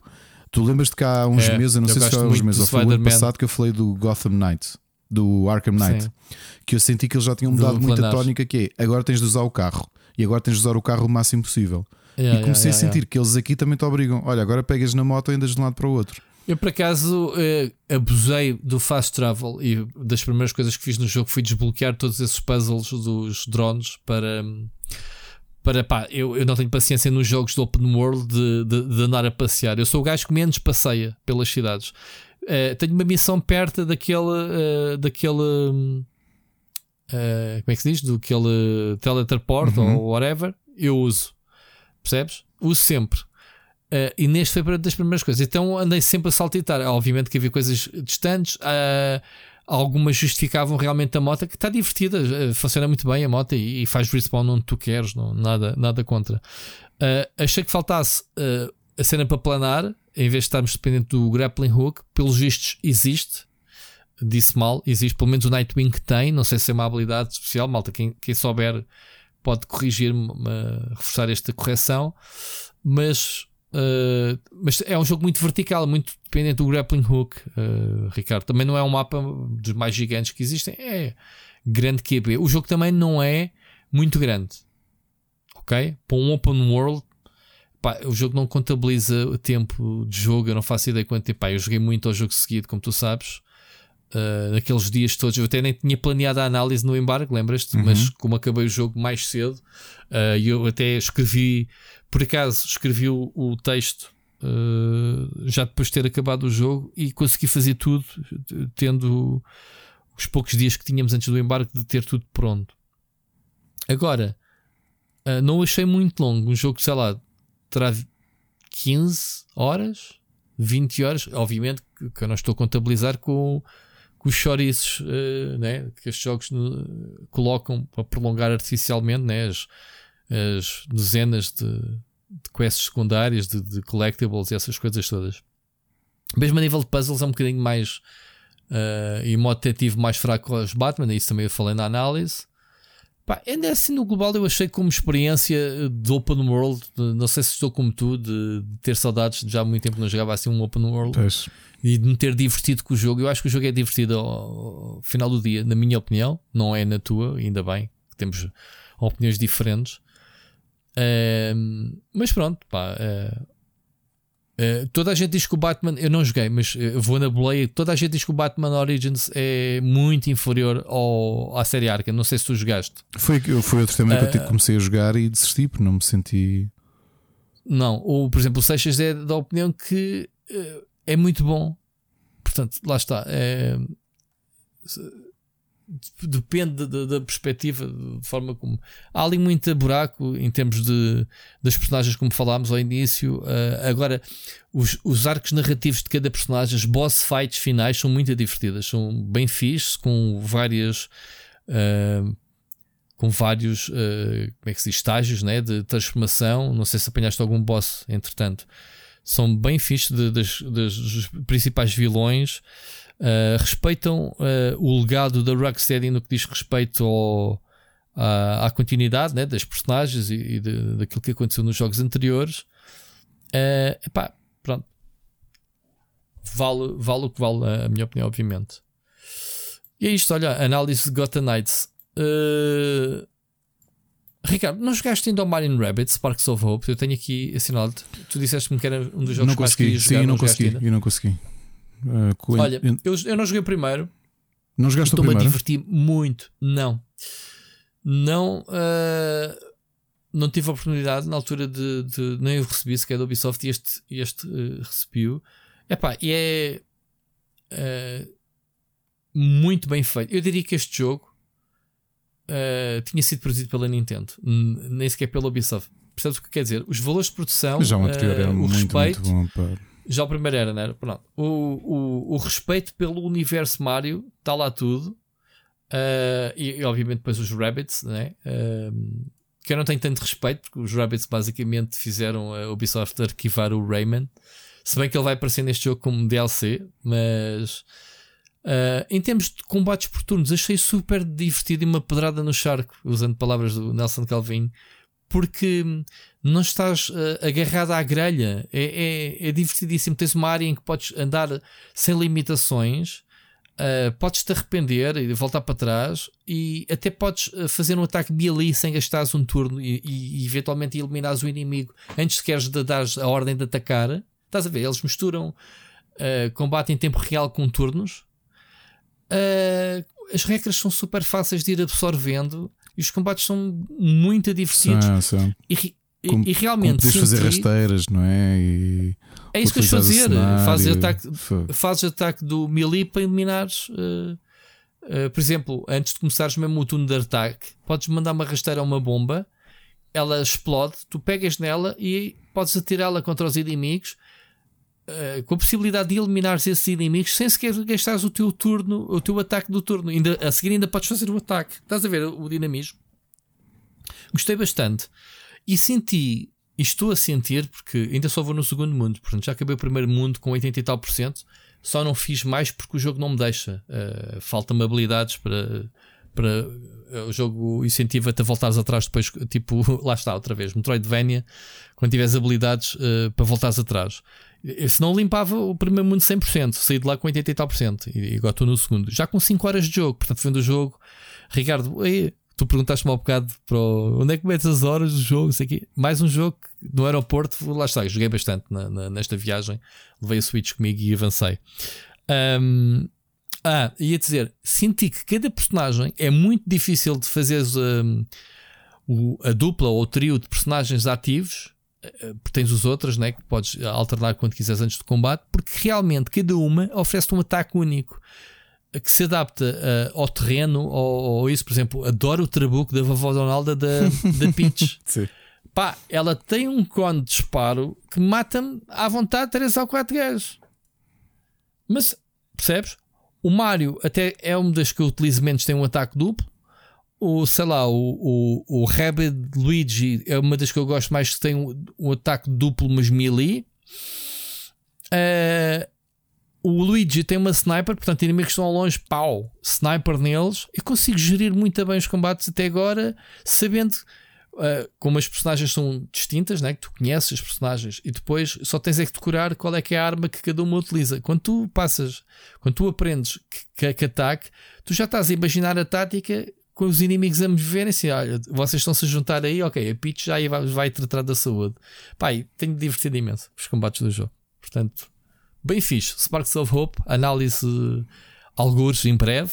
Uh, nos canais habituais e Rubber e Split Screen, mas já fica aqui que a, a primeira antevisão, digamos assim, do jogo. Ou se quiserem, podem ir ler já ao gamereactor.pt Mário Mais Rabinos, Faíscas da Esperança, a análise. Está muito boa porque foi traduzida eh, por um robô do, do original. mais coisas, uh, mais coisinhas. Não podemos falar do God of War Ragnarok, toda a gente sabe que a gente anda a jogar. Podíamos fazer uma preview. Não sei se não queres quero, arriscar, não, não quero, Ricardo, com uma primeira impressão. Não, quero, não? falamos do jogo, só, senão só daqui a 15 dias é que a gente volta a falar quero, da análise do jogo. Quero, sinceramente. Pronto, então malta, olha, vou, não vamos ser batuteiros, uh, somos muito limitados. O embargo é duro, porque a lista de porcarias que podemos ou não falar é muito fácil da gente nos entusiasmarmos e de dizermos coisas que não devemos. Um, então, sendo assim, tenho mais um jogo que experimentei, uh, uma beta do First Descendant, Descendant, assim é que se diz. Uh, um jogo que saiu assim do nada, uh, um jogo que vai ser, está em beta vai ser uh, free to play e é mais um jogo de shooter looter na onda de um Destiny, de um Warframe, de um Borderlands, de um sei lá. Dentro destes jogos, uh, Game as a Service uh, tem muito Destiny. Aliás, parece arte, eu estava a comentar com vocês, que parece há ali muitas coisas que são completos rip-offs do Destiny. Uh, mas pronto, é um jogo que tem muito bom aspecto, até porque o jogo está a ser feito pelo motor Unreal 5 mas esta beta está super mal uh, otimizada. Pá, o pessoal anda a jogar isto com settings very low. Uh, eu, eu, eu, gravei um vídeo que ainda não publiquei e ia publicar e, e que se vai notar o jogo a soluçar-se todo. Mas tem muito bom aspecto. Uh, o gameplay está muito bom. Jogo na terceira pessoa em que se escolhe uma personagem. Tem, também tem muito de Anthem da BioWare. Portanto, tem muitas referências. Parece um cocktail de, daquilo que se faz de melhor dos shooter looters. E este parece-me funcionar Resta saber. Portanto, nós controlamos os Descendants, que é os, os avatares, os que quiserem chamar, uh, com, que são classes diferentes, cada uma delas, nós controlamos uma dessas personagens. E é isto: mundo aberto, missões, vai ali, mata não sei quantos inimigos, faz as missões, volta à cidade, que até a cidade uh, é parecida com a torre de, do Destiny. Uh, e parece-me ser muito interessante. Estamos muito curiosos, que não é visível na beta, saber como é que vai ser a monetização deste jogo uma vez que é free to play. Vamos ver se é agressivo, se não vai ser. Se é um jogo coreano, já sabem como é que é. Vai haver muito grind, provavelmente. Algumas limitações. Provavelmente vão vender estes heróis, né? estes Descendants. Deve ser parte do negócio deles. E pronto, tem bom aspecto. O jogo não sabe quando é que sai. Se entre dezembro e início do próximo ano. A beta, hoje estão a ouvir o podcast, terça, tem até quarta-feira se quiserem experimentar mas uh, para ficarem com uma ideia do jogo, mas em breve vou ter um vídeo também no canal para espreitarem. Fiquei bastante com este jogo bem otimizadinho, fiquei com muita curiosidade de o jogar quando sair, Ricardo. Mais um para a minha lista de MMOs, hum, claro, bem precisas, Game né? as a Service, que eu bem preciso. Portanto, tenho o Lost World, uh, Lost World, New World para encaixar na minha. Cada um tem o seu ponto fraco. Agora do eu décimo. continuo a jogar tudo o que sai com agricultura, tenho que jogar. Com é? farming. yeah. Podes jogar o WoW, também tens, tens a quinta. eu já nem quero, nem quero falar que para o mês que vem temos a próxima expansão do, do WoW, mas eu acho que o WoW eu estou um bocado vacinado. Portanto, já tive uma. Eu nem queria dizer isto a ninguém publicamente. Uma, uma recaída e meia nestas últimas semanas por ver mal estar a jogar a beta do Dragonflight, mas uh, acho que fica só pela recaída. Eu acho que não, que não vou voltar. Mas se voltar também no Big Deal. Estou uh, a jogar os jogos de forma mais saudável. Tirando o Destiny que tenho feito umas raids, mas nada de absurdamente de, de compromisso de perder a cabeça. Isto tem sido divertidíssimo. É isso, Ricardo. Jogos, estamos conversados. Para a semana a mais, estou a continuar a sair jogos. Para a semana, provavelmente, já vamos falar do jogo boicotado de Bayonetta, né? ou então não, não sei. Logo vemos. E com isto tudo, já estamos com 3 horas e 15 de programa. Espera, agora é que olhei para o, eu disse. O timeline. Tu falas para caraças, meu. Eu disse. Recomendações. Ok, vamos às recomendações, séries e filmes, rapidamente. estou quase a acabar o último episódio do House of Dragon. Não vou falar sobre isso, obviamente. Tu não pudeste ver e foi culpa minha. digo já aqui publicamente, mas vou só partilhar números que acho que é interessante. Pois é, hoje agora estou a pensar que deito um sermão antes de começarmos a gravar. Sim, senhor. Porque tu deixaste-me, deix... pronto, brincadeira à parte, deixaste-me aqui, tipo, vamos gravar e depois É não verdade, apareceste é e eu podia ter visto o episódio. Mas pronto, Até eu podia ter visto o episódio. até tu. Vou-te, Pronto. Rui e restantes ouvintes, eh, alguns números interessantes que a HBO revelou há alguns minutos, enquanto gravávamos, enquanto ainda estamos a gravar o, o episódio. Eh, esta, hum, este último episódio teve 9,3 milhões de espectadores no momento em que, na altura que saiu, ok? Em todas as plataformas. O último episódio? O que é ligeiramente abaixo dos últimos episódios que andaram na- no intervalo dos 9,5 milhões. Em média, cada episódio. Espera, espera, tá- tá- estás-me a dizer que o, o- a season final teve uma audiência inferior aos outros episódios? ligeiramente inferior. Portanto, o intervalo. Mas sabes porquê? Não, porquê? Sabes porquê? Porque, porque o episódio foi leak na sexta-feira. Ah, a sério? Agora vê, imagina a audiência que perdeu. Claro, então acho que o pessoal ia aguentar até segunda-feira para ver o último episódio. Então que arrebentou a internet num fim de semana. Ok, então o que, acontece, o que acontece é que a Porra, a média, pirataria deu moça. a não- média de primeira noite para o cada episódio de House of Dragon está no, entre os 9 e os 9,5 milhões. Ahm, o que o que nos diz que ahm, os episódios estão eh, atualmente com, em média de 29 milhões de espectadores por episódio, o que é superior. A longo prazo. Diz, diz? A longo prazo, né? Sim. Ou seja, O que é superior a todas as temporadas. Peço desculpa, do Game of Thrones, à exceção das últimas duas. Portanto, os números do House of Dragon são bombásticos. Há anos, desde que o Game of Thrones acabou, que, que não existia nenhum programa com o número de espectadores que hum, ou a HBO não tinha nenhum programa com o número de espectadores que o House of Dragon tem. Ok?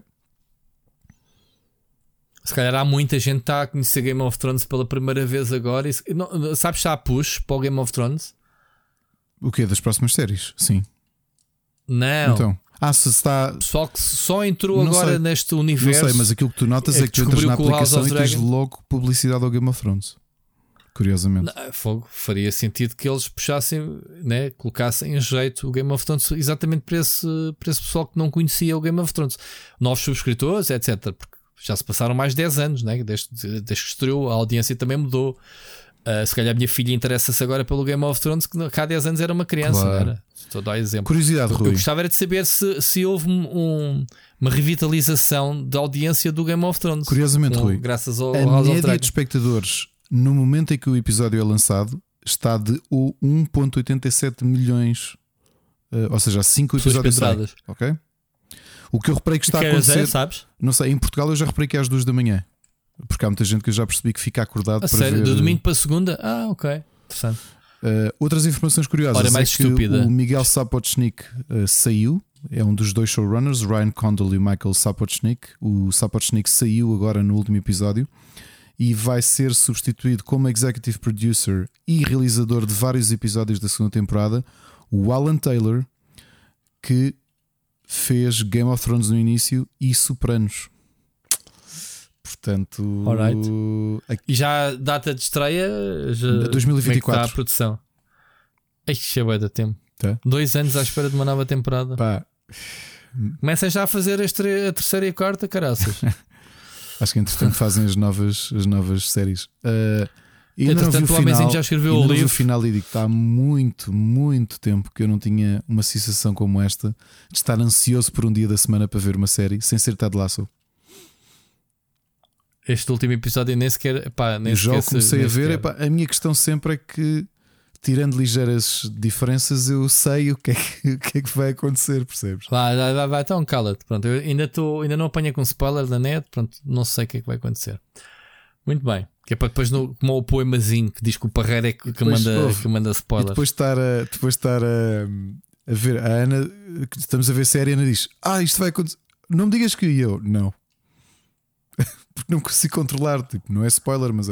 Yeah, Que não me digas que isto vai Yeah. ser. Eu não, não vai. Ok. Mas pronto, olha. Ok. eh, Rui, estava a dizer há pouco que mais assustador para mim do que filmes de terror é a realidade. E comecei a ver. eh, tu, tu, tu lembras-te da série? eh, acho que é das, das coisas mais antigas deste tipo de programas de true crime. o Unsolved Mysteries, que acho que teve 700 e tal episódios na, na televisão americana, era assim um programa muito famoso. Mas não era paranormal, era só. Era, era tudo. Também trazia isso às vezes, ou seja, eram mistérios, mas essencialmente eram crimes na maior parte das vezes. Mas também tinhas UFOs e tinhas. E tens UFOs e tens uh, tudo e mais alguma coisa, ok? Por falar em UFOs, a NASA estreou hoje uma equipa de 16 pessoas que vão estudar uh, uh, objetos voadores não identificados. Nice, é, fizeram muito bem, não, não sabia, mas muito bom. bom. Portanto, a série original do Unsolved Mysteries foram 596 episódios, 16 temporadas.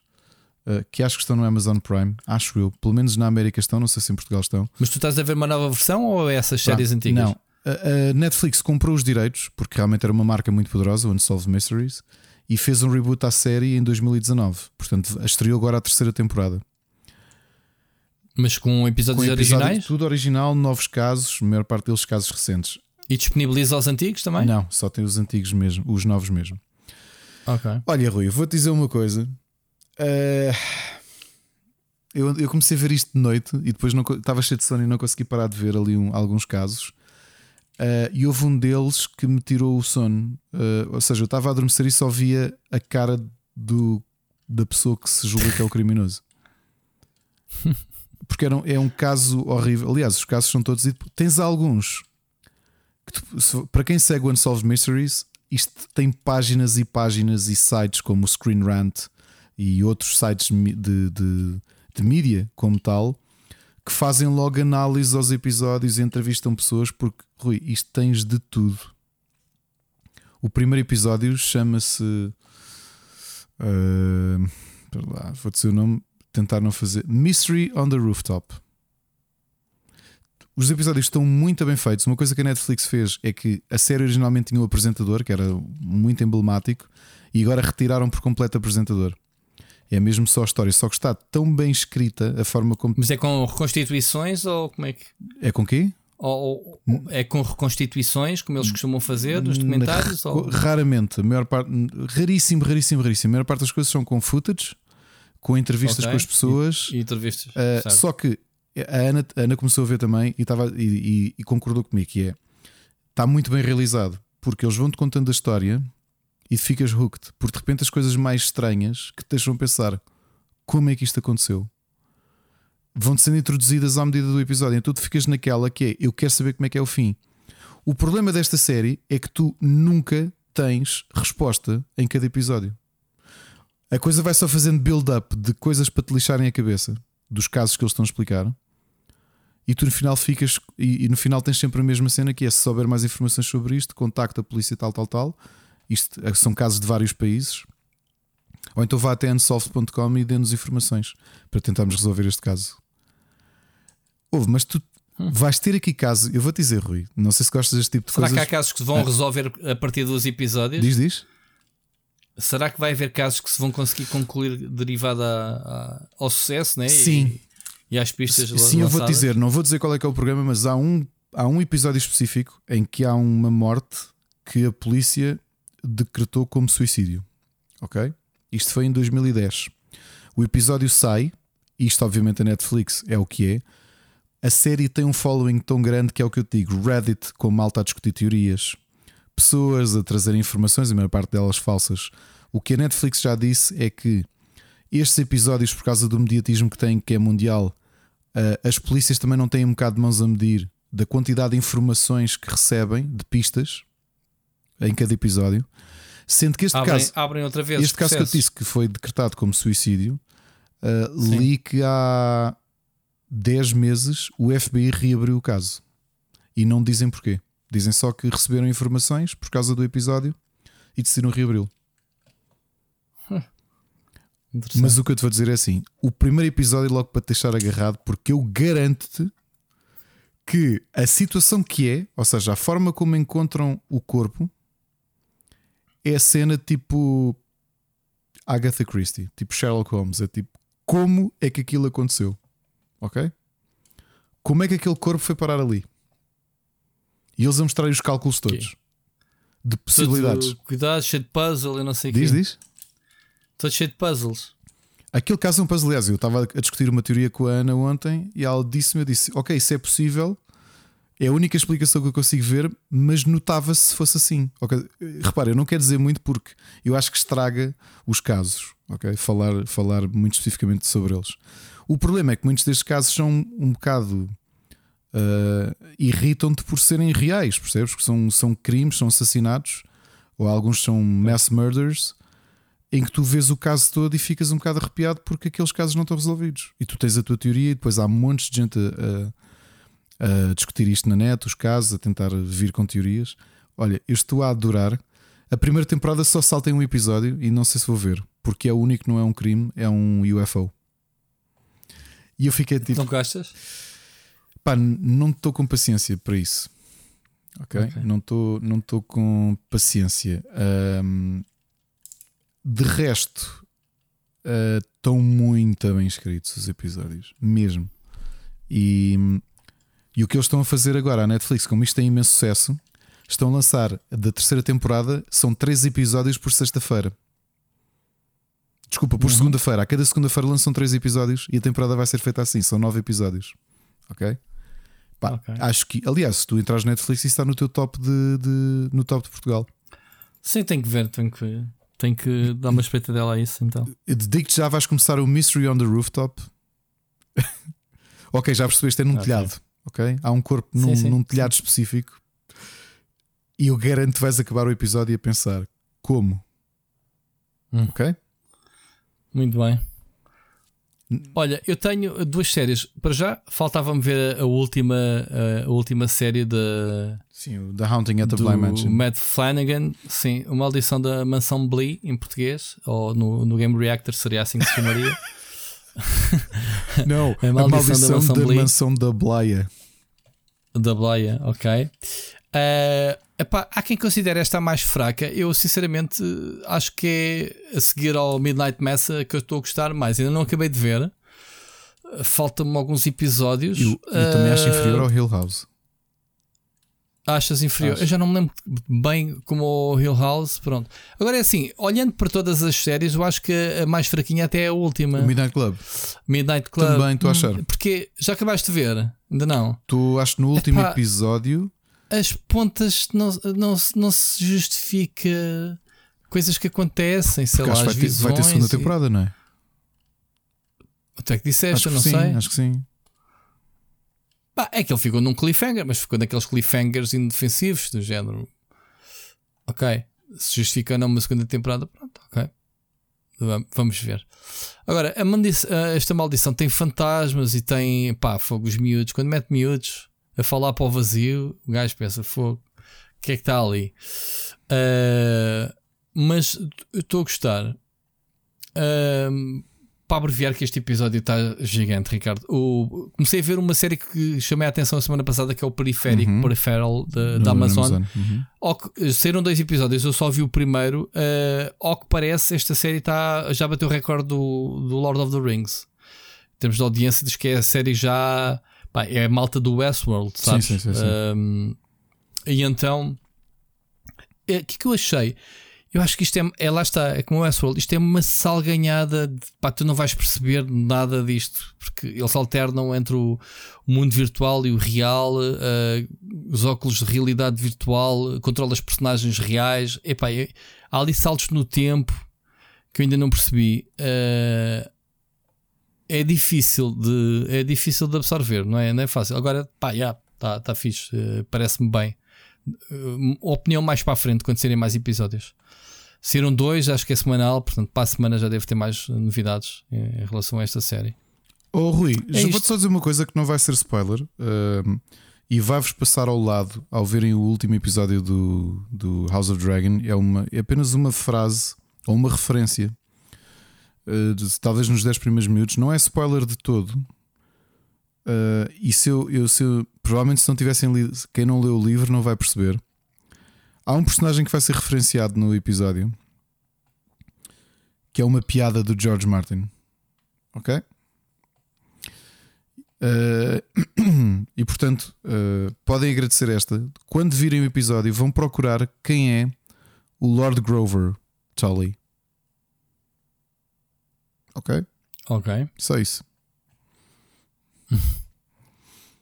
Muito bem. Olha, tens aqui música, rapidamente. Rapidamente, lançamentos uh, desta, dois minutos. lançamento desta semana.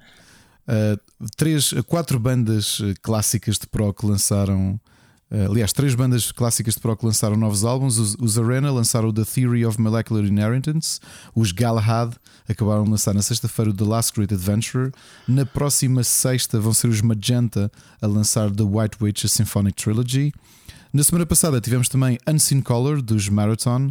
Uh, Avantasia, a rock opera do, do Tobias Summit, lançou mais uma edição com muitos músicos convidados. Neste caso, a Paranormal Evening with the Moonflower. E duas bandas mais recentes, mas também com bastante sucesso. Uma delas, a autora da música do Edge, do WWE. Os Alter Bridge lançaram Pawns and Kings. E os Architects lançaram The Classic Symptoms of a Broken Spirit. Ok, tens mais 30 segundos. Estavas mesmo a contar, muito bom. Não, estou a brincar. É tipo telejornal, tens mais dois minutos. Muito bem, olha, grande episódio. Uh, desta esta semana foste tu que disseste: olha, isto vai ser curto a poucos temas, mas desenvolvemos bastante e pronto, olha, é o que é, malta. Ricardo, um grande abraço, ouvimos para a semana. Um abraço e ouvimos para a semana.